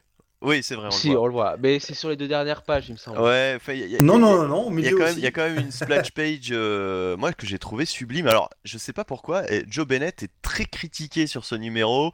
Il y a beaucoup Ah, de c'est gens. moche. hein. Franchement, le début, c'est moche. hein. Ah, moi, je... Ça fait très vieux. hein. Oh, moi je- j'aime bien. Oh. Mais j'ai justement, je, je trouve que ça va bien avec, euh, avec le ton du, du, Ouais, mais parce que t'es un vieux le, con, le- toi, le c'est style du normal, scénario. Euh, Non, puis ce Hulk qui est très rétro, euh, moi j'aime beaucoup la, la, la splash page où il est face au, on va dire, à- au coupable. Hein, euh, au- Mhm. Shaolin. Oui, c'est voilà, c'est. euh, C'est Shaolin Ouais. le meurtrier, oui. Sauf qu'ici, on n'est pas à Pékin, mais on est euh, au fin fond on n'est pas dans une un euh, mini-série Banner, euh, euh, de Nam, bien sûr. Exact. Rien à voir. Rien à voir, oui. C'est pas grave. C'est, euh, j'ai- j'aime bien faire des raccourcis comme ça. Euh... Bon. Et du coup, tu t'es perdu. t'as Oui, non, mais- Non, non, mais, mais, euh, euh, Après, après sur, sur le titre, franchement, euh, moi, euh, ça m'a pas emballé. hein, honnêtement, je vous le dis. euh, le début, le, le pitch de ce que pourrait être cette série, enfin après ce premier, euh, premier numéro, euh, très franchement, euh, bon. Voilà. Bah, le seul intérêt, c'est d'avoir ramené euh, Hulk qui n'aurait de toute façon jamais dû mourir après cette euh, catastrophe industrielle et, euh, et euh, comment dire scénaristique qui était euh, Civil War 2. Bah, disons que quand on a lu notamment le run de Bruce Jones, d'ailleurs le deuxième tome va bientôt sortir, je crois, chez Panini, on se dit, oh là là, ils nous font un remake, quoi. Le Bruce Banner qui est sur la route, qui fuit les autorités, il n'y a pas l'air d'y avoir trop d'autres super-héros ou de monstres gamma. Et pourtant, pourtant, il y a une subtile différence, c'est euh, la façon dont Hulk nous est dépeint sur la fin. On se dit, ah tiens, il y a peut-être une idée là. Il y a cette idée comme quoi euh, Hulk déjà ne laisse pas mourir Banner et aussi euh, que la personnalité de Hulk n'est peut-être pas celle qu'on connaît d'habitude. Et moi, c'est vraiment ce qui va m'intéresser sur la suite. Comme Alewing, c'est un peu un fin connaisseur de la continuité, même un amoureux des concepts loufoques cosmiques, je m'attendais au début à du Hulk avec euh, des dérivés de Hulk à gogo, des extraterrestres, des trucs comme ça, alors que pas du tout. On semble partir justement sur euh, l'autre façon d'écrire Hulk, et ça m'intrigue. C'est vrai que le coup des motards et tout, ça paraît un petit peu daté, et puis bon, euh, les héros Marvel, et Hulk en particulier, c'est quand même les mecs qui ont le record du monde de je me trouve par hasard dans un endroit qui se fait braquer. Là, vraiment, euh, c'est plus de la malchance, quoi. C'est euh, de l'acharnement envers, euh, envers Bruce Banner de toujours se retrouver dans cette situation-là. Bon, c'est un comics. Il y a, y a tellement de. Y a tellement de. Enfin, tu, tu prends n'importe quel comics, il y a des lieux communs, il y a des clichés. Enfin, je veux dire. oui, oui, il y a des heureux hasards qui servent le scénario. Il y, a des gens non, qui mais ce que des gemmes de l'infini et qui sont déjà des personnages, comme par hasard, des personnages connus de l'univers en question. Oui, enfin, bon, non, non, mais ce que je suis en train de dire là, c'est que ça me, finalement, ça me dérange pas parce que ce qu'on me propose euh, ça fait partie des codes, quoi, voilà, me plaît. Voilà, ouais. C'est les codes, mais utilisés à bon escient. Et là, on me propose peut-être de l'inédit, on n'en sait rien, hein, des, des, Hulk malfaisants, on en a déjà aussi eu par le passé, à Mister Fixit et compagnie. Donc, euh, à voir, mais euh, pour moi, justement, très bonne surprise. Je, j'ai envie d'aller voir sur quel chemin Moi, pareil, comme toi, ça m'a intrigué. j'aime bien ce côté du Hulk un peu horrifique à la Bruce Jones que j'avais bien aimé le run de Bruce Jones. Ça change du Hulk qui tape, euh, le Hulk euh, ah, euh, méchant humain, pas content, machin, ou qui affronte l'abomination toutes les toutes les six pages. voilà, enfin on change un peu de registre. J'aime bien cette version de Hulk, donc voilà. Et puis, puis franchement, pour une fois, bah, c'est euh, une scène d'intro qui, certes, elle est cliché, mais elle m'a accroché, quoi. Je m'en souviens. Je, mm. je, je, je me souviens. Efficace. efficace. Je me souviens de ce numéro, alors qu'un truc comme Man of Steel dont on parlait tout à l'heure, bah, j'ai oublié euh, les trois quarts de l'épisode euh, que j'ai lu une heure après, quoi. C'est voilà. alors que ça, bah, je, je, je, peux te raconter. je l'ai lu il y a 2-3 semaines maintenant, ce Hulk, peut-être deux semaines, je sais plus. et la semaine dernière. C'est la semaine dernière ça fait un peu moins. Euh, mais, euh, mais en tout cas, je, me souviens euh, bien une semaine après de, cet épisode, quoi, dans le détail, quoi. moi, le seul truc que j'ai tiqué, c'est les gens qui font Oh, on a vu une grande créature verte. Non, mais arrêtez les gens, vous savez qui est Hulk, quoi. Bah. Il y a, différentes créatures, et ça pourrait être l'abomination, ça pourrait être. Enfin, tu vois, il y a différentes créatures vertes dans l'univers Marvel, quoi, pour que ce soit pas forcément. Surtout que Hulk est censé être mort, donc tu vois. Ça pourrait être Fing Fang Foon, hein Voilà. Oui, c'est vrai que Fing Fang Fung a aussi un caleçon vert. non, mais franchement, euh, tu sais, ça. Enfin, on est dans l'univers Marvel, Hulk est censé être mort, donc euh, t'as d'autres créatures vertes, tu te dis, euh, ouais, c'est peut-être, c'en est peut-être une autre. Mais de toute façon, là, justement. Un caleçon mauve, pas vert, pardon. J'ai trouvé que, justement, là, les agents du FBI, ils étaient pas complètement neuneux comme dans certaines séries. là, ils avaient bien les pieds sur terre et, tu vois, ils, ils, ils, cernent tout de suite quel est le problème. Ils voyaient bien que ça va être compliqué à gérer ce dossier. Ouais, voilà, c'est ça. C'est ça, c'est ça. Au moins, on a des personnages euh, qui ont pas l'air euh, complètement, complètement crétins, quoi, qui font pas complètement cliché. Euh, non, ils ont, enfin, je, les ai trouvés efficaces, quoi. Bref, bah bonne surprise pour moi. Enfin voilà, je, je, j'irai lire la suite de ouais. d'Immortal Mais vous en faut pas beaucoup, hein. Bah tant mieux parce que vu ce dont on a de toutes les reviews qu'on a fait aujourd'hui, je pense que c'est la seule sur laquelle on était un peu enjoué, Marty et moi, quoi. Bref, mais forcément, il y a ce rabat-joie de Jonath qui est obligé de mettre son grain de sel. Non, mais, il a le droit. Hein. Enfin, je veux dire, euh, il aime euh, peut-être d'autres d'autres choses euh, que nous. Il, Je suis sûr qu'il est du genre à se réjouir de la news suivante qu'on va traiter là. Ou pas. Ou pas. Ah bah, ah bah non. Vu, ah bah non. Vu, vu, que c'est son perso, c'est son perso favori en plus. Voilà. Ah oui. Euh, bon bah, je vous, je vous laisse en parler parce que là, franchement. Oh, oh, bah, Jonathan, vas-y. Oui, bah écoutez, euh, Marvel nous annonce euh, le début d'une nouvelle série Wolverine pour le mois de septembre, qui redémarrera en plus au numéro 1, hein, donc c'est génial. Et alors, bah, sera sur ce titre Charles Soule. Hein, oui, Charles Soule avec Steve McNiven au dessin. Voilà. Bah, Donc ceux qui ont tué Wolverine reviennent pour son retour. Ah. Ça, servait bien euh, de, le tuer euh, pour en arriver. On n'était pas tranquille quand il était mort là, ce Mais surtout que, surtout que moi, j'aimais beaucoup euh, l'itération Elman Logan. Quoi. Oui, puis Laura alias X23 en Wolverine, c'était cool aussi. Donc c'est vraiment dommage de sacrifier ça. Ouais, mais ça, ça reste sympa quoi. Et bon, non, mais de toute façon, on savait très bien que cette série allait arriver. On a quand même en ce moment, si je dis pas de bêtises, 5 mini-séries qui doivent nous mener à cette série. avec en plus euh, la série Allman Logan, la série euh, All New Wolverine, la série Weapon X et la série Weapon H. Euh, Wolverine n'a jamais été aussi présent que lorsqu'il est mort. C'est littéralement de la folie et donc euh, aucune surprise à ce retour. Tiens d'ailleurs juste entre parenthèses, en août, on l'a pas dit, mais dans la série Weapon X, on a quand même l'équipe de Weapon X Force qui va être introduite. Là, je pense qu'on peut dire que ça va trop loin. Là, vraiment, euh, arrêtez-les, par, par pitié, arrêtez-les. Ouais. Et ça vous laisse Bah, de marbre. Franchement, euh, moi, tout, tout ce qui concerne le retour de Wolverine me laisse totalement de marbre, de marbre et ne m'intéresse absolument pas. Je n'ai lu aucune euh, série, mini-série là qui, qui a introduit son retour. Euh, moi, pour moi, Pareil. Ah oui. Bon, son retour est introduit aussi dans euh, comment ça s'appelle, euh, Countdown to, to Infinity. Donc, euh, c'est pas, et son retour est déjà en cours depuis un moment. C'est pas spoilé de le dire. Ouais. Mais euh, Voilà. euh, ouais, enfin franchement, j'ai- les, séries déjà The Search for Wolverine, j'en peux plus quoi.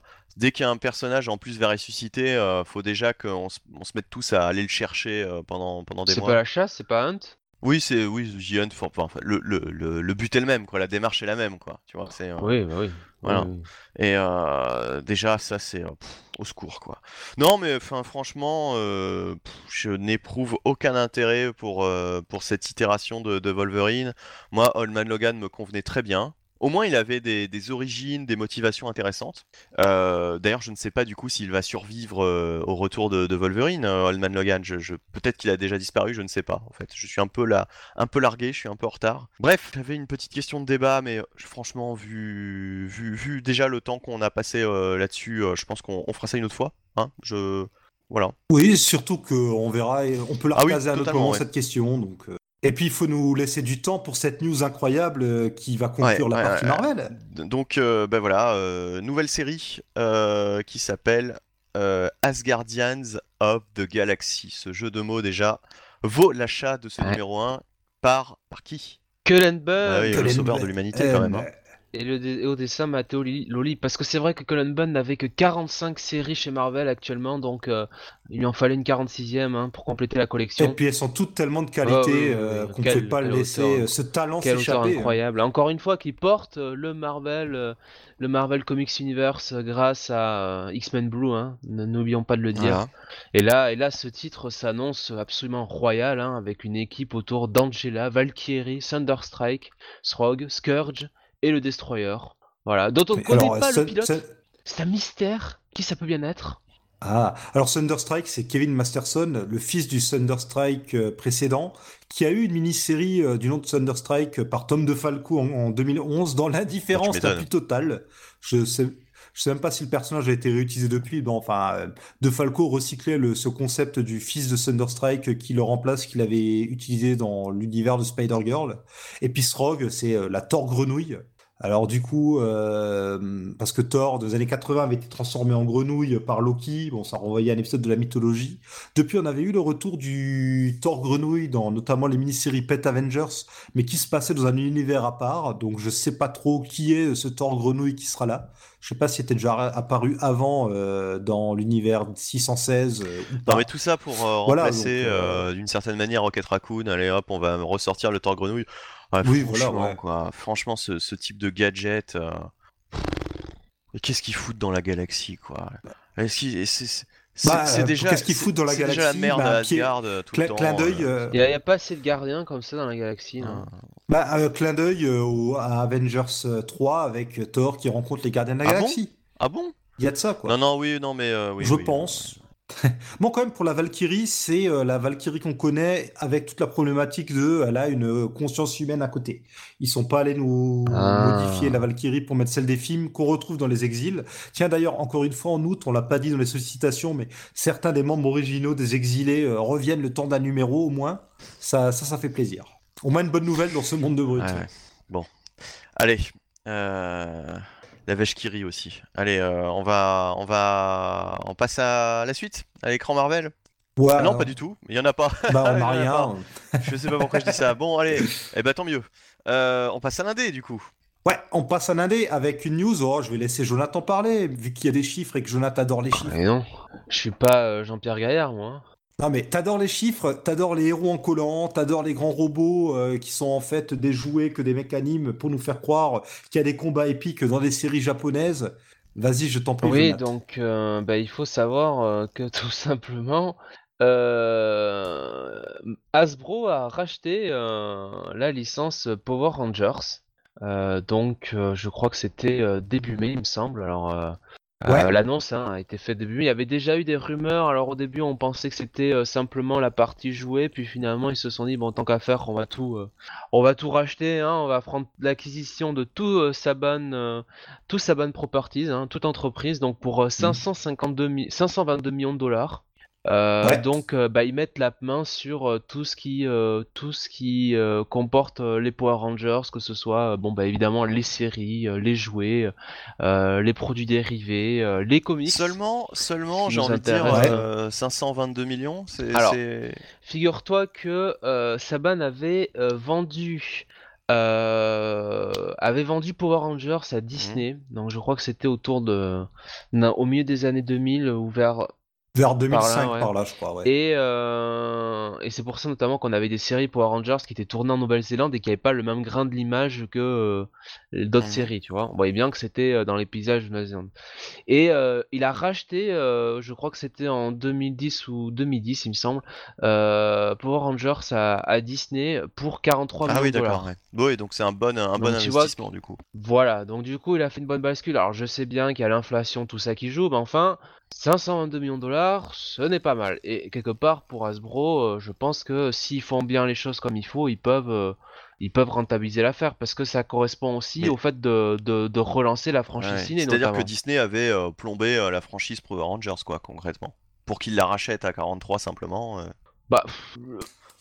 Je crois que Disney était même parti pour arrêter les séries ou un truc comme ça. Parce que, parce que à, l'échelle du marché, etc., 43 millions, c'est pas bah, énorme, quoi. Écoute, euh, vers 2009, il s'est trouvé que Disney a acheté euh, une petite boîte euh, d'édition appelée Marvel, donc tu comprendras qu'ils avaient peut-être d'autres bien sûr, bien sûr, bien sûr. Et que Power Rangers, c'était avant tout une licence qui valait beaucoup par les jouets plus que par les séries TV, si je dis pas de oui. Après, ça correspondait, tu vois, surtout à des enfin, des comment dire, à des, productions télévisuelles, quoi. Donc, moi, j'imagine que Disney s'est plus tourné vers tout ce qui est le cinéma et compagnie, hein, avec avec Marvel. Donc, Bon, alors là, euh, du coup, euh, bon, euh, ce qu'on peut, ce qui nous intéresse nous au niveau des comics, c'est savoir qu'est-ce qui va se passer. Hein. Est-ce que, est-ce que Boom Studio va garder la franchise, et jusqu'à quand? Alors, on sait que apparemment, c'est ce qui a été dit au niveau des news, que jusqu'au numéro 32, on est tranquille entre guillemets, ça reste chez Boom. Euh, Kelly celui, il a confirmé euh, que bah, lui, euh, bah, c'est un grand fan de Power Rangers, donc évidemment qu'il aimerait continuer sur, sur la série et, et aussi adapter certains de ses scénarios sur le grand écran, enfin en tout cas sur, on va dire, sur du produit télévisuel ou grand écran. Donc voilà. Surtout que Hasbro a déjà annoncé qu'il comptait au moins faire deux films. Voilà, même plusieurs films. Donc, euh, ils veulent relancer la franchise au cinéma. À savoir si ça va être un reboot, un soft reboot ou carrément euh, la continuité du premier film, ça on ne sait pas. Mais le euh, premier film, s'entend le premier film, en fait le film de l'an dernier, pas le film des années 90. Le film de 2017, ouais. Le film de 2017, ouais. Donc à voir. Alors j'imagine que vu que Hasbro est aussi propriétaire de bah, Transformers euh, et G.I. Joe et Rome. G.I. Joe, tout ça, on voit bien un petit peu euh, vers euh, quel genre de production cinématographique on, pouvait, on bah, pourrait tendre. Bah, que des franchises qui vont d'ailleurs être rebootées dans les années à venir, avec notamment la création d'un univers partagé, au moins pour certaines de ses propriétés, pas forcément toutes.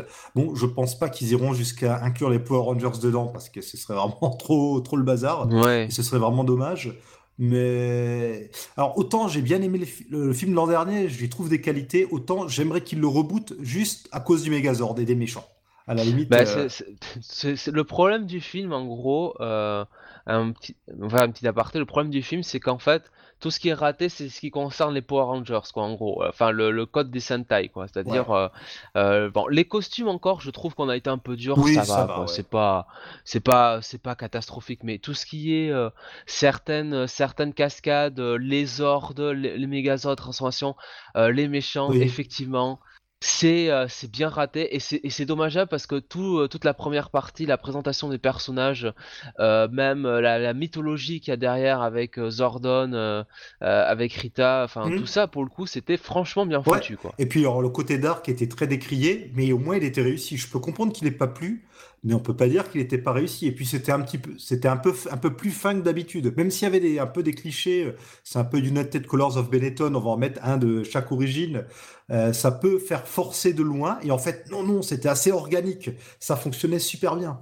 Je trouve que c'était même moins forcé quelque part que la série. Euh, ah oui, totalement. La série originelle. C'était même hein, justifié, je euh, trouve, ce côté multi-ethnique. Et ça t'introduisait bon une, personnage des, des, de LGBT. Enfin, c'était très bien fait. Un, personnage quand même qui souffre, je crois, d'autisme dans le cas de Billy, si je dis pas de bêtises. Ouais, ouais, de Billy, ouais, qui souffre d'autisme. C'est très rare et là c'était très bien fait. Et puis un méchant, enfin un méchant, non justement, le, le, gentil, le, Red Ranger qui pour le coup était quand même, euh, euh, enfin comment dire, c'était pas, il était pas propre sur lui, hein, pour le coup, il avait, euh, bon, presque un connard hein, au début, donc c'était quand même plutôt bien fait. Kimberly également, qui ça n'apparaît pas, mais on se rend compte que c'est un peu une harceleuse aussi, et qui sont, bon alors ils sont tous sur la voie de la rédemption. Bah. Mais clairement, même les personnages qui sont les plus vertueux dans la série, ici, ils en prenaient pour leur grade. Et même, euh, bon, enfin, tant pis, petit spoiler, même Zordon, quelque part, ah oui. pas euh, si. Euh, on va dire qu'il était assez radical. Hein, oui, donc, oui, donc, c'était, c'était très bien. Et, et bon, ça, ça, ça restait malgré tout un film forcément pour adolescents, mais moi, je trouve que c'était tous les tous les âges pouvaient voir ça et euh, pour une fois, ça prenait pas les gens pour des cons. Euh, Exactement, ouais. Dommage que les, les ordres étaient totalement ratés, les méchants euh, totalement ça. ratés. Donc, pour venir sur Hasbro, ce que tu dis effectivement, quand on voit comment Hasbro a fait les Transformers en tant que tel au cinéma, les transformations. Ah, c'était. Ouais, enfin, les Transformers, c'est surtout Michael Bay, Spielberg, c'était quoi C'était Paramount aussi derrière, si je dis pas de ben, bêtises. Michael, enfin, ça appartient à Hasbro hein, pour le coup, Transformers. Donc, oui, mais c'était pas eux. Ils, sont, ils vont totalement virer les équipes qui étaient derrière les films Transformers, tu vois. On aura totalement autre chose peut-être pour les prochains films. Ouais, je sais pas, peut-être, oui, mais en tout cas, enfin, ils ont laissé faire quand même 5 films dans ce dans cette mouvance-là. 6 avec le hum, spin-off sur Bumblebee qui sort en fin d'année avec John Cena. Euh, bon, en tout cas, on sait que les, les designs, les designs des Transformers, pour le coup, pour revenir au design raté Megazord, le design Transformers, c'est l'un des rares trucs à, qui est réussi quoi là-dedans. Ouais. Euh. Ouais. Euh, alors pour le coup, on sait que les premiers produits Power Rangers Made in Hasbro paraîtront au printemps 2019. On n'a pas plus d'infos. Nouvelle série télé, film, peut-être comics. On n'en sait rien. Pour l'instant, voilà, on, sait, juste que ça va, euh, que Shattered Grid, le, le, le super, euh, super event crossover de, euh, de Power Rangers, ça, ça va aller jusqu'à son terme, c'est sûr. On va aller jusqu'au numéro 32. Après le numéro 32, on sait pas. Est-ce que, est-ce que, est-ce que, ah, parce qu'à Hasbro, en fait, bon, faut voir que toutes ces franchises sont chez IDW quoi en gros. Ouais. Donc euh, si Boom si euh, euh, Power Rangers fait la transition de Boom jusqu'à IDW, est-ce qu'IDW aura pas tout intérêt à garder Kylie Gins dessus quoi? Ah totalement, totalement. Il serait bien bête de pas le faire. La série est vraiment... on dit pas ça, je vais pas dire ça parce que nous deux on aime bien mais il y a... elle a vraiment un succès ah d'estime au moins. Oui, oui. J'ai pas vu les ventes C'est les meilleures meilleures ventes de, Boom hein, de toute ah, bah façon. Bah voilà, hein. bon. Alors bon derrière WWE bien sûr mais, mais tout de même non, mais euh, plus sérieusement, euh, Kylie Ginn, de toute façon, il a son contrat sur la série. si la série s'arrête chez Boom parce que bah, ça passe chez IDW, il est libre de tout contrat. Donc rien n'empêche IDW de, d'aller le récupérer. Quoi. Et puis bon, on peut s'assurer qu'il aura au moins fini sa grosse intrigue sur Lord Dracon, c'est au moins ça. Oui. Et puis surtout, il y a au moins un projet très très intéressant qui sort en décembre. C'est un graphic novel, Power Rangers Suit of the Dragon, donc toujours écrit par euh, notre ami Kyle Higgins avec des dessins de Giuseppe Cafaro. Merci. Et euh, Jason David Frank, le Tommy Oliver, le Ranger vert, blanc, rouge, noir, euh, mythique de Power Rangers en consultant, puisqu'il s'agit d'une histoire qui se situera ben, dans le futur par rapport à la continuité actuelle, où on verra euh, Tommy qui doit retrouver le fils qu'il a avec Catherine et qui travaillera avec l'équipe Power Rangers SPD, une équipe qui, dans la continuité des séries télé, se passait un peu plus dans le futur. Et ça raccrochera peut-être les wagons avec un épisode de Power Rangers Zeo, oui, alors pour ceux qui connaissent pas Power Rangers, désolé, faut suivre, hein, qui montrait que dans le futur, je crois que c'était le petit-fils de Tommy et Catherine qui était un Power Rangers. Et donc euh, ici, il s'agit de montrer que oui, effectivement, Tommy euh, va garder des liens dans le futur avec les Power Rangers et il y aura une dynastie de, la famille Oliver qui continuera de servir dans les Power Rangers. Oui, alors ça, je suis pas super fan hein, de cette personnification euh, très Tommy Oliveresque, hein, très Jason David Frankesque, mais bon. En même temps, il ne vit que, que par ça, Jason David Frank. Et Ninja. Tant mieux pour lui. oui, il est apparu en tant que Bloodshot dans la série euh, Ninja versus The Valiant Universe qu'on a déjà évoqué, il me semble. Donc voilà, enfin pour Power Rangers, au moins si euh, la franchise doit s'arrêter chez Boom, bah ça s'arrêtera sans doute dans un gros boom avec euh, la fin de Shattered Grid, qui est franchement excellent. On vous a parlé des tout, du tout début, je pense qu'on en reparlera quand on fera le bilan à la fin, et donc ce graphic novel euh, sur lequel j'irai me jeter lorsqu'il sortira. Eh bien voilà.